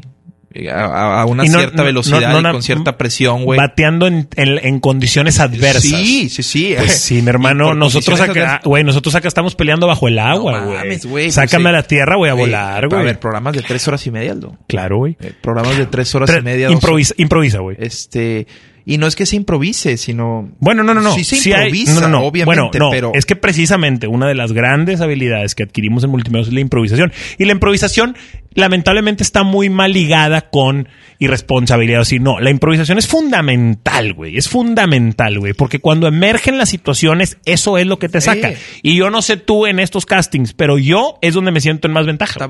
Cuando, entro, cuando esto entra en el terreno de la improvisación, me siento en mi casa. Y lo, lo empiezas a ver, porque también gracias a mis padres y gracias a. Pues gracias a la vida, no sé, tengo, tengo una buena educación. Y entonces la gente empieza a vencer ese. A ver, cuando le dices al staff de un foro 4 en Televisa San Ángel, que es un forazo acá, es en el que se graban. eh, lo prestó. Lo prestó uno de los pesados ahí. Entonces es todo un proceso allá con ejecutivos. Yo no entiendo ni, ni madres, pero. eh, cuando, cuando pues les dicen que un regio viene a ser un piloto, no creo que su imagen sea, y sobre todo si les dices, viene un regio de multimedios a, a grabar un piloto. La primera es Pues re- la, primera es resistencia, pero luego lo que sí, o sea, lo que sí Y los vas desarmando acá. lo que sí tiene la industria es que sí, re- o sea, bueno, al menos a mí, o sea, te ponen a prueba, güey. Ahora, O sea, yo siento que te ponen a prueba y sí, una vez sí, que pasa ve, ve, el momento después- de prueba, después, existe exacto, el está, reconocimiento bueno, que tú, lo que tú dijiste. está, y, y- y platicaba con, con Pepe, le dije, no es más que la exposición a cuadro que te da multimedios que, que te brinda una seguridad, o sea, te arropa bajo su ecosistema y si bien tienes una N cantidad de críticas y de retroalimentación de quienes no son asiduos, sino que saben que existe y lo ven de reojo y culposamente lo consumen, cuando empiezas a pues a digerir o a entender que ese no es ni siquiera tu mercado. Tu mercado es quien en verdad se, eh, se engancha en el conflicto que tú estás queriendo mostrar a través de una crítica en mitad de mitad o a través de lo que platicabas y esta escuela de Tavo Morantes de hacer un conflicto de A- tres horas A mí me encanta, con. Yo- con un bailarín Sí, tú que no se sabe si es homosexual o no. Sí, el otro día hicieron como O sea, una es- hora y es una- media de unas fotografías de Jorge Morales, güey, un vato. Jorge Morales, güey.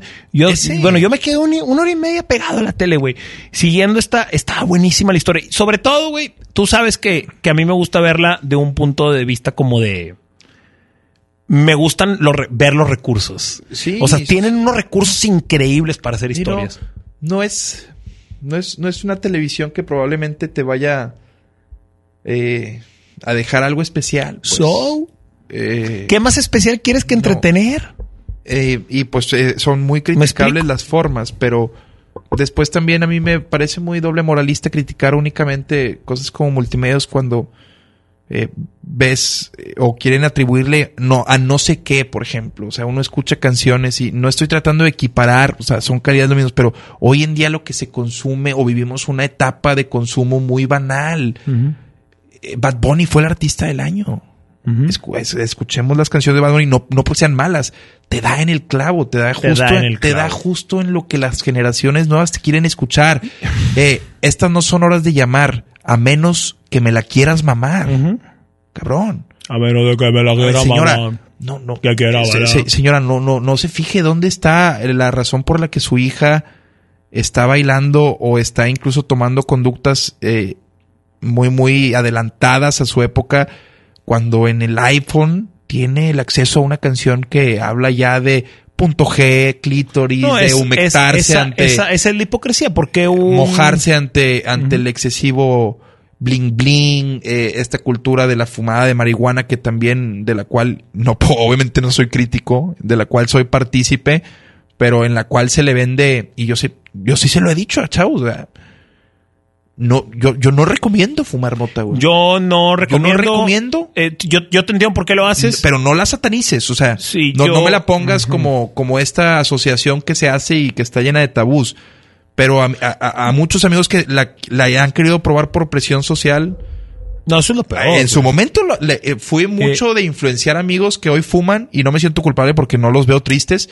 Pero hoy en día sí, si veo a alguien que quiere fumar por encajar, le digo, güey, no lo hagas. Mi, cabrón. mi, Para nada. mi recomendación sería: yo, Y no es doble moral, es yo conozco, conozco casos que les ha casi casi salvado la vida, la marihuana, y conozco casos que casi se las arruina. Sí. O sea, conozco de los dos. claro que puede ser una conozco de los dos, güey. conozco de los dos, güey. Y creo que por lo que estuve leyendo de doctores, güey. Ay, güey, es que no me gusta, no me gusta no traerlas como tan sólidas. Pero, bueno, pues, pero aviso, Para eso está la comunidad. también. aviso, aviso, correcto. Creo que a partir de los 25 años se deja de desarrollar cierta parte del cerebro. Porque sí mata neuronas, güey. Sí. ¿Ok? Entonces, creo que en etapa de desarrollo no se debe de consumir. Creo que es muy importante consumirla después de cierta edad. Entonces, Y creo, creo droga. que, creo inclusive, creo que es precisamente, creo que es la parte frontal del cerebro que no se termina de desarrollar hasta después de los 25 años o 25 años, algo así. Entonces, es lo que leí y me parece una recomendación muy buena. No fumar mientras No, esté en desarrollo y tomar esa decisión. Si ustedes lo van a querer hacer, tómenla más grande. Propenso a depresiones, irritabilidad, procrastinación, cambios de humor constantes, Sí. eh, e impedimento de alcanzar un estado de excelencia, eh, sueño, en ocasiones eh, desgano, entre otras de las muchas eh, consecuencias, güey. Buenas. No, no, Carnal, no, no, las buenas no- no- es que no tenemos que dar las buenas. Que Es- no, es solo Estoy bromeando. encontrar Eh, a mí el café, por ejemplo, me parece una droga mm, excesivamente normalizada, güey. sí, el café es, Y el café- es durísimo, güey. Yo creo que el café puede incluso, y esto, esto ya es una teoría que ustedes díganme que lo escuchan en la oficina, creo que el café incluso te puede ser el, el- el factor que te haga tomar o no una decisión, güey. O sea, el café a ese punto creo que yo a, a las personas le calma los nervios o se los encrispa en ausencia de, güey. Bueno, yo lo que El alcohol ni Eh. se diga, cabrón. sí, a mí me parece, este, Eh, eh, nada más es eso, es pues ya, ya entrar bueno, en pero es que también, güey, también Adrián, ya sí, sí, también la otra cosa que de repente no es muy, no, sí, de repente sí es bueno, como poner a competir drogas, ¿ok? Que eso pasa mucho, Es una, una, una Porque por ejemplo, porque por ejemplo creo que se puede hacer un, un caso de que, eh, güey, la, la industria de las pastillas antidepresivas Ahorita la crisis está, es de, hermano, opio- o sea, es de opioides. Yo, yo creo que en Estados yo- Unidos. Yo creo que yo preferiría tenerlos en marihuana, güey. Que en esa clase de pastillas, güey. También depende, obviamente, el caso, pero Pues es que es, como que tenerlos en. No, no, no, no, es, es un decir de, o sea, la- si tuviera que elegir algo con qué tratar, me parece que se puede tratar mejor. Ahora- a través del cannabis y sus diferentes propiedades, se puede tratar mejor ciertas enfermedades que se tratan con otros Y- Y medicamentos. tienes toda la razón, porque eso es a lo si que me negocias refiero. con ellos directo, y sobre todo en México, que- donde es muy evidente que existen nexos entre gobierno y narco, y, y sabes que no es tan rentable para ella ya, o al menos es la percepción que se tiene. O sea, a ver, hay conversaciones entre gobierno y narco de qué tan rentable es la marihuana para ellos. Sigue siendo obviamente una oportunidad de negocio, pero creo que parte Que de la legalización eso- tiene que ver con eso, güey. Eso precisamente es, es el objetivo del dragón de Sebastián Rulli. Precisamente ese cabrón lo que quiere hacer es darle vuelta a la industria de las drogas. Eh, Yo creo que el margen de, de rentabilidad, viéndolo como un modelo de negocio, pues eh, el, el tráfico ilegal de, de marihuana está lejos de dejarles lo que les deja la venta de opioides, de cocaína, de heroína o de otros psicotrópicos. Ya lo mismo también Pablo Escobar ahí es donde se da cuenta y da el cambio. O sea, basta ver eso. O sea, Bueno, la, la aquí mismo el Chapo. La peor, la peor combinación, y no sé si tú lo coincidas, o- no sé si tú coincidas o no en esto, pero al menos en la Ciudad de México me parece que el consumo de drogas es más visible, güey. Total. Es mucho más visible y es mucho más eh, cercano a. Y, por ejemplo, Una cosa que a mí me ha sorprendido es el, es el consumo de cocaína, güey. Muy Yo, y toma en cuenta, güey, que pues el, hace dos años, los últimos dos años anduve un rato en Miami, güey. Y Miami es. coca, También, coca, también, también. The Wall, chico. Pero siento que allá es más como. En Miami siento que es más relacionado como al glamour de. Es que eh, la en- cocaína en- se instala en el jet set. Correcto. Por excelencia, güey. Pero en México, güey, en la Ciudad de México, La droga del rico, de hecho, la cocaína, güey. en la CDMX. Aunque está en la CDMX Ligada a la, a la persona vulgar, al rico nuevo. Pero en el CDMX, en CDMX siento que tiene que ver más con el consumo de alcohol, güey. Y el estrés del trabajo y del Sí, estilo de vida. sí, sí. O sea, creo que es- lo hemos hablado, están metidos, mucha gente está metida en. eh, no nada más en la CDMX, pero creo que pasa más en la CDMX. Eh, y obviamente pasa más porque hay más gente. No sé cómo decirlo, güey. Creo que es más común, por así decirlo. Es mucho más común. Es que todo es más Todo es más común, güey. chingada madre, güey. Bueno, no, güey, es. Pudiera hacerse per cápita, güey Sí, exacto. pudiera ser para salir de, de- de ese problema. Eh, están metidos en esta de, de eh, salgo del jale, tomo. Ritmo neoyorquino, casi, casi acá. Bueno, lo que ves sí, en- en- sí, en sí. La, exigencia de trabajo ya te da para, para eso. Pisteo para bajar y luego coquita para Coquita. recuperarme. Entonces estoy metido en un positive feedback lobo, lobo de Wall Street. Y ahí estoy todo el tiempo, y ahí estoy todo el tiempo. Entonces creo que esa es la que, la que Voy a decir algo que pues va a ser muy polémico, pero la realidad es que sí es a través de la cocaína como, como puedes lograr ese objetivo si quieres ser funcional estando asqueroso. Eh, eh, seguir, en la, sea, seguir en la peda y ser exitoso en el trabajo. Eh, sí ¿Eso te vas te a destruir, te vas a destruir. No, no la estoy recomendando, no la uso habitualmente. Si se presenta la ocasión, la he consumido. Pero, pero es una droga precisamente que es, que es eso. Su efecto es el de. El de un placer, pues. O una. No sé si es una liberación de endorfinas, de dopamina, no sé qué genera. Pero en el que, pues prácticamente puedes olvidar un poco que estás o hasta la madre o muy cansado. Entonces, por eso mismo hace bien la gente en la que dice, no me gustaría probarla porque me da miedo lo adictiva que pueda llegar a ser, cabrón. Pero muchas, hay muchas personas eh, cocainómanos funcionales. No es- Ay, me vale Yo- madre, yo güey. yo- No estoy tratando de normalizar la cocaína, güey, pero es que es el asunto. Lo- los, los destructivos somos las personas. Las drogas Ajá. no destruyen. Sí, Destruye el es- es- comportamiento adictivo. exactamente, exactamente. Eso es lo que, lo que hace daño a las personas. Una, un cocainómano funcional puede estar infiltrado, mejor dicho, camuflajeado en, en un día a día.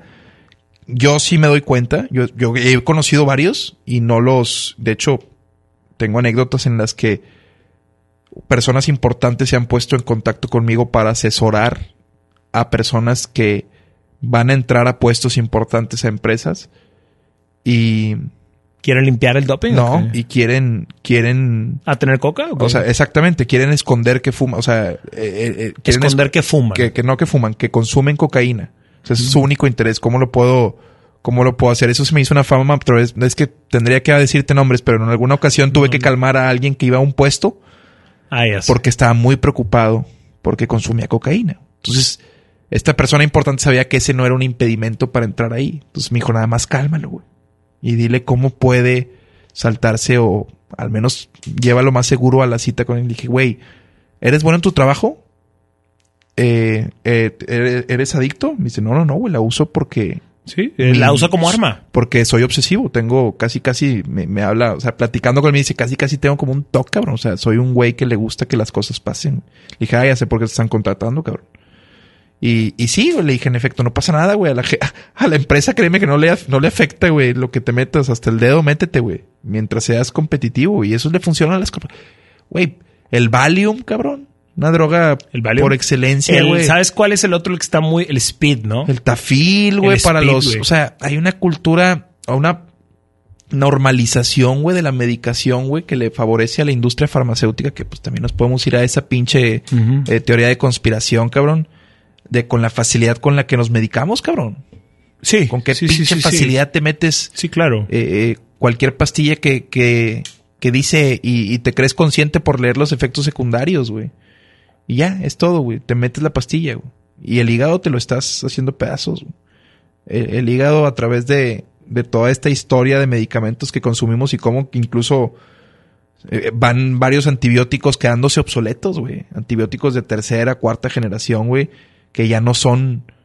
O sea, ya el, cuerpo humano no le hace nada, güey. O sea, también como han mutado las cepas, las, los virus, güey. O sea, hacia dónde vamos en ese sentido, güey, ya desde el punto de vista paraso- parasitológico, güey, es, es interesante también, güey. Porque ahí también estamos cambiando, Aldo.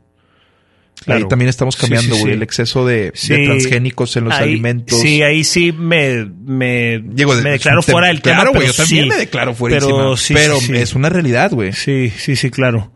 Que traerá cambios No lo había- también. No el, lo había pensado tan así. el estilo de alimentación debe haber un estudio que correlacione, güey, el tipo de decisiones que se van a tomar en un futuro con base, güey, en la alimentación que cambia en, en las distintas culturas, güey, con base también en la información que se tiene de lo dañino que pueden ser alimentos o los pollos inyectados, güey. Que por cierto, acabando este pedo hay que ir a, a cenar, güey. Sí, totalmente, güey. ¿Cuántos Eh, temas, güey? ¿Cuánto llevamos, güey? Ha sido un buen. ha ¿Cuánto sido un llevamos? buen regreso, güey. Perdón. Fuck you, man, güey. Te- tenemos, güey, tenemos, Me- tenemos audios me- así. Como risas, güey. Mira, En algún momento del Te- podcast te voy hacer a- esto, güey. Ten- tenemos risas grabadas, güey. te voy a poner uno que te va a encantar, güey. Mira, ahí te A va. ver, súbele. Ahí va. A ver, ponle. Ah, la verdad, déjame pongo por acá. No, hombre, güey. Siento como si se nos apareciera Don Robert. puedes ponerle, puedes poner este, más risas. Música de misterio. Es que ahora en este estudio con el buen George tenemos todo un mundo de posibilidades. Chécate güey. este, güey. Dale.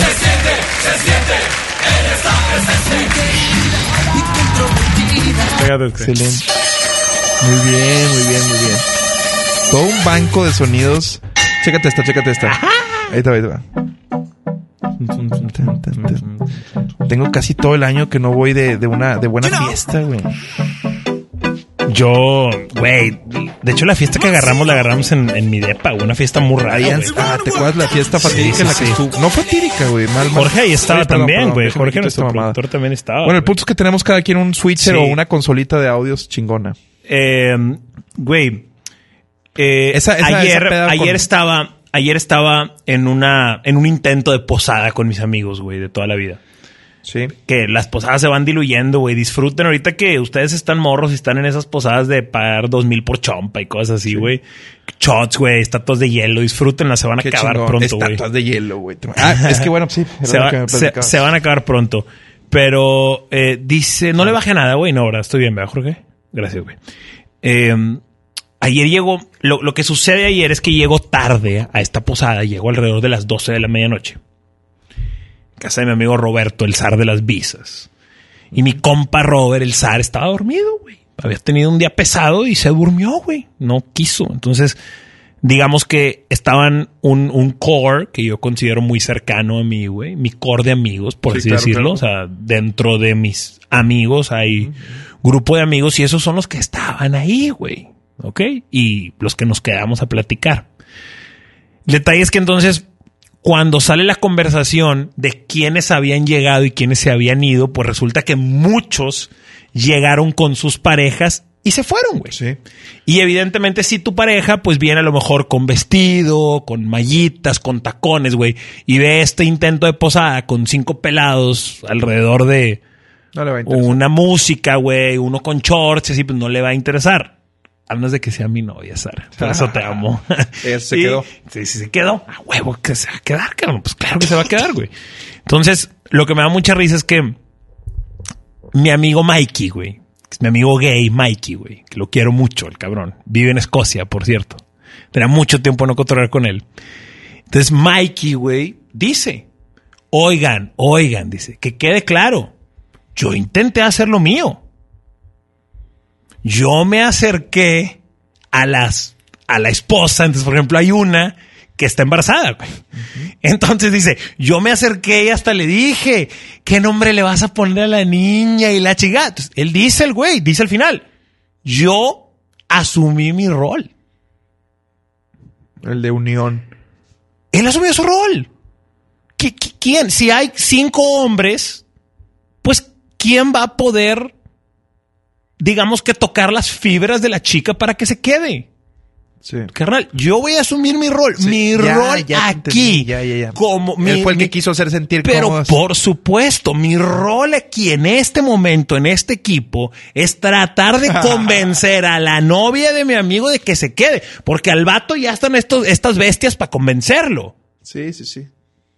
Claro, claro, claro, claro, claro, sí. Increíble, güey. Asumió su rol de una manera fascinante, güey. En estos tiempos eso indignaría. ¿Por qué crees que porque soy ella voy a poder... Brother, relájate, güey. Y asume tu Ah, rol. Sí, sí. Es como me, me acordé mucho de Will and Grace, cabrón. Una gran serie. No sé si llegaste a ver, pero era eso, güey. O sea, era. Pues chingado, güey. Eran épocas en las que me acuerdo de esa serie, güey. No, en estos tiempos, Will and Grace no sé qué tanto funcionaría. Y de hecho se preguntan mucho de series. De series comunes y corrientes. ¿Qué pasaría con. ¿Qué pasaría con otro rollo, por ejemplo, en estos tiempos? Si fuera. No, no, no sé, Sí. digo. en- Tendría que eh, ser muy políticamente incorrecto es la- para es- traer. Totalmente, porque es que esa es la, esa es la otra cuestión que yo trato como de, de cuando sale, cuando salías toda la conversación en estos diferentes acontecimientos, güey. Esa es la otra cosa que yo trataba, pues, trato de, de explicar. Sí, el chile sí trato de explicar, güey. Trato de decir, güey, lo que pasa es que en el 99 o en el 2000 decir de que, ¿cómo decía Adal, güey? Inge su Mauser. Mauser. Ya era. Vato, güey, ya la hacías, Sí, güey. claro. El Estaca y el Videgaray decían, la alfombra, aguas con la alfombra. Sí. Y era, güey, lo más irreverente que podías escuchar. Ya pasaron 20 años, compa. Sí. Pues la irreverencia que hoy viene es la de Adrián Marcelo, güey. No es lo que pidieron, pero es lo que tienen, así que cómanselo. Güey, me es la, la irreverencia. Vienen temas más fuertes, viene, tiene que ir escalando esa irreverencia, güey. Siguiendo con eh, tintes anecdóticos, me pasó algo muy. Me, me pasó algo fuerte, güey. Ok. Me pasó algo fuerte. Para mí. No es nada fuerte, pero. Ok. Pero para mí es un, es un error. eh, fue un error grave. Que, que- que me dejó pensando varios días. Ya después también con, con base en la retroalimentación de mis amigos. De ti, que ya te platiqué, pues también pude, pude ver la big picture, pues, pero grabando un radar para, para D99, me, me tocó entrevistar a Kinky en la Posada Manríquez, este evento que se hace anualmente. Entonces, después de unas negociaciones entre, mm, no recuerdo quién era, Omar, pues, que creo que juega un papel ahí en la estación, con la manager, accedieron a que tenía cinco minutos para entrevistar a Kinky. Ok. Entonces comienzo con Pliego Villarreal, que es el bajista y el excelente. Hasta toma el micrófono y se pone a entrevistar. Era los del grupo y dije, chingón, güey, dale, venga. cabrón. Entonces me devuelve el micrófono y voy directo a Gil Cerezo, quien accede a que me siente a un lado y comienzo mi entrevista. Sí, yo soy muy fan de Kinky, güey. Mucho, muy fan, pero no soy, pues no soy un fan de, de esos eh, que tiene toda la discografía. ¿Eres un fan o eres un conocedor? eh, nada más soy fan. Exacto. Nada más soy un fan, fan. no eres Yo un soy conocedor, de claro. Kinky. Solo sé que me ponen mucho a bailar, güey. Que para el norte los disfruto, güey, cada año que van, güey. Creo que ido a todos y la madre en machaca, no sé. Pero los he visto muchas veces y me prenden. Me gustan sus canciones. Entonces abro con Gil, el vocalista, hacer eso. eh, precisamente con, con este tema de sus canciones y lo icónicas que son por lo originales que son y, y le hablo de a dónde van los muertos y, y nuestro presidente, que son las que se me vienen a la mente. Y desde ahí yo digo, qué pendejo, ¿por qué le hablas de las canciones y nomás con los güey? Nomás, nomás te acordaste de dos, güey. O sea, desde ahí yo dije, ay, güey. Y el vato empieza a abrir punta y empieza a platicar que a dónde van, bueno, que nuestro presidente pues respondía de 70 años del PRI, después ah, muestra disposición y se abre pues, y después yo, ahí viene mi, mi error, cabrón. Sin afán de bromear, porque pues como broma sería muy mala, le digo, sí, cabrón, y la de Coco Loco, también, buenísima, güey. Y el güey ahí hace una pausa, me dice, ¿cómo que Coco Loco, güey? O sea, no, y yo desde ahí supe que la había cagado, güey. Dije, sí, y dije, pues, eh, embárrala bien, güey. No te quedes a medias, güey. A lo mejor sí es de ellos. O sea, seguía la duda en mí. Fue la de, sí, la de viernes otra vez. Y me dice, no, güey, esa no es de nosotros. Y aquí viene, pues, lo curioso de la anécdota, güey. Porque, pues, yo acepto mi derrota, güey. Y muestro una cara en la que digo, chinga, sí la, La cagué, güey. Y fue un error sincero, güey. Él obviamente, pues pensando que tal vez es una broma preparada, güey. Lo cual no era. Y me manda a la verga, Aldo. ¿Literal? Me, me manda... Sí, literal, o sea, te dijo, vete a la verga. Me dijo, Nambe, vete a la verga. Vete a la verga, te dijo. De una forma en la que jamás me había alguien mandado a la verga. Acepto un, un grave error. No tienes Y mi- ese clip, güey. ¿Eh? No tienes ese clip. Ese clip lo tiene. Dice, vete a la verga, güey. Es Ese clip lo Tienes tiene. que rescatar Sí eso. está grabado, güey. Rescátalo. Lo peor es que todo está grabado, Rescátalo, vete, está ahí. Es fascinante, Eh, güey. eh, la- tendría que hablar con la estación, cabrón. Pero decidimos... eh, bueno, yo me fui a la verga, güey. Digo, no literal. ¿Te conocía? Eh, no, o tal vez sabía que mi estilo era así burlón y... y- Yo- yo- no, ¿sabes qué pasó? Lo que me dijiste ayer, Sí, sí, sí. Yo lo que creo, Es por, por, me- por, compré esa idea, por el tipo de evento que, que, que era, em, yo creo que este cabrón te midió como periodista. O sea, dijo, viene a entrevistarme, eh, una entrevista como de espectáculos, me explico. Entonces, pues sí, güey, si llegas a hacer un ejercicio periodístico, pues sí tendrías que estar preparado. Ahora, yo, yo lo único que cuestionaría es lo siguiente. O sea, si le vas a hacer una entrevista a él y eres periodista, pues sí tienes que estar bien preparado. Claro, güey. Pero en este caso, güey, yo también diría, ah, chinga, ¿por qué todos nos tenemos que saber tus rolas, güey? Le Es como, mucho, es como güey. si yo, es como si yo, es como si yo me enojo porque al- alguien me dice, ¡Ey, tú eres el de la tragedia! No, güey, ese es Willy. Eh, Chinga tu eh, madre. este- Yo no soy el de la tragedia. Pues se puede confundir, güey. No toda la gente se sabe tus rolas, güey. Fue, fue que fue- a mí me dio mucho coraje porque, mira, una, soy fan. Pero en verdad, neta, neta, madre, pero, güey. eh, güey, olvida que sea fan. O sea, neta, el coraje fue que no, fue crees una que- broma, güey, porque pero- como broma es muy mala y me pero consta, no güey. Tengo crees un poco de no- sentido no de la comedia. ¿No crees que es un poco como la soberbia y el egoísmo también del Sí, artista? sí le güey? vi en su lado O sea, narcisista, también, sí, Sí, sí, le, sí, le le picaste un lado narcisista le como que, güey, pues la gente puede confundirse. Aparte, los dos, los dos grupos son regios. ¿Sí? Eh, sí, Sí, sí, Plastilina Mosh, Plastilina. Mosh, Pues, güey, sí te puedes confundir, Sentí hasta que le ofendió un poco la comparación. Pues yo sé, pero es que no, no, Desconozco güey, la no, relación entre no, Kiki y Plastilina Mosh. Ese clip, te aseguro, me lo, me lo pasaron los editores con los que tengo, muy- Mao y David, tengo una extraordinaria en relación, eh, los productores de la cápsula, eh, que son los que la editan y me mandan el clip. No lo he podido ver, güey, de la pena, de la pena. O sea, sí tengo ese clip. Ok. Sí tengo ese clip y no he podido ni verlo yo de... ¿Lo tienes aquí? Lo tengo aquí, güey. ¿Lo podemos poner? Sería muy loco ahí, lo ponemos. Sí, güey. Eh, ahí, bueno, sí lo tengo aquí, cabrón. Sí lo tengo aquí, güey. Si no lo tienen, no hay pedo. Sí lo tengo aquí, Ok, aquí está, Ok, ok. Eh, fue un momento para mí muy penoso porque sí me fui, me fui de ahí, güey. Me corrí, corrí, güey. Le dije, a- de hecho me acompañó Plumas, un buen amigo. Le dije, güey, vámonos de aquí, cabrón. Y no volví al camerino, güey. Hablé con Mike, me protegí, con mi jefe. Le dije, oye, güey, acabo de cometer un error de aquellos. Aquel día andaba yo, güey, en un mal día. No quería grabar radar, güey. Era más un compromiso. Eh, es una tradición que grabé en radar. Bueno, no tradición. Llevo tres años grabando el radar de la Posada Manríquez y pues ya era como un compromiso laboral que tenía, güey. Tenía que cumplir. Y por eso, pues, terminó haciendo un error que es eso, güey. Falta de... Falta de estar ahí en el presente. Ahora, esa rola, yo la conectaba, güey, con Plastilina Mosh porque pasaba por mí un compa a la prepa, el buen pollo, que se va a casar, que le mando un abrazo, si es que lo escucha alguna vez.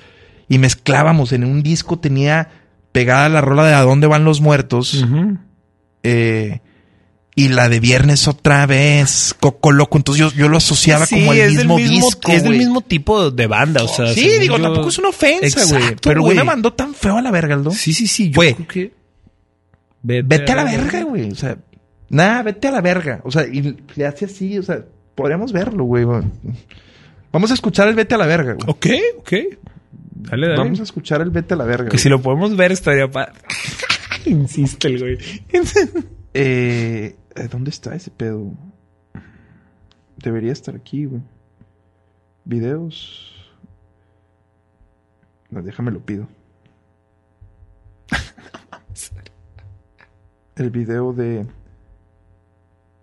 ¿Dónde la cago? Ahorita me lo van a reenviar. Ojalá antes de que acabe el podcast me puedan hacer llegar ese video porque vacié mi WhatsApp. Ya estaba muy... Entonces no tengo en los archivos, en el carrete de archivos no tengo el, el video, pero eh, no quisiera. Aún, yo creo que aún teniéndolo no lo enseñaría, güey. Es algo muy penoso, güey. Cuando pues no debería importarme tanto, güey. Pero Yo la impresión que- de, de que, pues, Sí, güey, es que... un güey del que, del que me gusta su trabajo piense que lo hice como broma, güey. Y que pues también es Pedro y el Lobo, porque siempre he tenido esa, esa peculiaridad de, de entrevistar sin un guion, güey. De nomás ir a tratar de cotorrear con el entrevistado. Pues es que eso es más interesante, güey, que una entrevista convencional. Eh, Eso yo no sé, es una de las que es distinto. No sé si sea Pues, interesante, yo pero creo es, que es distinto, yo, yo creo que es más interesante, güey. O sea, yo creo que es más interesante. Yo lo que creo que sucede mucho en el ambiente es que de repente nos ciclamos tanto como entre los mismos, güey. Que nunca salimos a darme cuenta, a darnos cuenta que hay, güey, afuera, Eso güey. tú lo he aprendido de ti mucho que si te pones desde afuera a pensar, ¿en verdad crees que le interesa? Sí, yo lo Este que, yo- tema de yo- debate yo- que yo el ejercicio que hago hoy. nace por lo siguiente. El ejercicio que hago nace por lo siguiente. Ahí te va. Yo tenía esta manera, güey, porque era una tortura, era una autotortura, güey. Me torturaba mucho de niño con lo siguiente. Es Niño, adolescente, ya. Fueron muchos años, güey. 10, 15 años. No, me la mamé, güey, como unos 8. Eh, todos los días cuando me iba a la cama, hacía un corte de caja de mi día, güey. Y el corte de caja, el ejercicio era el siguiente. Yo me salía a una tercera posición, güey, en mi cabeza. Entonces me salía a una tercera posición y mi día lo proyectaba en una televisión. ¿Ok? Y lo empezaba a repasar mentalmente, como si estuviera yo viendo una serie o como si estuviera viendo yo una película. Y al final de repasarlo, desde el sillón de mi casa, que es desde donde yo juzgo y me encanta juzgar, güey, eh, pues yo juzgaba si mi día había valido o no había valido la pena para esa audiencia imaginaria. Y si no, güey, me castigaba. ¿Con una puñeta? Eh, no, probablemente la puñeta era para olvidarme del castigo. Ya, ya. Entonces, de ahí nace ese ejercicio que yo te digo que es muy, que al menos para mí es muy positivo hacerlo. Que es que cuando yo estoy al, al aire, no, no en el momento, pero sí en una pausa comercial o al final Digo, de cada programa, yo lo que hago es que me salgo una tercera posición Sí. y veo el programa desde afuera, no desde adentro. Y me hago la pregunta bien sincera. Si no estuvieras aquí sentado en la mesa y estuvieras en el sillón de tu casa, güey, con las opciones que tienes, ¿estarías viendo este pedo? Y muchas veces la respuesta es no, güey, desde hace varios años. Y eso me puede muchísimo, carnal. A mí, güey, me puede mucho eso, güey. Soy, soy duro, güey, conmigo mismo, güey. Entonces, sobre todo porque eh, Don Robert nos enseñó que cada día que saliéramos al aire había que causar algo, güey. Sí. O sea, decía, el día que salgas al aire y no causaste nada, tu trabajo no se hizo correctamente, güey. Y creo que en estos tiempos En- toma en- mucha relevancia ese estilo. en ese entonces la reacción es por redes sociales, pero en ese entonces la reacción era, güey, si no vas al banco y no te dice el cajero, si el lavacoches que está escuchando el RG no te dice, si te subes al taxi no te dice, no estás haciendo bien la chamba. O sea, eh, Don Sí. Robert decía, sales del programa, hermano, caminas al estacionamiento y reacción, güey. Se va a escuchar Reacción. hasta cabrón, pero en el momento en el que abrazas esa responsabilidad de transmitir ya sea enojo o satisfacción al, al- al- al- en este caso aficionado, pues es como empiezas a destacar eh, dentro de la, Sí, de causar. la profesión. Tienes que causar sensaciones. Y, si lo trasladas al entretenimiento es eso. Hay gente Sí. que necesita enojarse, necesitas darle tú la razón de enojarse, necesitas jugar, ser el villano, esta dualidad es necesaria, esta ambivalencia Sí. necesita para, a la madre, para que Denise Merker pueda seguir con su agenda eh, Todo eh, a, nivel nacional, necesita una nota como la que yo le di al hacer Ajá. el comentario del feminicidio. Las dos partes se necesitan. Este, en- Sí, la industria eso necesita es las lo dos que partes. mucha gente dirá que, que es que estúpido está, eh, está diciendo que es necesario eso, pero es encontrar una forma La- en la que la pueda industria encontrar necesita las dos partes. Y la discusión que se genera en medio, eso es lo nutritivo, creo yo. Sí, eh, la, Todo eso. la única, hemos usado esta frase varias veces, ¿no? La única manera de generar algo nuevo es mediante el choque de dos fuerzas opuestas. Sí. Eso es. Sí, la sí, única manera de generar algo nuevo y una solución a todo esto es mediante el diálogo. Necesitamos hablar, güey. Que no sé si tú sepas, güey, pero esa fue una de mis razones por las cuales me, me movió tanto el tema de Megan Rapinoe es precisamente por que en una entrevista de CNN, güey, que CNN es super ideología de género, güey, es Sí. left wing, güey, demócrata y todo ese pedo. Anti-Fox News. Anti- Es la contra, pues. O sea, son, Sí. son los rivales, güey. Pero eh, dice, dice la chava que, que no iba a ir a la Casa Blanca. Entonces ella decía, no voy a ir a la Casa Blanca porque, porque el presidente no piensa como nosotros. Lo cual me parece que es un error grave. Me parece también, güey, que si estás, eh, si realmente quieres promover un cambio o empujar tu causa y no solamente llamar la atención, pues es una pendejada no ir a la Casa Blanca. Si realmente quieres hacer un cambio, güey, pues siéntate a platicar con el presidente, güey. pero si, si lo único que quieres, que es lo que yo creo. No cortes los puentes. Claro, pero si lo único que quieres es seguir generando ruido y alimentar esta cultura de tribalismo y seguirte haciendo héroe, güey, pues entonces no vayas, güey. Sí. Y sigue haciéndole creer al mundo que Trump es algo que no es, güey. ¿Verdad? Me, explico. Entonces, cuando yo escucho eso y cuando dice, no, y cuando le repreguntan y dice, no estamos dispuestos a, no voy a dialogar con nadie, está perdido esto, güey. Porque precisamente la parte positiva de la polémica es precisamente eso, güey. Es precisamente que haces, aunque a veces de manera muy ruda, pero entre esa, entre esos extremos, güey, hay mucha gente que gracias a esa polémica logró tener una conversación con alguien que piensa diferente. Sí. Muchas. Y esa es la parte positiva entonces de generar esto. Hay mucha, pues esta pluralidad sigue alimentándose también. y entender que, que te rodean o está rodeado de personas con ideologías muy, muy distintas. Porque también socialismo y capitalismo están, o sus híbridos están probados en países en donde se convierte hasta cíclico. O sea, en, en, México, en México ha sido, ha sido, o va, parece ser cíclico. Ahora toma, toma esta cuestión de la clase oprimida un poco de poder como en su momento de la revolución, pues, pues fue lo que trajo, o sea, el fin de, de un, de una opresión por parte del gobierno, pues, en todos los aspectos. Ahora es otro tipo de revolución, pero creo que estamos empezando a vivir los primeros pasos de una revolución. Sí, güey. ¿Contra quién? Es la pregunta, güey. O sea, va a ser una revolución ilusoria, güey. A, esto, a estos, a estas alturas uno pensaría que lo que nos quieren es, es, eso. Es una simulación. Exacto. Nos, sí, sí, sí. no sé, no sé. Es una... Sí, sí, te da la, la, simulación de... Simulación de aceptación. El placer rápido, pues, güey.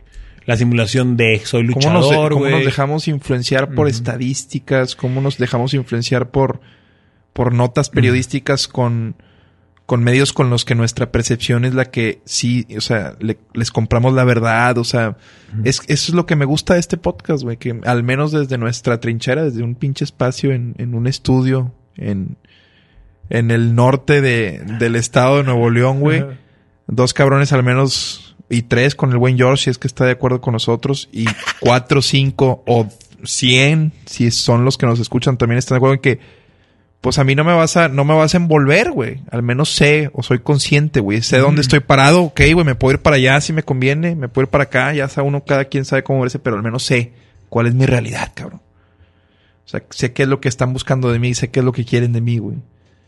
Despertamos, en cierta forma, güey, a muchos morros que, digo, tal vez a una persona que tiene ya un criterio muy, muy forjado, no, güey, pero conmigo se acercaron mucho en este tiempo en el que no hicimos el podcast muchos jóvenes, güey, que hacen hincapié en, el, en la identificación, pues, que tienen con la forma de, de ver las cosas, güey. Sí, güey. Ya. Sí, sí, sí. Y, y necesitan. Hay algo una, fría, hay, una, hay, pero hay una cosa que tienen que entender. Somos más. No parecemos más, pero somos mucho más. ¿Sí? Lo acabas de decir ahorita. Es una simulación, güey. Es una simulación de. Eh, creo que lo peor que podemos hacer es quedarnos callados, güey. Porque quedarse callado en estos tiempos, güey, lamentablemente es como asumir una derrota, güey. Es como asumir eh, lo que se dice, güey. Eh, eh, no sé, le está haciendo mucho daño al hombre no hablar, Adrián. No habla porque el hombre está cargando esta culpa, güey.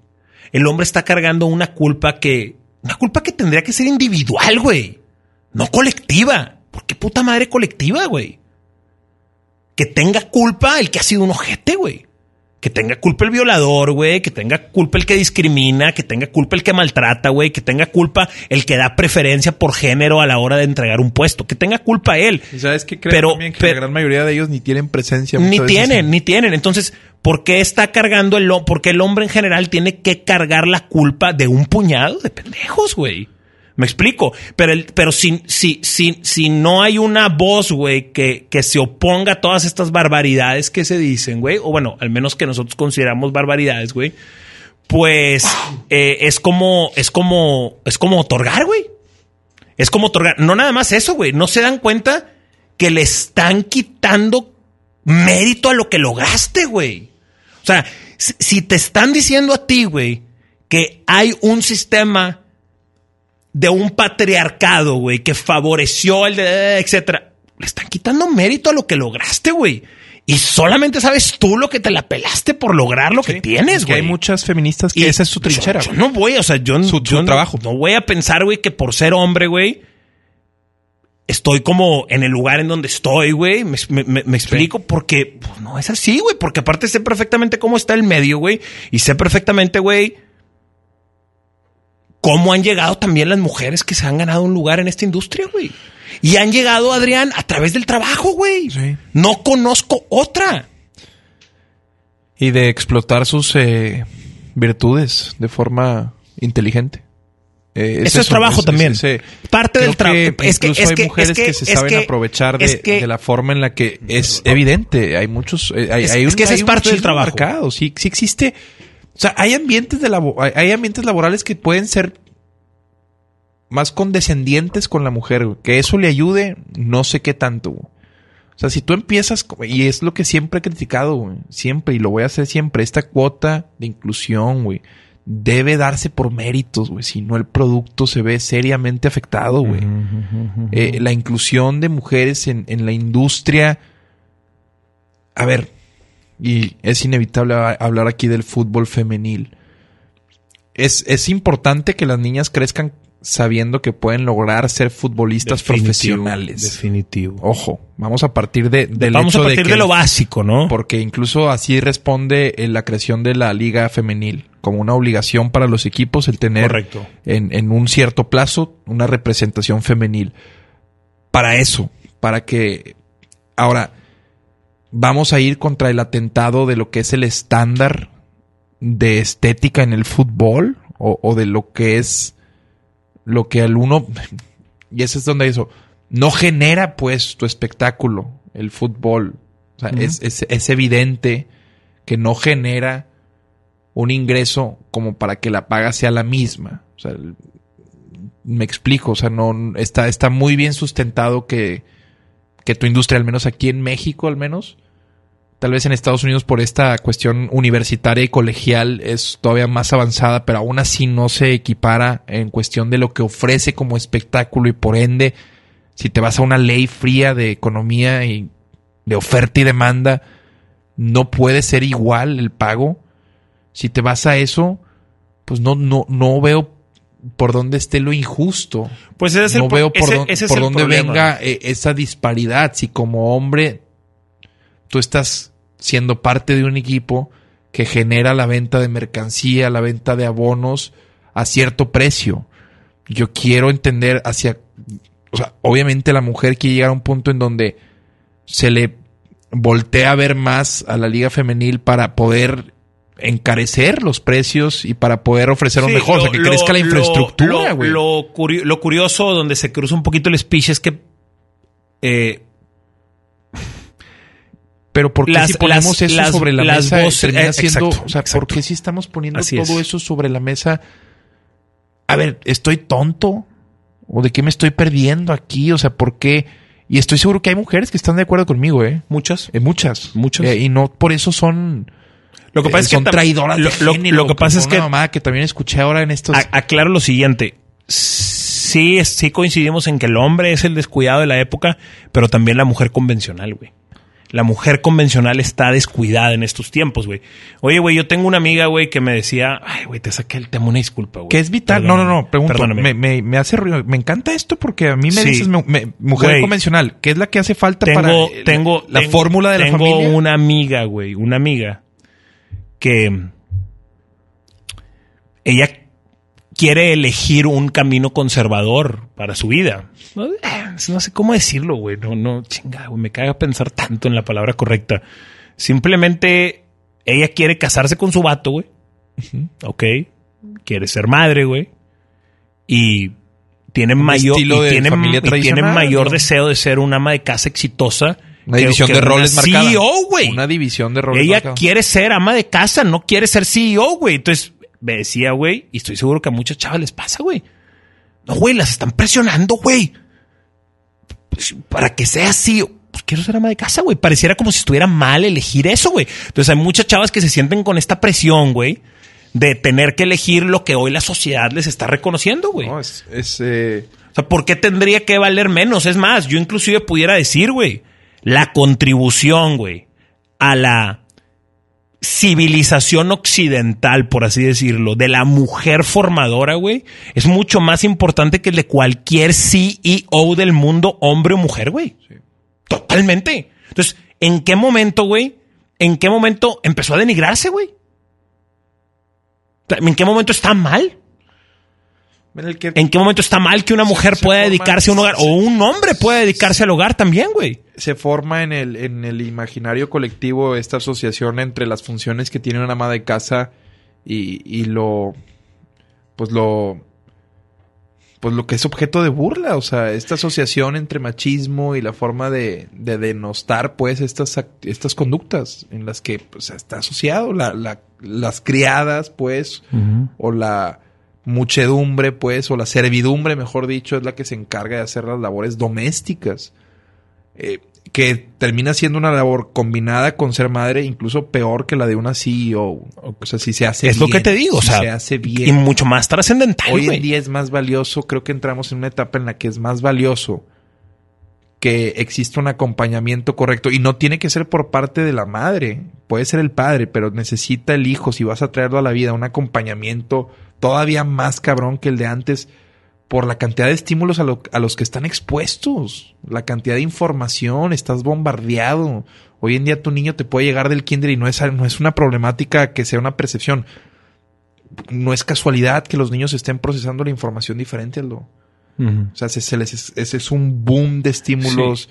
Eh, estamos por ver cuestiones en, en cuest- en- en enfermedades y trastornos mentales en los años venideros y en el índice de suicidios que va a ir a la alza. Ajá, ajá. Eh, muy, muy cabrón. Esta depresión que casi, casi se, se diagnostica o se autodiagnostica hoy en día por deporte, cabrón.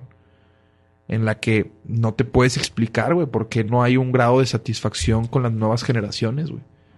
Y tiene que ver completamente. Yo, te- obviamente lo de las redes sociales, esta comparación que hay constante, ¿no?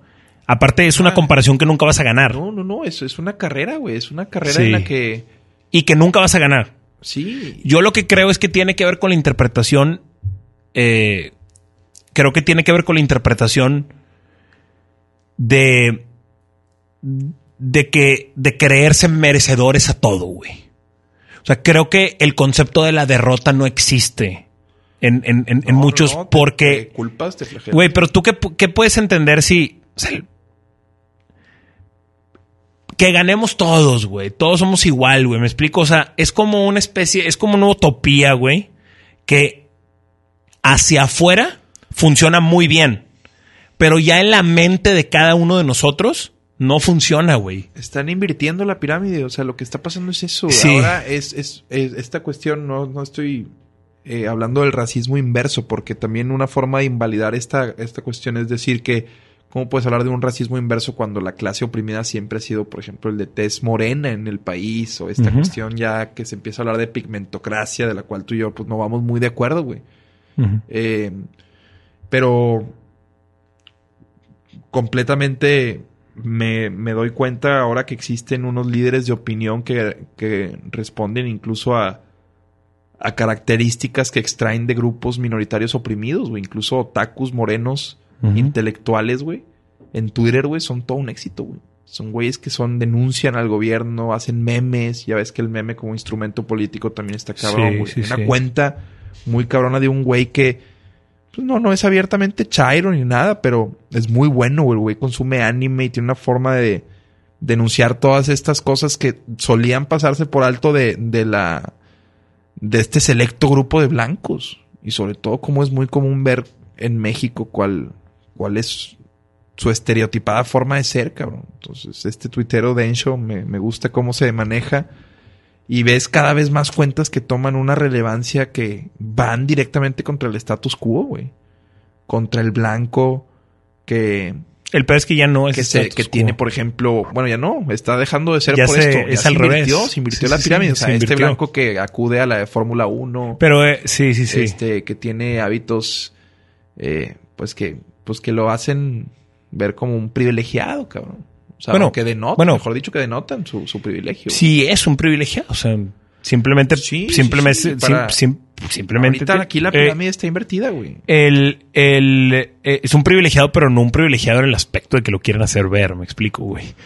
Es otro tipo de privilegio. Sí, es un El, privilegio. o sea, el, eh, hay una cosa, güey, que le he aprendido a.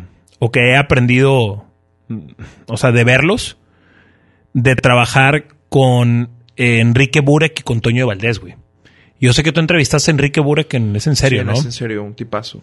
Por cierto, su, su hija trabaja en multimedios. En la Ciudad de México. Sí, la veo Sí, todos sí, los jueves, de hecho, ahí es, está ahí. Y, Da los espectáculos. y una cosa que aprendí de ellos, güey, es que hoy, no sé si tú coincidas, pero ellos dos están muy fuertes hoy, güey. Fortísimos, Güey, son muy queridos, muy disfrutados e inclusive está pasando algo fenomenal, güey. Que la gente le está cambiando a Fox y a ESPN por el 9. güey. Por el 9. Pepe por, Segarra. por- por escuchar a don Pepe esa- Segarra. Claro, güey. Pepe con sus datos de rock and roll. Y, pero hay una cosa, hay una cosa fundamental en el triunfo que hoy están teniendo. Que es un error que están cometiendo los comunicadores de antes. Y los canales, de hecho. Si te fijas, güey, ellos hace un tiempo pasaron de moda. Y se vino de moda la narración, la crónica, tipo ESPN, tipo Fox, más mamadora, güey, en donde decimos los Cincinnati Bengals, sí, sí. fumble, etc. Ellos tienen reglas, güey, entre ellos. Todos los términos son en español. Sí. Bueno, obviamente hay algunos que no, no se puede, como los Browns, por ejemplo, que es un apellido, no Sí, claro. es los cafés, pero ellos es los vaqueros de Dallas. Sí. Es un balón suelto. Primero y diez. Primero y diez, los acereros. Eh, Primero Me encanta largo. cuando dice, cuando están narrando los acereros y dice el señor Pepe Segarra, dice captura de TJ Watt. Sí, sí, sí. sí. No TJ Watt, TJ Watt. Un acervo. Ellos, Adrián, el- el- el- la clave aquí de donde quiero ir, o al menos la lección que yo me llevo de observar esto, es ellos fueron pacientes y fieles. Esperaron que el círculo diera vuelta. Ya dio la vuelta. Ya dio la vuelta. Eh, me da mucha risa, por ejemplo, güey, toda esta, eh, esta tendencia, por ejemplo, de, de, de las como oficinas, güey, tipo Google, güey. ¿Hace cuánto salió esto, Adrián? Hace mucho ya, güey. Ya, ya. Ya está la película pasó. Raza, cache nuevos trenes, güey. Cache nuevos trenes, raza. No se quieran subir. Güey, no se suban a un, a un tren que ya va a, a velocidad bala, güey, porque eres un vato saltando a la bestia, güey. ¿Sí me explico? Si estos esos que saltan, güey, en pleno a la bestia, güey. No, güey, vete en un tren que esté vacío, güey. Que tenga buena pinta. Y que esté por salir. Y apuéstale. Apuéstale, súbete, güey, apuéstale a diferentes Creo trenes. que, pues eso también distingue a las personas que salen adelante, ¿no? El ser visionarios. El poder Totalmente, güey. Entonces, si, si, es, si, si estos maestros, güey, eh, si no fueran tan chingones lo que hubieran hecho, es que se hubieran traicionado. Lo que hubieran hecho es que, ay, güey, ahora está jala, es que se están yendo y espían porque dicen en inglés, güey. Ahora empieza a decir todo en inglés, güey. No, no, no. Error. Puta, suicidio, güey. Sales de tu rol. Tuvieron la sabiduría, güey, de esperar el regreso. Ahí viene. Y vaya. Ahí viene, ahí viene, ahí viene. Y seguimos manteniendo el Te encargo los números en este Super Bowl donde se va, Va a estar bueno. donde se va a consolidar todo esta, esto que Va estamos platicando bueno, tú y yo. va De la percepción bueno. de que Pepe Segarra. Y al final de, Burak cu- y al final de, y al final de cuentas no dejamos de estar futureando porque todavía estamos en la época de, de mamar y espien, evidentemente. Eh, todavía, todavía la época le pertenece, son la referencia, evidentemente. creo que en, en algún tiempo, creo que eso se va, no sé si se va a invertir, pero sí creo que pediremos otro tipo de estrellas.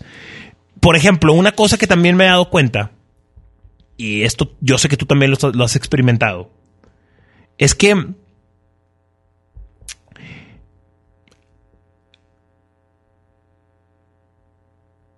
el, estamos en una época todavía en la que el ser como disciplinado paga socialmente. Tú lo ves. Tú lo ves en Twitter, ¿no? Cristiano Ronaldo y sus mil abdominales al día. Ronaldo solo come vegetal. Me explico, estamos, ¿qué hace Tom Brady? ¿Qué hace Roger Federer? estamos todavía midiendo eh, eh, esta onda. En la industria pasó algo muy similar. Dejamos atrás todos estos personajes de llega borracho a narrar. Sí, sí, sí, que se echaban sus pizzas en la comida y se, dejamos atrás esos... Romario tenía relación con cinco mujeres. Romario, eh, Ronaldinho, o sea, dejamos, güey. Croy fumaba, etcétera, ¿no? Se, se dejó estos personajes porque hoy lo que vende, porque se pasaron de lanza, güey. Así, así funcionamos nada más. Ey, ya se pasaron de lanza, jala para el otro lado. Sí, como se pasaron de lanza los rebeldes, güey, ahora tocó los disciplinados, güey. Y es lo que hoy, lo que hoy está. Entonces hoy es no, Maradona, etcétera, etcétera. A lo que voy, güey, es que ahí vienen de vuelta los rebeldes, güey. Ahí vienen de vuelta los rebeldes. Muy de acuerdo. Ahí vienen de vuelta los rebeldes. No solo en el deporte. En lo que quieras. Ahí viene de vuelta, güey. Pues mucha gente se pregunta de la música, etc. Ahí vienen de vuelta, güey.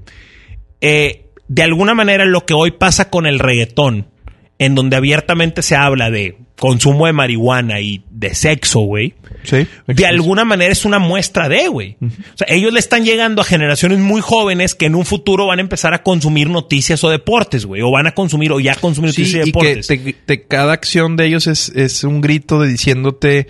No me puedes ocultar nada. No me puedes ocultar nada, mi hermano. De lo que yo no me entere. Incluso eh, creo que hasta esta relación padre-hijo o madre-hijo se ve dañada también con esta irrupción de las redes por lo mismo que creo que el hijo ya perdió esa capacidad de asombro eh. de los padres e incluso a muy temprana edad, güey. De, de, alguna... Mi papá me mentía, lo me decía que el Gran Prix venía la reina de Inglaterra, Silvestre Stallone, Arnold Schwarzenegger, sí. al pinche Gran Prix de fundidora, güey.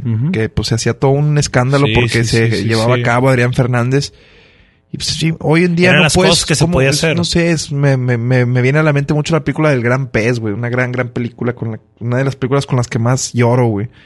Y, y esta cuestión en la que hoy en día el joven puede escuchar historias ya no necesariamente solo a través de su papá, güey. Hoy le cuentan historias hasta en un comercial, cabrón. El storytelling está presente en todos lados, güey. Entonces, por eso mismo también eh, lo ideal del acompañamiento, güey, porque ya no es una regla que los hijos tengan como figura de autoridad y de, sobre todo, de, ejemplo de superación algo al padre, güey. O sea, por eso dices que es más que, se hace más importante en esta época la presencia. Creo que es más, güey, hasta las nuevas generaciones son las primeras que van a empezar realmente a hacer realidad esto que los Simpsons también pronosticaron, güey, con la emancipación. Ya se ha dado, güey. La emancipación de el divorcio de tus padres, güey. O sea, a eso vamos, cabrón. Creo que se han vuelto frías las relaciones, una, esta cultura de lo inmediato, güey, de, también cómo el cortejo se da, güey, o cómo, o cómo se dan ahora el amor en tiempos de Tinder, güey. O estas justificaciones, yo le llamo puñetas mentales que se hace la gente con, con tal de, pues de encuadrar esa persona en, en los ideales que tú tienes para, para encontrar una pareja, güey. O sea, el, el, el, showcito, este, este juego de poner incluso las cinco fotos de perfil que más digan algo para lograr ese check de la persona, esa aprobación, güey. Entonces, una vez que vencemos ese, ese pequeño paso, nos estamos diciendo al uno al otro que, ok, tenemos todo para al menos de forma inmediata tú y yo nos aprobamos como para estar el uno con el otro. Después viene toda una serie de cosas en las que, ok, eh, señales de alerta, empieza este jueguito, güey. Es un, es un, es un juego muy... Pues está destinado a no funcionar una relación, Aldo. O sea, el, eh, insisto también, el índice de divorcios o mejor dicho, de, de matrimonios, va a bajar o va a incrementar el de divorcios, güey. No sé.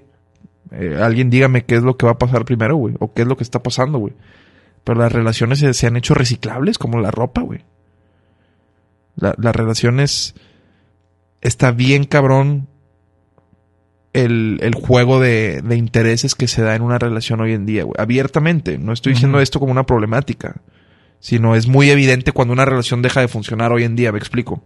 Cuando dejas de, de proveer algo, güey. O hay cosas que se dan por sentadas hoy en una relación en las que es muy fácil, cuando se quebranta esto, darlas por terminadas, güey. Igual que con un millennial con el trabajo o con un joven con el trabajo, güey. Decir, no, güey, no tengo necesidad de estar aguantando o soportando esto, güey. No sé si esta cultura de, de la no paciencia nos vaya a llevar a algo bueno. Sí. Pero es una crítica que se les hace, güey. eh, bueno, que se nos hace. Se nos hace. Eh, sí, yo apostaría. Yo apostaría por la diferencia. O sea, en. em, creo que tal vez empezaría a apostar entonces por relaciones más conservadoras. Porque En la que, en la, en en la el- que los eh, roles estén bien estipulados. porque al paso de los años, ahí se va a notar la diferencia entre la elección que hayas hecho, güey. Precisamente de eso. Si en este momento todos están tan englobados y moviéndose en eso, y están cayendo la mayoría en un error que parece ya sistemático, o sea, parece ya nada más una inercia en la cual todos estamos metidos. Ahora, ¿qué tal si esta ideología que nos están tratando de imponer es en verdad la mejor decisión para detener la sobrepoblación? En dado caso de que sea... No, lo es. Yo aquí estoy O sea, ¿qué- tratando... ¿Qué, tal si esto es lo que sigue? ¿Qué es lo que- necesario? güey? Que, dejemos de, que- pensar que tenemos que emparentarnos, juntarnos, No, como humanos. Yo aquí solamente creo que es eh, ser egoístas, güey. O sea, ser egoístas y tomar la mejor decisión para ti. La soltería nunca más había estado... Nunca antes en la historia había estado tan valorada, ¿no, güey? O sea, parece que es un tesoro, güey. Totalmente. Es que ahí es Nos donde... están vendiendo eso. Adrián, pero es que ahí es donde juega la contraria. Eso es lo que nos están vendiendo, es jugamos la contraria. Porque entonces les conviene así. ¿A quién? A la mayoría. O sea, no, a la mayoría va a estar así. Pues, güey, yo, yo tengo que hacer una apuesta diferente. Me Sí. explico. Tengo que moverme diferente a lo que me están dictando los lineamientos modernos, güey. Tengo que moverme diferente porque esa es la única manera que me va a hacer escapar del corral, güey. Por eso doy anillo el siguiente año, ¿no? Sí. ¿Estás listo? Listo, 2020. 2020 tengo pensado darle el anillo a la chaparrita. Hazlo, güey. Sí, sí, Ya, sí. güey. Y, y, y, y- Creo que, creo que he definido ya en mi vida que quiero un, quiero tratar o intentar formar una, una familia tradicional con los Seguro. roles, con los roles que, pues con los que crecí, con un, con, digo, si ella quiere desarrollarse en el plano profesional, la apoyaría siempre, Claro. pero siempre tratando de convencerla de un escenario en el que puedo ser el sustento y ella, la madre de nuestros hijos, con toda la ayuda del mundo. güey. Porque eso también tiene que nacer, cabrón. Ayudar para ver a tus hijos, güey. Para, en verdad, acompañarlos, güey. Qué buen podcast, cabrón. Sí, güey, vámonos. Qué buena vuelta. Tengo mucha hambre, güey. Pues yo no he comido nada en todo el ¿Cuánto llevamos, cabrón. George? Vámonos. No seas mamón. Habrá dos par... No, vamos, soltémoslo todo, güey. No sé. Que a le ver pongan güey. Ahorita decidimos. Hay que decir que nada de lo que hoy se habló se quita, ¿eh? O sea, Wow. vaya que puede editarse el podcast. No crean que un podcast... Güey, quiero hacer una aclaración sobre lo del camino en la CDMX. güey. ¿Ok? Hay varios aspectos, no nada más es eso. O sea, por ejemplo, la prostitución. Sí. O sea, yo para ir a mi trabajo y cuando regreso en la noche, yo paso por prostitutas, güey. O sea, hay prostitutas en la calle. En, Ajá. Ay, güey, se escuchó no, medio en, raro en esto. insurgentes hay prostitutas, Ah, güey. no mames, claro. Claro, entonces, a ver, güey. eh, no sé, güey. Solamente creo que por, por el espacio tan reducido, la ciudad ha tenido que crecer y ha sido, es una especie de Frankenstein. ¿Ok? Eso es a lo que voy. Es una especie de Frankenstein. Entonces, de alguna manera, puedes estar tú en una zona chida, buena, y puedes caminar dos, tres cuadras y toparte algo que no es visualmente tan agradable. ¿Ok?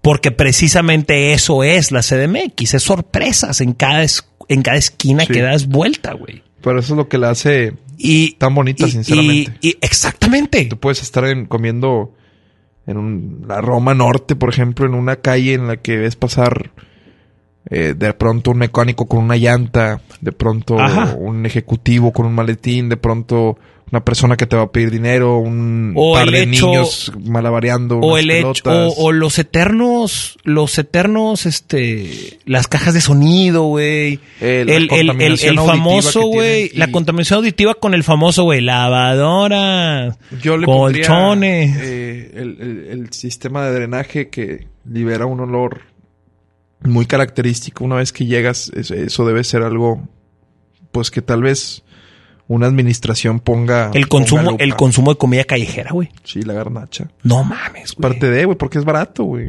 Eso Sí. también es lo que...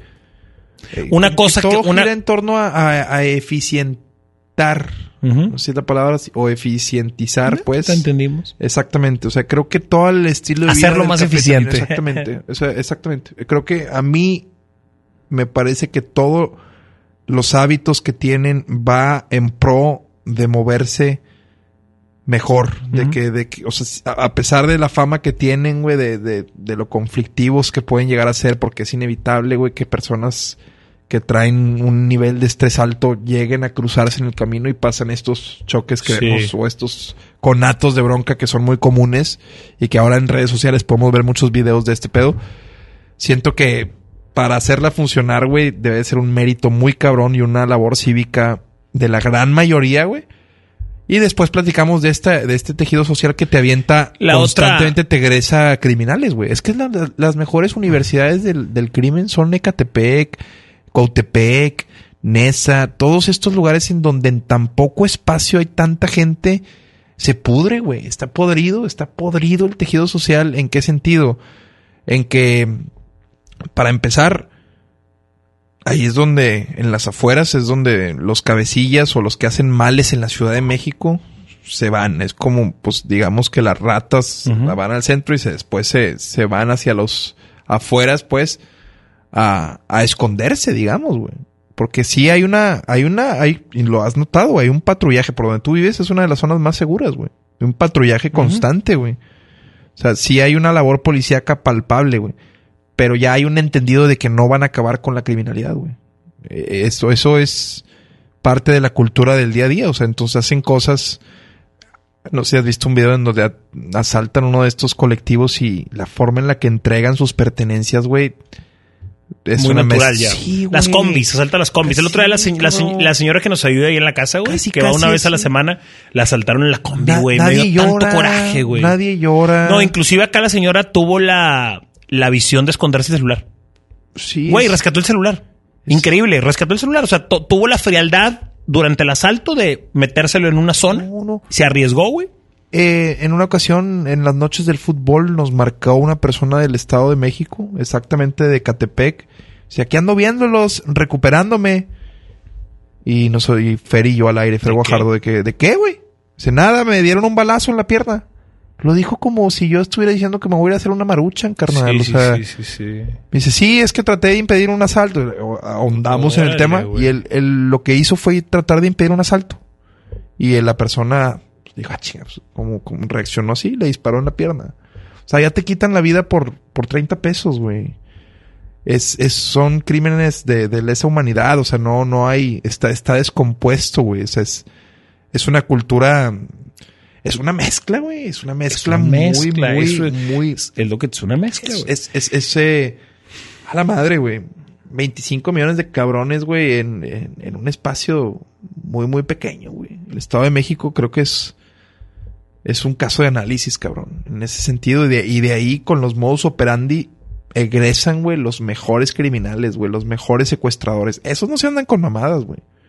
Los secuestradores es- que todavía son incluso los que ni están en el radar, güey, los que profesionalizan el secuestro. O sea, es la picardía mexicana en pro de la ilegalidad, güey. Son güeyes que te agarran a las 11.50 de la noche para quitarte lo que saca el cajero a esa hora y se esperan a que cruce el horario para quitarte otros siete bolas. Si se dan cuenta que te quedan 30 en el cajero, te retienen cinco días más hasta que te sangran. güey. Güey, mejor Este, llévame al banco. No, pues sí, güey. Pero pues si van al banco y tú te metes, No, no, pues en te mí, quedas agarrado de la pinche caja, güey. Yo te lo juro que no haría nada, güey. Pues no, no, yo también le... Ah, güey, ¿tú crees que no hay gente que les dice, güey, pues güey, de- llévame mañana y te lo saco todo, güey? Vámonos ya, güey. Vámonos, carnal. Un placer y, Gracias. Y gracias eh, por aguantar todo este tiempo sin podcast. Mándenos sus mensajes, por favor. Se, se agradece mucho eso. Cualquier tipo de opinión. Se agradece mucho. Sobre todo cuando nos arroban ahí en sus historias de Instagram o en sus tweets. Eso está muy chido porque podemos darle retweet o podemos darle compartir. y es un Disculpen. es un ejercicio padre. Pues. Disculpen lo disperso también, son muchos temas que, que queríamos y hemos platicado por mucho tiempo. Y hasta decíamos, Sí, es tema de podcast. No sé, güey. Sí, sí. es sí. tema de podcast. La idea es seguirlo haciendo. Encontraremos la forma, yo estoy seguro, una vez que el año tome rumbo. Pero sí es un hecho que volvemos en el 2020. Muy bien. Pásenla bonito. Felices fiestas. Felices fiestas.